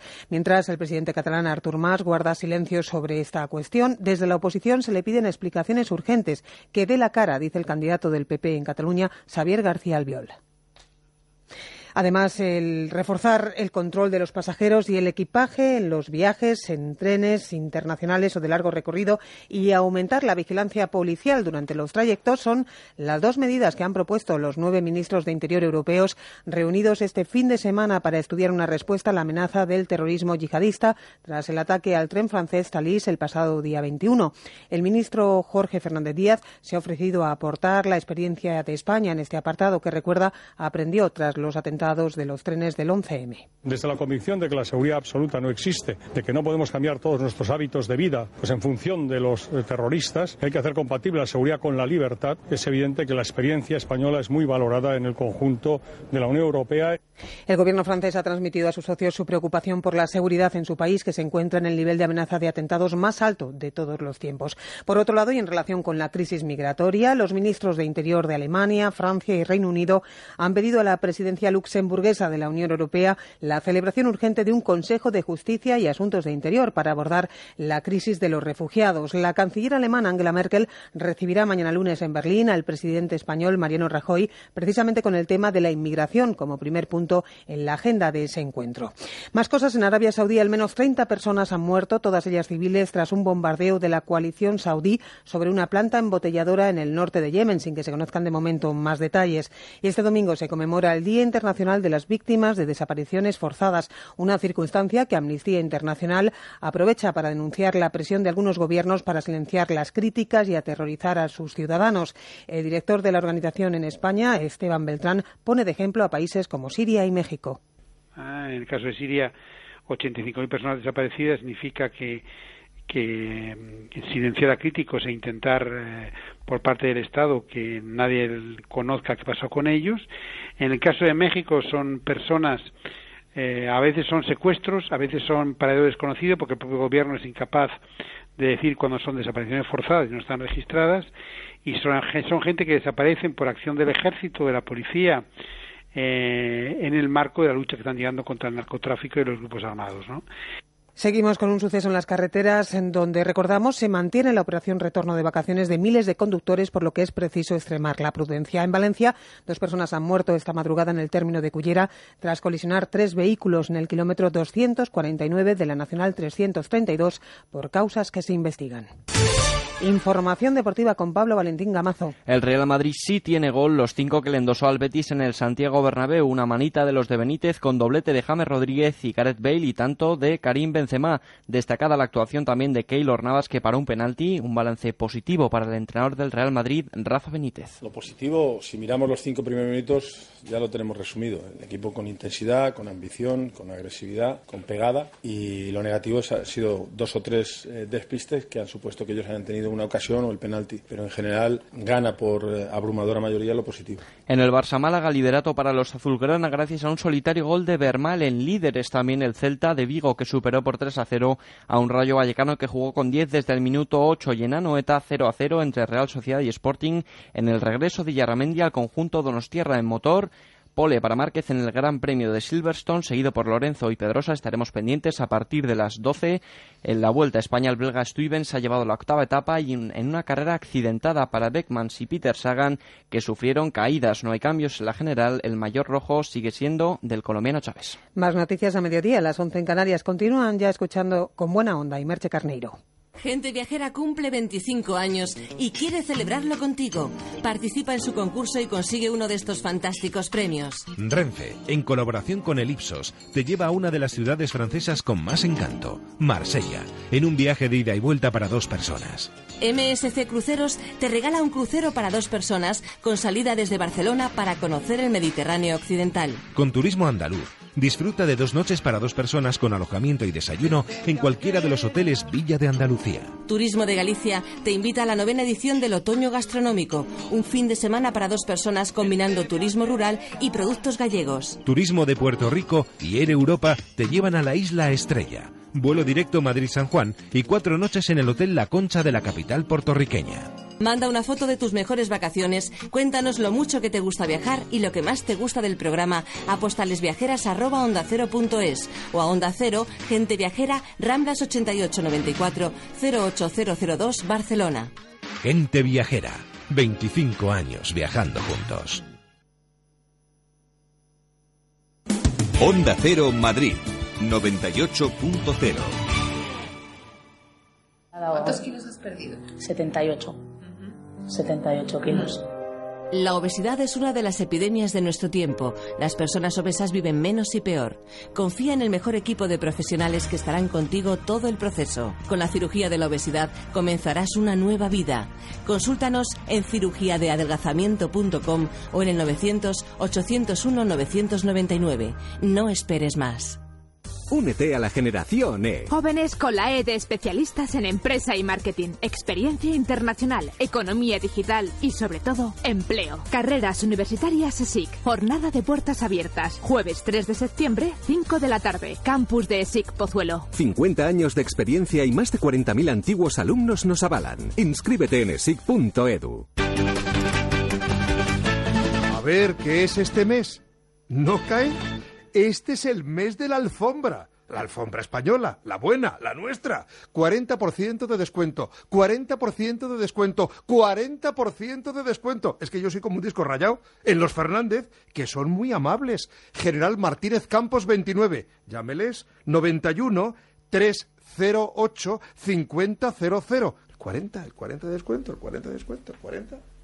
Las fiestas de San Sebastián de los Reyes son mucho más que encierros. Este año llegan con los mejores conciertos del verano. Del 24 al 30 de agosto, Sweet California, Medina Zahara, Loquillo, Antonio Orozco y la gran noche indie con Jero Romero, La Habitación Roja, Smile y muchos más. Y si te gusta la música electrónica, disfruta del Festival of Colors con DJs como JP Candela, Tumaniax y la Fiesta Bacanali. También actuaciones infantiles con Juan de y Beatriz con los Lunis. Consigue ya tu entrada en Tiquetea, Ticketmaster y en la taquilla del ayuntamiento.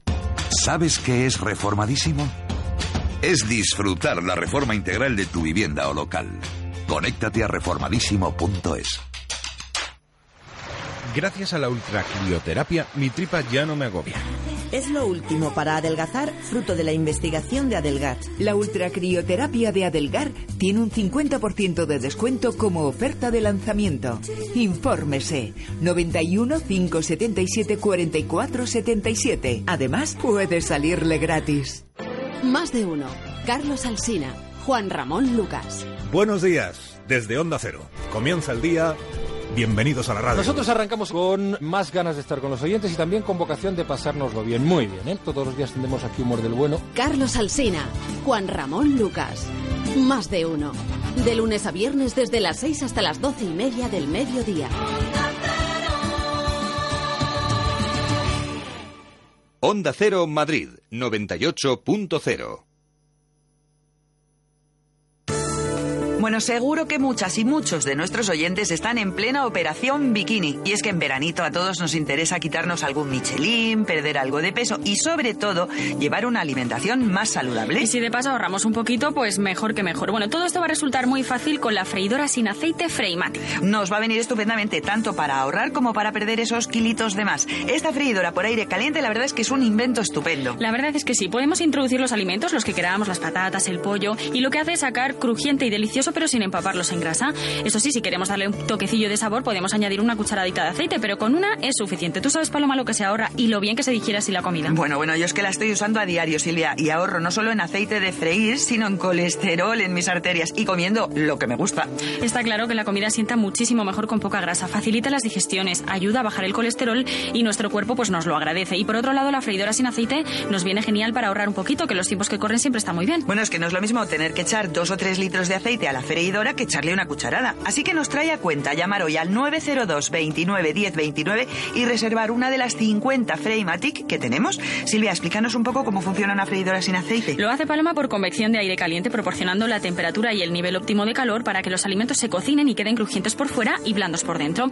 Así vamos a disfrutar de una dieta más sana, pero manteniendo los sabores tradicionales. Bueno, y lo fácil que es de limpiar, porque con una freidora tradicional, entre que vacías el aceite, sacas la resistencia y lavas la cubeta, se pone todo perdido y es un auténtico lío. De lío nada. Aquí la cubeta y los accesorios de la Freimatic se lavan hasta en el lavaplatos porque tienen tratamiento antiadherente. Sin duda merece la pena pedirla no solamente por la salud y el ahorro, sino también por la cantidad de tiempo que vamos a ganar. Pues ya saben, llamen ahora mismo al 902 29 10 29 y reserven una Freimatic lo antes posible porque su salud y su bolsillo se lo van a agradecer. Y viene con un montón de recetas y con accesorios necesarios para sacarle el máximo partido. Y se lo vamos a sacar sin duda, pero lo primero que tenemos que hacer es recordar que solo se vende aquí en la radio a través del teléfono 902 29 10 29 y de la página web universotao.com y a un precio buenísimo. Sí, porque esta freidora tiene el precio más competitivo del mercado. Su precio habitual ronda los 85 euros, pero hoy vamos a rebajarla aquí en la radio a solo 59. Además, se la mandamos a casa en 48 horas por unos pequeños gastos de envío, todo facilísimo. Bueno, y es una buena inversión tanto en calidad de vida como en salud, así que encargue hoy mismo su Freimatic llamándonos al 902 29 10 29 o en la página web universotao.com. Y hoy les traemos un regalo estupendo para los amigos que pidan la Freimatic durante la próxima hora. Atención, solamente la próxima hora. Un juego de cuchillo y pelador de cerámica buenísimos, de los que utilizan los chefs profesionales. Este es un regalo fabuloso porque los cuchillos cerámicos son lo último en alta cocina y se mantienen afilados toda la vida. Bueno, pues este juego sale gratis al pedir la Freimatic durante la próxima hora en la web universotao.com o llamando al 902 29 10 29. A mí me gustaría viajar más. A mí ahorrar más. Pues a mí disfrutar cada día más. En Repsol siempre te damos más. Por eso te presentamos el nuevo programa Repsol Más, con más descuentos en carburantes, más puntos Travel Club y mucho más. Regístrate en Repsol.com, solicita tus tarjetas y disfruta de todas sus ventajas. Hay un 62% de personas que no oyen bien y hay un 90% que no se pueden gastar un dineral para solucionarlo. Sonovida pone a su alcance el nuevo Sonovida K Plus, el más pequeño, potente y ligero del mercado que funciona sin pilas. Su sistema digital System Pro de tecnología japonesa le permitirá escuchar con total nitidez la vida que le rodea en un radio de hasta 30 metros. Su precio es de 109 euros y los 25 primeros pedidos pagarán solo 59,99 y la segunda unidad por solo 20 euros más. Ah, pero si usted es jubilado parado, pagará solo 10 euros más. Llame ahora mismo a Publipunto 902 180 190 o publipunto.com y pida esta oferta. Recibirá de regalo un kit de limpieza, un microestuche ergonómico y un juego de 11 pipetas de silicona. Llame ahora mismo y pídalo 902 180 190 o publipunto.com. Está garantizado de por vida. Estás con Merche Carneiro. Estás con buena onda.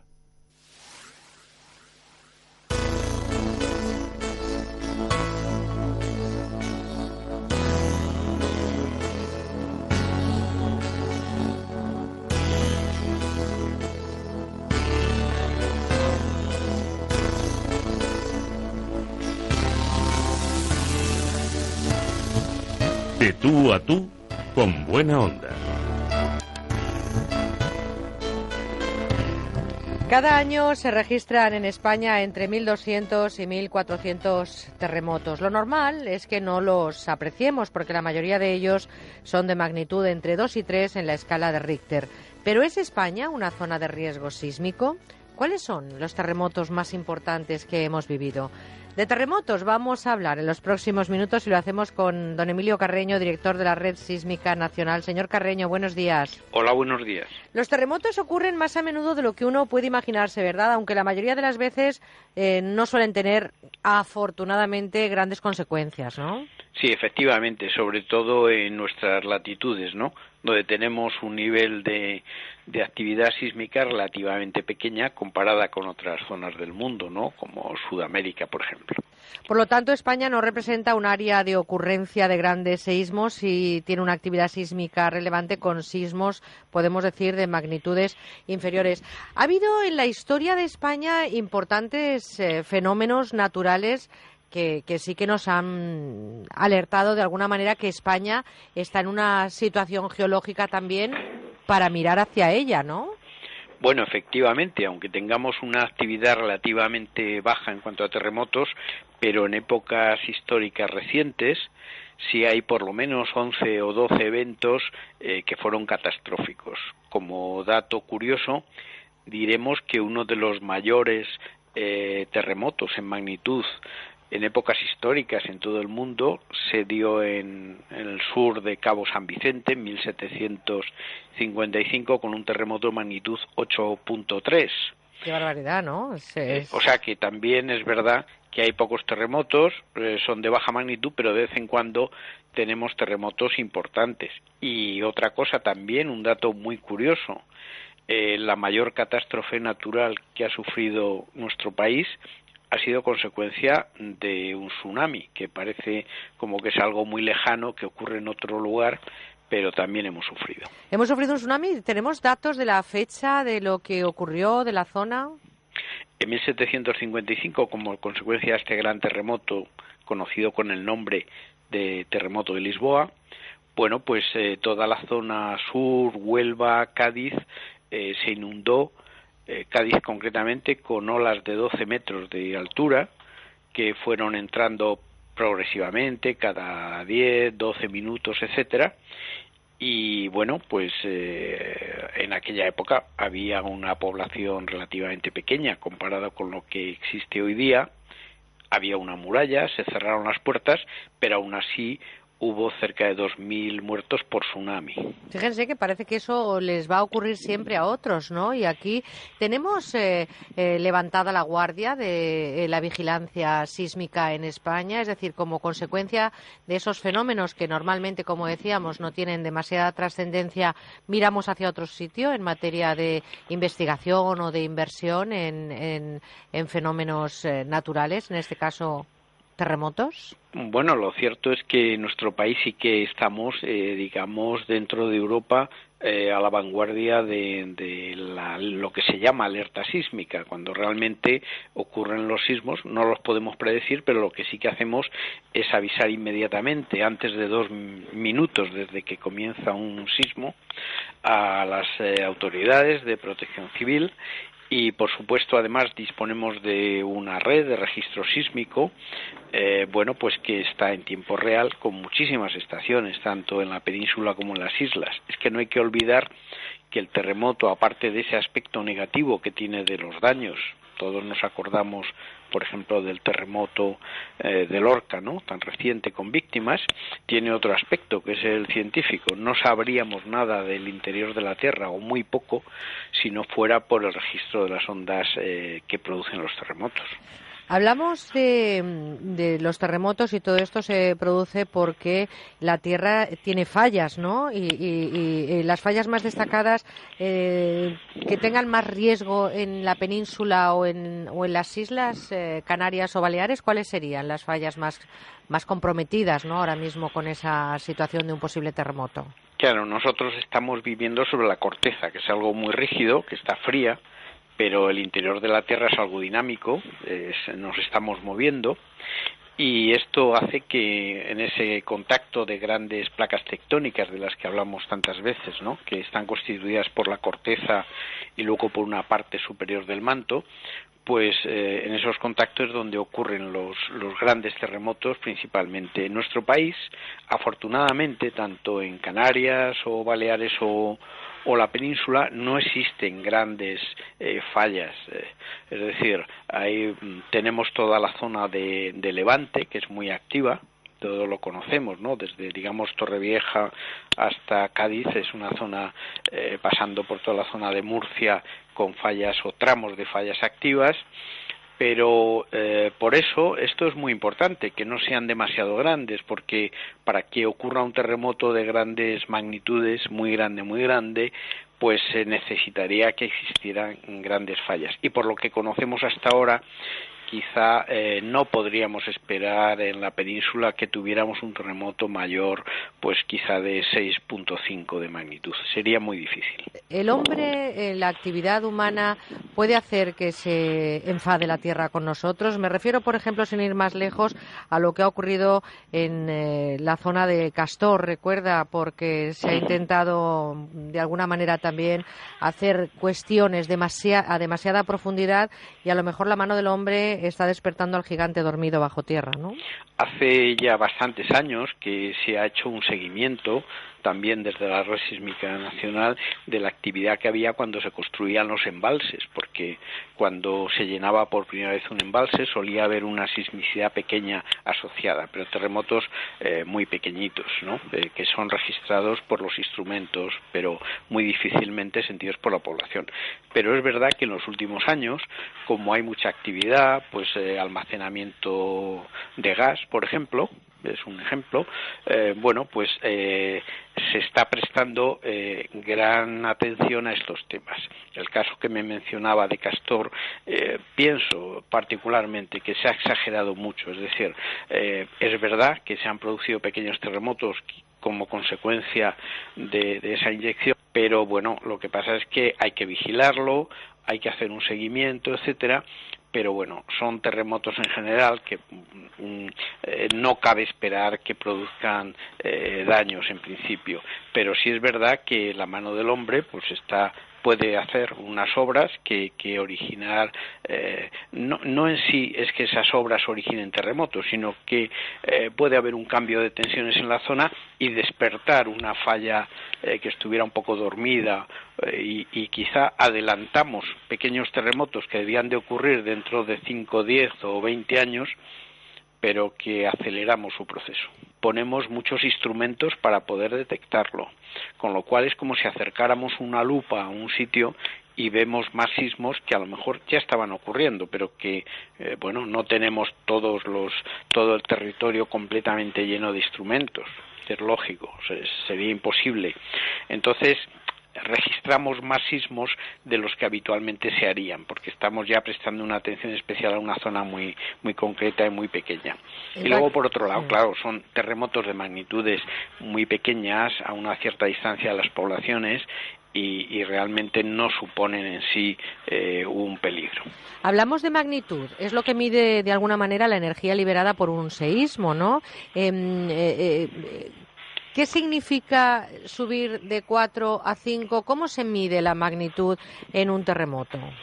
Sí, esto eh, lógicamente las personas que no trabajan con ello o no están acostumbradas siempre pues eh, se tiende a, a, no distinguir en lo que llamamos magnitud e intensidad. La magnitud se mide porque tenemos un instrumento donde registramos el terremoto y digamos que, que, podemos ver la amplitud de las ondas. Pero en aquellos terremotos eh, o, los que son sentidos por la población, para definir cómo han sido sentidos lo hacemos con, con la intensidad, que, ¿no? que es otra, otra forma de verlo, de expresión. Pero la magnitud es una escala logarítmica, es decir, eh, que no es lo mismo eh, si decimos que un terremoto es de magnitud 4.0 un terremoto de magnitud 4.1 es muchísimo mayor que el de 4.0, es decir, no solo hay una décima de energía, sino que representaría una energía muchísimo mayor no siempre coincidimos todas las agencias y esos valores, ¿no? Y a veces se hace un lío un poco la sociedad porque dice, bueno, es que en Francia han dicho que es 4.2 y en Japón están diciendo que es un 4.4. Bueno, pues porque evidentemente depende de la instrumentación y formas de Y a lo mejor depende también del lugar de la Tierra, si vive con más o menos intensidad. Eh, también puede ser que en distintos lugares se tenga una intensidad diferente. Bueno, es que eh, incluso eh, los valores, la escala de intensidad que hay, por ejemplo, en Japón no coincide exactamente con la nuestra, por eso a veces nos sorprenden unas diferencias tan grandes. De todas formas, la intensidad que nos refleja cómo se ha sentido un terremoto depende del suelo. Eh, un dato curioso, Hay, por ejemplo, en Fuerteventura, Lanzarote, en Canarias, terremotos de, de magnitud 1,8 son sentidos por la población a veces y nos sorprendemos muchísimo porque es muy difícil, pero pero así ocurre efectivamente. Nos llaman o nos comunican inmediatamente. Acabamos de sentir un terremoto y efectivamente vemos una pequeña señal de un terremoto muy pequeño que se ha producido allí. O sea que eso también el tipo de suelo influye. Y las placas tectónicas y lo telúrico qué diferencia tiene a la hora de saber por qué se mueve la tierra bueno eh, nosotros eh, estamos, por ejemplo, el caso de la península ibérica y toda Europa, estamos dentro, digamos, de un bloque, como decíamos antes, esa placa tectónica que, que se llama la placa euroasiática, que como decíamos antes es la corteza terrestre, que puede tener 20, 30 o 40 kilómetros de profundidad, que es la parte rígida, y debajo de eso eh, la parte superior del manto, que es algo viscoso, ya, eh, bueno, a altas temperaturas. Imaginémonos eh, el álava, ¿no? Pues algo así parecido. Entonces la parte de arriba se mueve. por ejemplo, respecto de África, ¿cómo nos movemos? Pues resulta que nosotros nos prácticamente nos, nos chocamos con África, pero vamos a una velocidad muy pequeña, en torno a 4 milímetros por año. Esto es importante porque, por ejemplo, en Japón, donde se dan esos grandes terremotos, o en Chile, esas placas que no chocan, sino que una se mete debajo de la otra, lo hacen a velocidades de 50 o 60 milímetros por año. Es decir, que es algo ya casi casi nos sentamos allí y vemos moverse las placas, ¿no? Es algo, la diferencia es enorme. Por eso en esas zonas se acumula mucha energía, hay terremotos más grandes y ocurren con más frecuencia. En nuestras latitudes, pues para que se acumule tanta energía a esa velocidad de 4 milímetros por año, pues tenemos que esperar mucho más afortunadamente y son terremotos más pequeños. Pues usted lo ha nombrado. Recordar para despedir que el terremoto más potente de la historia se ha vivido precisamente en Chile el 22 de mayo de 1960, magnitud 9,5, que no lo quiero ni pensar lo que debió padecer la población, señor eh, Carreño. Eso debió de ser, bueno, debió ser un auténtico terrible. Claro, porque además esperaban uno muy grande allí y es que unos días antes hubo otro de magnitud 8 con algo, con lo cual se pensó que ya estaba el grande, ya había llegado. y poco después llegó el, el mayor. Es lo que tiene la naturaleza. Eh, por cierto, no debemos comparar nuestra actividad sísmica, evidentemente, con esas partes del mundo como Chile, California o Japón, pero nadie nos quita el susto de vez en cuando cuando eh, la tierra de la península ibérica se mueve y especialmente, como decía, en esa zona de la región mediterránea. Ahí está la historia, simplemente hay que consultarla y el catálogo sísmico del Instituto Geográfico Nacional nos demuestra que como media desde el año 300 antes de Cristo se ha producido un gran terremoto cada 100 o cada 150 años en nuestro territorio. señor Carreño, le quiero dar las gracias por estar con nosotros este domingo de agosto, darle un abrazo muy fuerte y esperar que la tierra esté calmada, a pesar de que el hombre de vez en cuando también tenga que hacer alguna incursión por ahí, por esos fondos, para tener una mejor calidad de vida. Muchas gracias por estar con nosotros. Gracias. y enhorabuena a todo ese trabajo que hacen en la Red Sísmica Nacional. Un abrazo. Muchas gracias, un saludo. Adiós.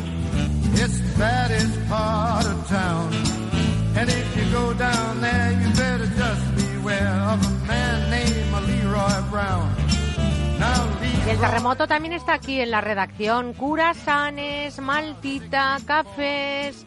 En fin, eh, no nos privamos de nada. Luego veremos las lorzas si también llegan con buena onda, compis.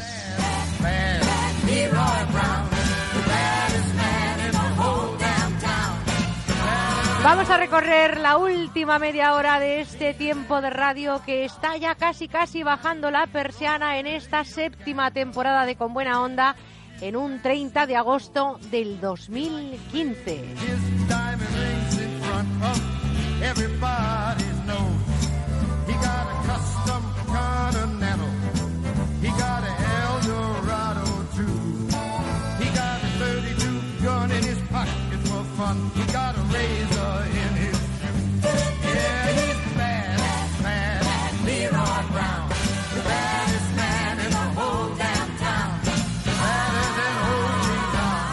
Estás con Merche Carneiro.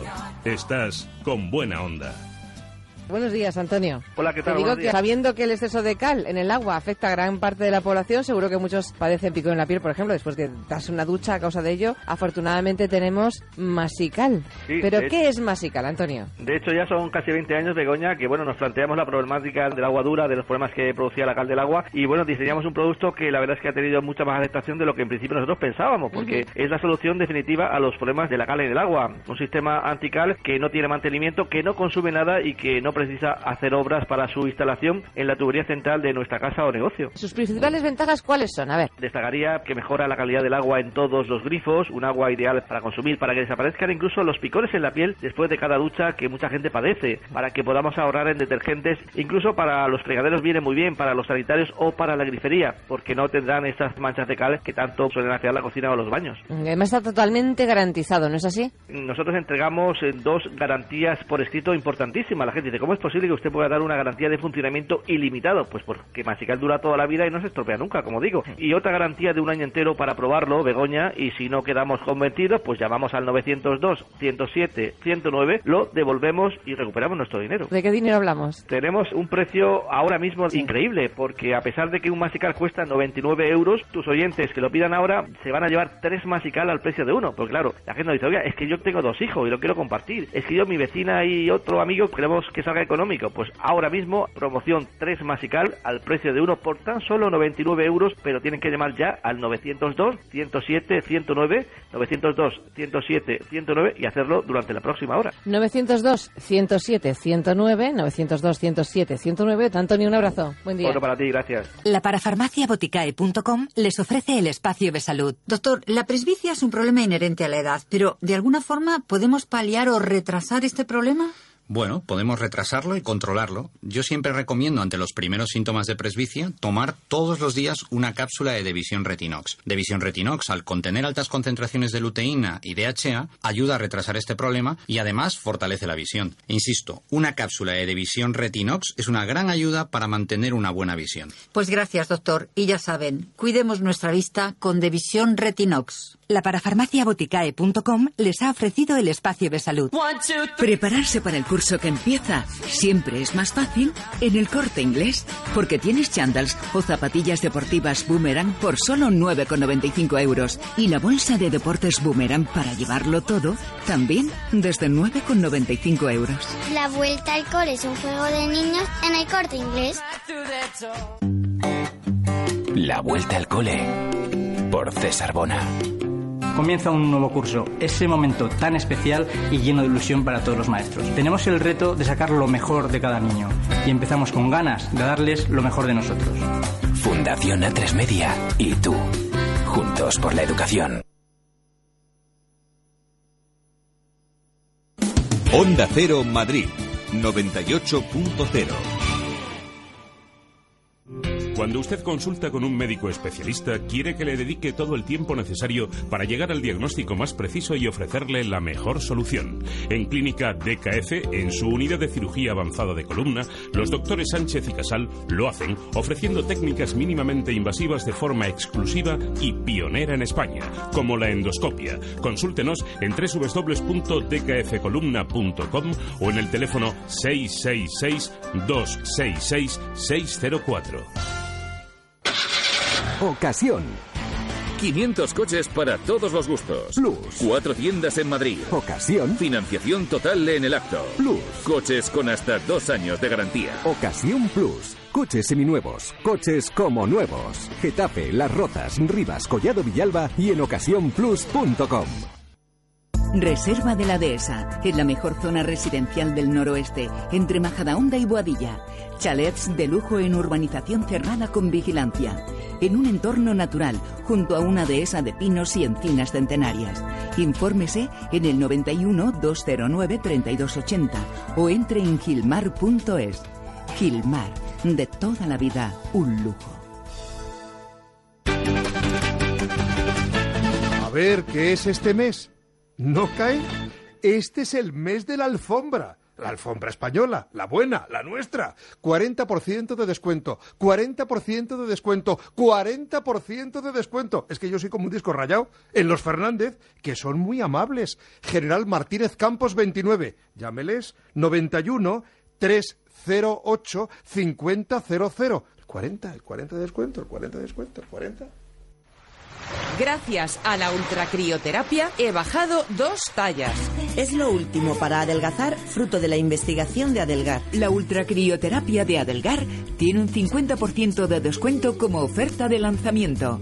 Infórmese 91 577 44 77. Además, puede salirle gratis. Las fiestas de San Sebastián de los Reyes son mucho más que encierros. Este año llegan con los mejores conciertos del verano. Del 24 al 30 de agosto, California, Medina Zahara, Loquillo, Antonio Orozco y la gran noche indie con Jero Romero, La Habitación Roja, Smile y muchos más. Y si te gusta la música electrónica, disfruta del Festival of Colors con DJs como JP Candela, Tumaniax y la Fiesta Bacanali. También actuaciones infantiles con Juan de y Beatriz con los Lunis. Consigue ya tu entrada en Tiquetea, Ticketmaster y en la taquilla del ayuntamiento.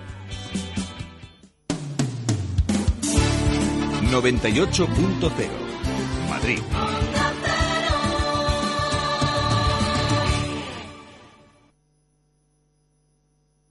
Con buena onda en Onda Cero.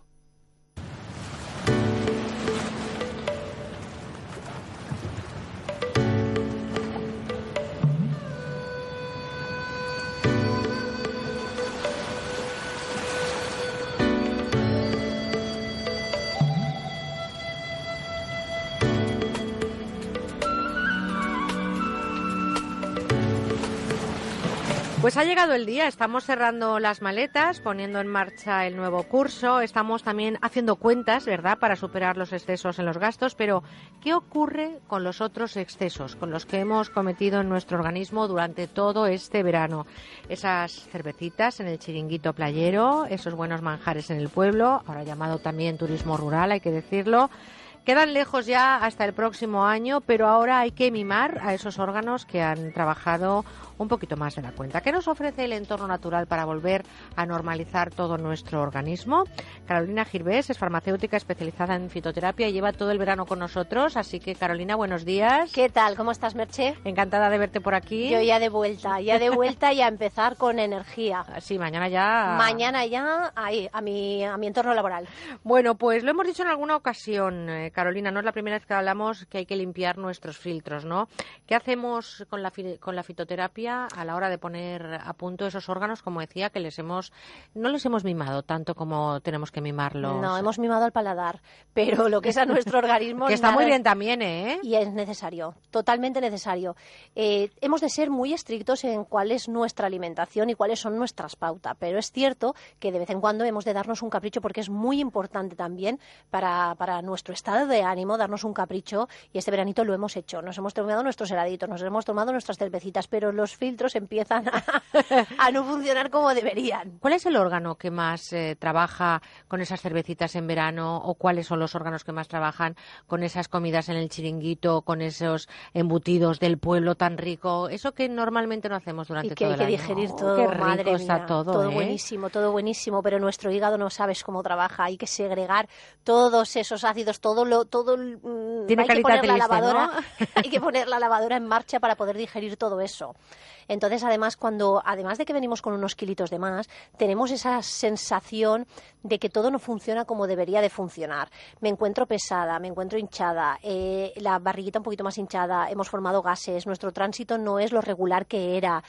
Nuestro ¡Uah! sueño se ha alterado, todo, todo, Todo, todo, todo. Eso os pasa por iros de vacaciones. Exactamente. Hay que- Entonces, hay que irse. Hay, hay- hay que irse, pero ahora luego hay, hay que ponerse la puesta a punto, que digo yo. ¿Y qué tenemos que, que ¿Qué os hacer? aconsejo? ¿Qué os aconsejo? Hay que limpiar el hígado, hay que limpiar el filtro y hay que ponerlo a punto.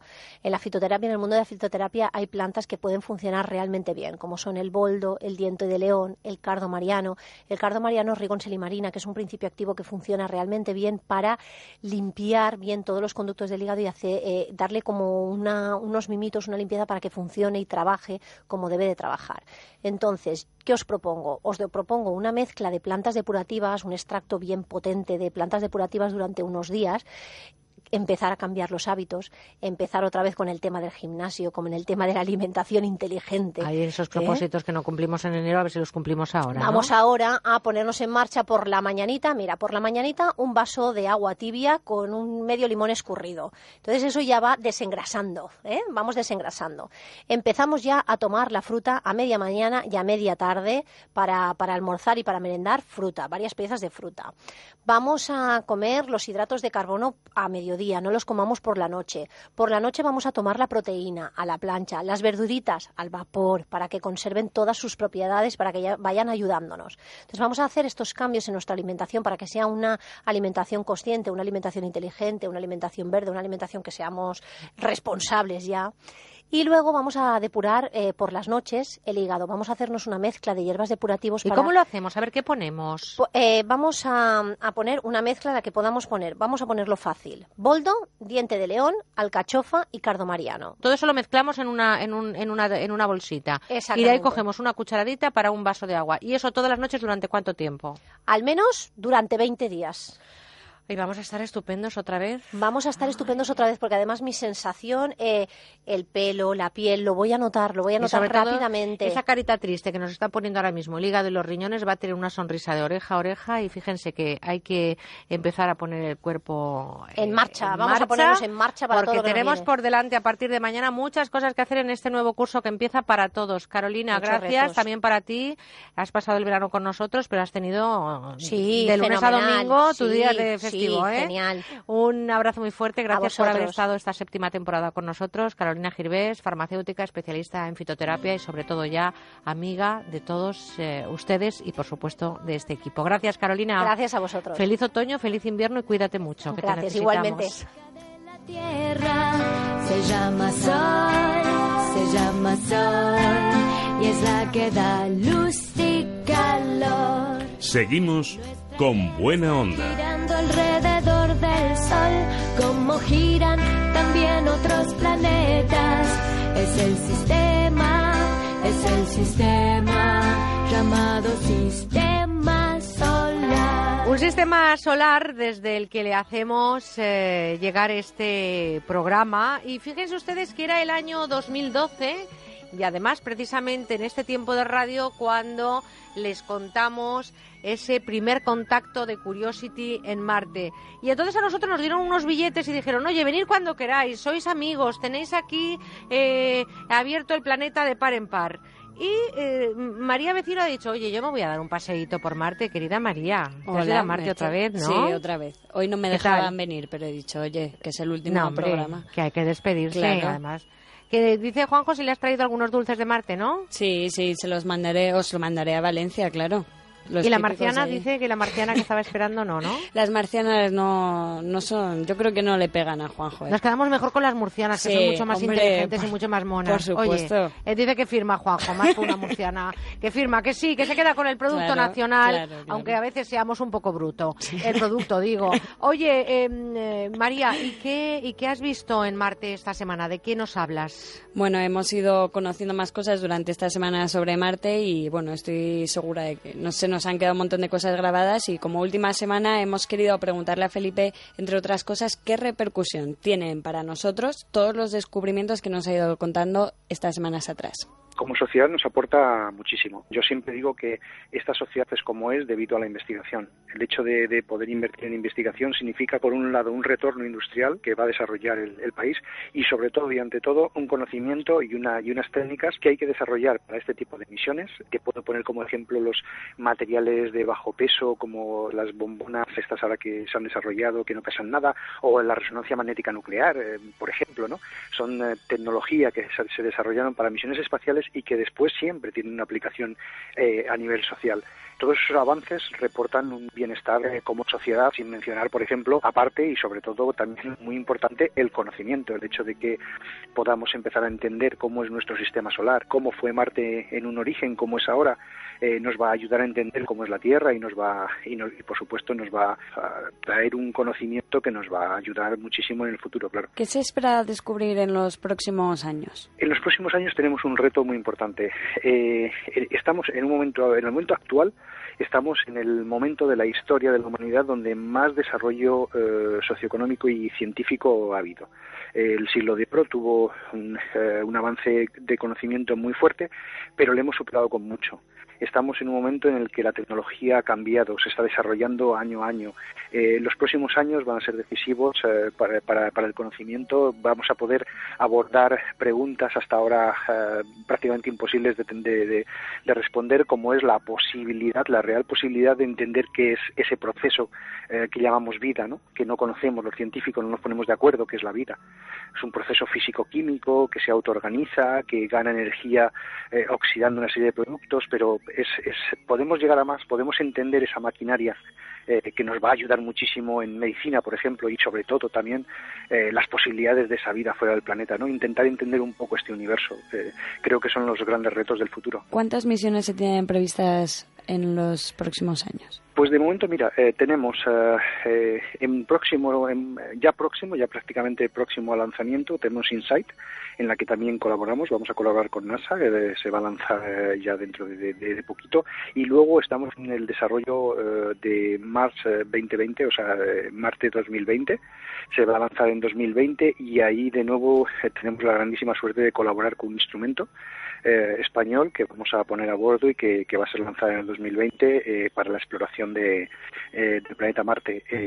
estamos, como ya he dicho antes, este tipo de misiones reportan una economía muy fuerte para los países, por eso NASA y Estados Unidos están activas en este tipo de, procesos y eso está haciendo que, bueno que las misiones actualmente son, son muy numerosas. Tenemos varias misiones para el estudio del sistema solar, del planeta Marte, cara al futuro también se está diseñando y en la que también participamos una es una misión a, la Luna Europa de Júpiter eh, al, al, sistema joviano eh, por suerte tenemos eh, ahora en, en, próximos años varias misiones en las que colaboramos internacionalmente pues muchísimas gracias Felipe y bueno el año que viene seguro que hay más noticias y seguro que nos las puedes explicar mejor tú que perfecto pues nada muchas es un placer como como ya os he comentado en más ocasiones es un placer participar colaborar con vosotros y nada, un, eh, un saludo. Un saludo, Felipe, gracias. Felipe Gómez, que es eh, un lujazo tenerle con nosotros del CSI Quinta y que nos ha ido contando siempre, independientemente de que haya sido verano, invierno, otoño, le llamemos a la hora que le llamemos, siempre está dispuesto a darnos esa información de Curiosity y queremos reconocer ese trabajo que están haciendo en eh, el CSI Quinta por todo el tema aeroespacial. Eh, querida María, gracias por esa participación. ¿Estáis todas en el estudio? Sí, todas. ¿Todas? todas, todas, todas. Todas, todas, todas. Todas. Todas, todas, todas aquí en mi estudio también. No hay ninguna que falle. Cristina, María. Aquí estamos. María Red también con nosotros. Estamos eh, viviendo ya los 13 últimos minutos de la temporada 2015. ¿Sabéis que estamos escribiendo historia de este programa? Cerrando un capítulo más. ¿Sois mm. conscientes de eso? ¿Sí?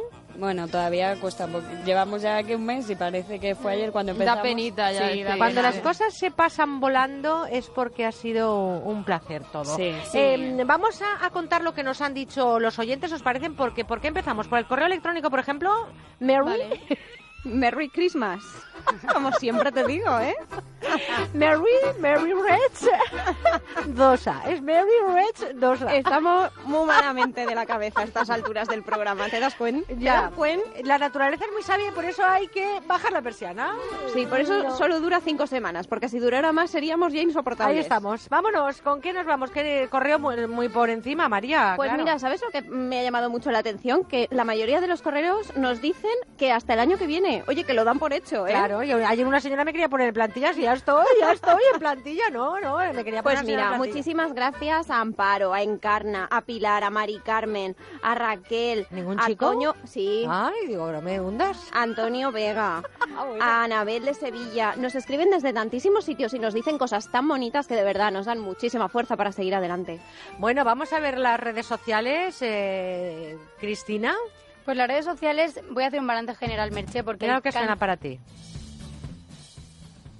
Ah, no, pero no me hundas, Juanjo. No sé, pero ver. esto suena siempre para todos, Sí, ¿no? para todos, pero es Ah, que le quería poner yo una cosita a Cristina, porque es esa mañana, con todo el lío de la programación, no ha podido sonar todas sus músicas que ha podido nada. hacer, y le hemos hecho, mira, mira, mira. Ay, me Sé que te gusta, ¿ves? Con todo el burro que se ha hecho de músicas, y claro, el tiempo en la radio es lo que es, ya ha sido un sabes. placer, ha sido un placer y la radio es así. Y seguimos con las redes sociales. El fútbol es así. Así, así, Así, con de N. claro. Y la radio es sin N. A ver, cuéntame, las redes sociales. Vale, pues las redes sociales. Eh, balance general, porque no puedo llegar, no puedo hablar de todos los, los tuiteros que, que nos dicen cosas. Así que, en general, pues nos felicitan por el programa, que hemos hecho un gran trabajo. También nos dan las gracias. Te llaman Princesa de las Ondas. Oh, qué bonito. Qué bonito. Y también hablan de, bueno, la, la conversación que tenéis tan picarona con, con Santos Ruiz. Ay, es verdad, qué risa. Llevamos ahí una risa. También hace muchos comentarios y hay un oyente que te pregunta si puedes repetir aquella frase que comentabas hace unas tertulias de que te echen a faltar en el trabajo.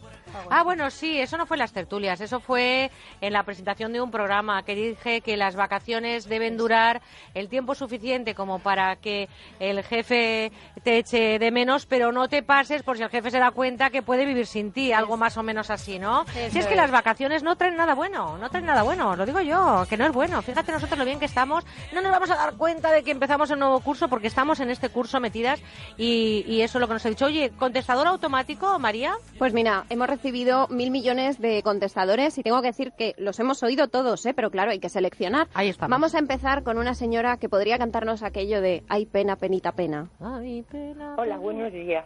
Mire, quería decir que me da mucha pena, pero mucha pena que termine el programa de verano tan vivo, tan tan variado, conducido por Merce Carneiro, estupenda, es un encanto. Me ha gustado muchísimo, muchísimo todos los programas, están estupendos. Me da muchísima pena que terminen. Ay, mi chica, ahí lo que me va a costar una pasta este año también a los oyentes del contestador. Nos ha dejado el número de cuenta también, ¿no, María? No, el número de cuenta. el número de cuenta para que tú le hagas el Claro, ingreso. ¿no? ya sabes cómo funciona este negocio. Bueno, pues ahora mm, desde Vigo tenemos también otro buzón de voz. Hola, buenos días. Es para darte las gracias por este programa tan maravilloso que haces todos los años en agosto. La verdad que tienes un buen hacer, un amor, una ternura, una felicidad y una sonrisa, una risa preciosa. Gracias por el mes de agosto que nos das. Ay, muchas gracias a vosotros por estar ahí al otro lado. Y ahora desde Valencia nos quedamos bien cerquita. Anda. Hola, os llamo desde Valencia para, vamos, ya deciros adiós porque se ha acabado los días del programa. Daros las gracias por, por, vamos, porque a mí me ha gustado muchísimo, me ha entretenido muchísimo. Ha sido un programa cultural, ha sido un programa educativo, entretenido, ameno. Ay, Bueno, ay, ay, ay, mis que queridas que oyentes. Podamos seguir oyéndolos y que sigáis así. Anda, el año que viene, ¿ves? Ya nos están emplazando para el año que viene. Bueno, ya te lo decía yo. Ya veremos. Miedo todo. me da. Vamos a ver, miedo, miedo nos da. Bueno, y acabamos con un clásico. ¿Qué te parece? ¿Acabamos ver, con un clásico? oh, claro. Venga, acabemos con un clásico. Al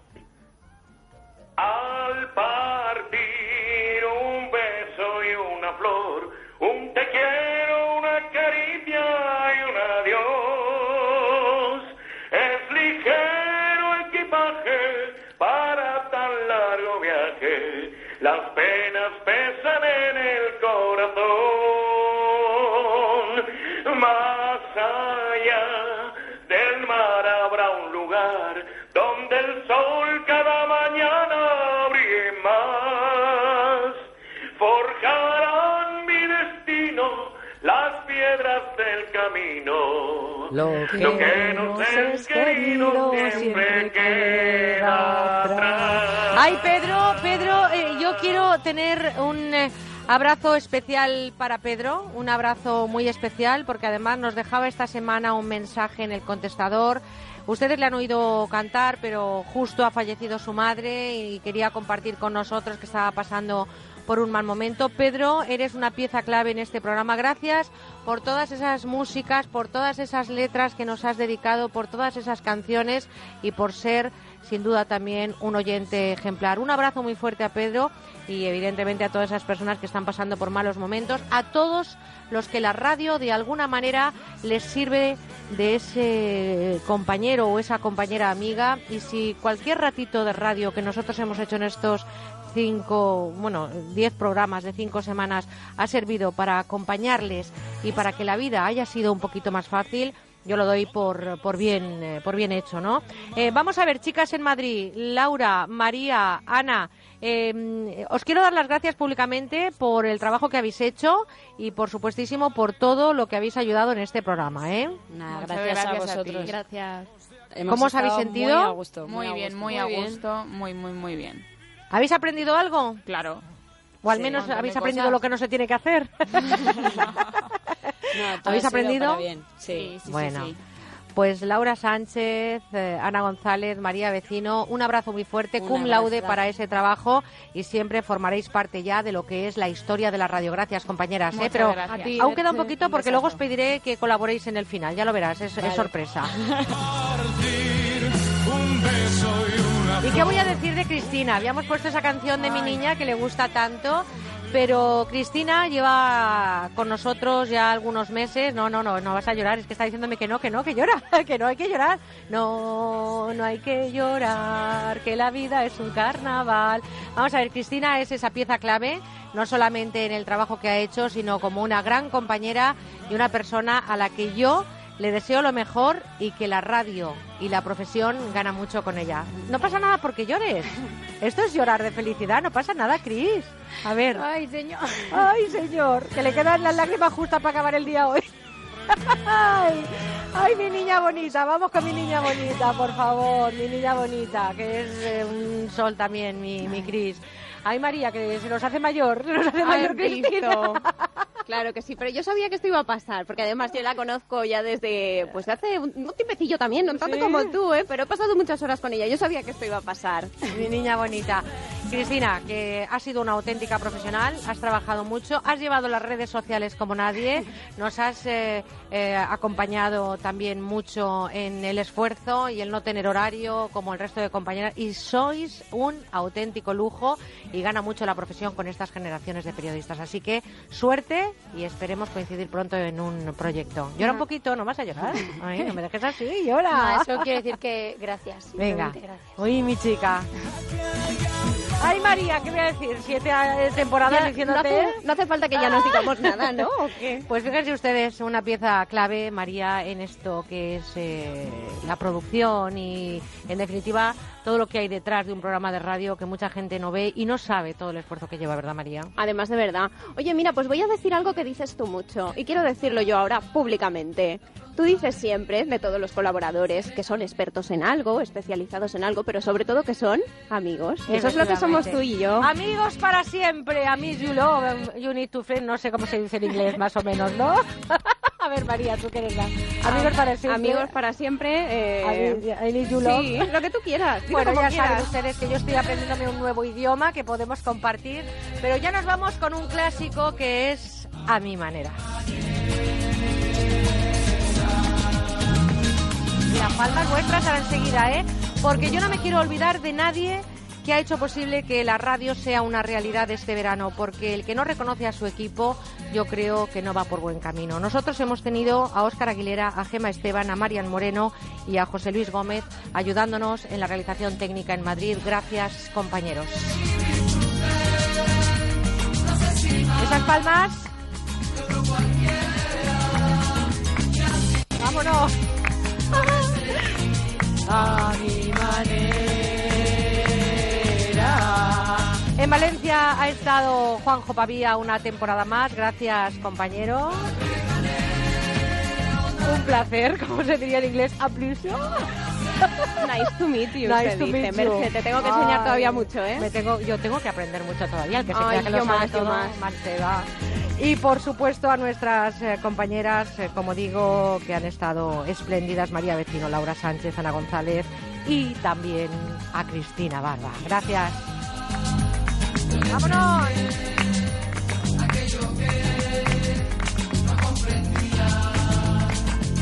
A ritmo de palmas les decimos que también llega ahora Jorge Granullaque con gente viajera y nuestra compañera Laura Gil que nos va a traer toda la información nacional e internacional.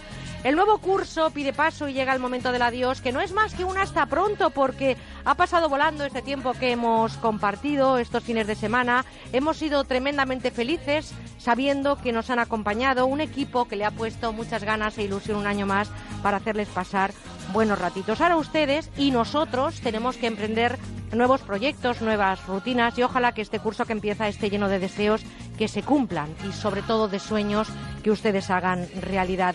Comenzaba hace cinco semanas diciéndoles que habían pasado 222 días desde que arrancó el año y ahora les digo que quedan 122 días para bajar la persiana del 2015, que cada instante de esos días sea un momento feliz para ustedes. Así que vívanlo intensamente este tiempo que queda. Espero y deseo que muy pronto muy pronto, seguro, nos volvamos a encontrar en este mismo lugar y espero que, como dice la canción también, con las mismas gentes. Gracias compañeros, gracias a ustedes por estar ahí al otro lado, sean felices y seanme fieles.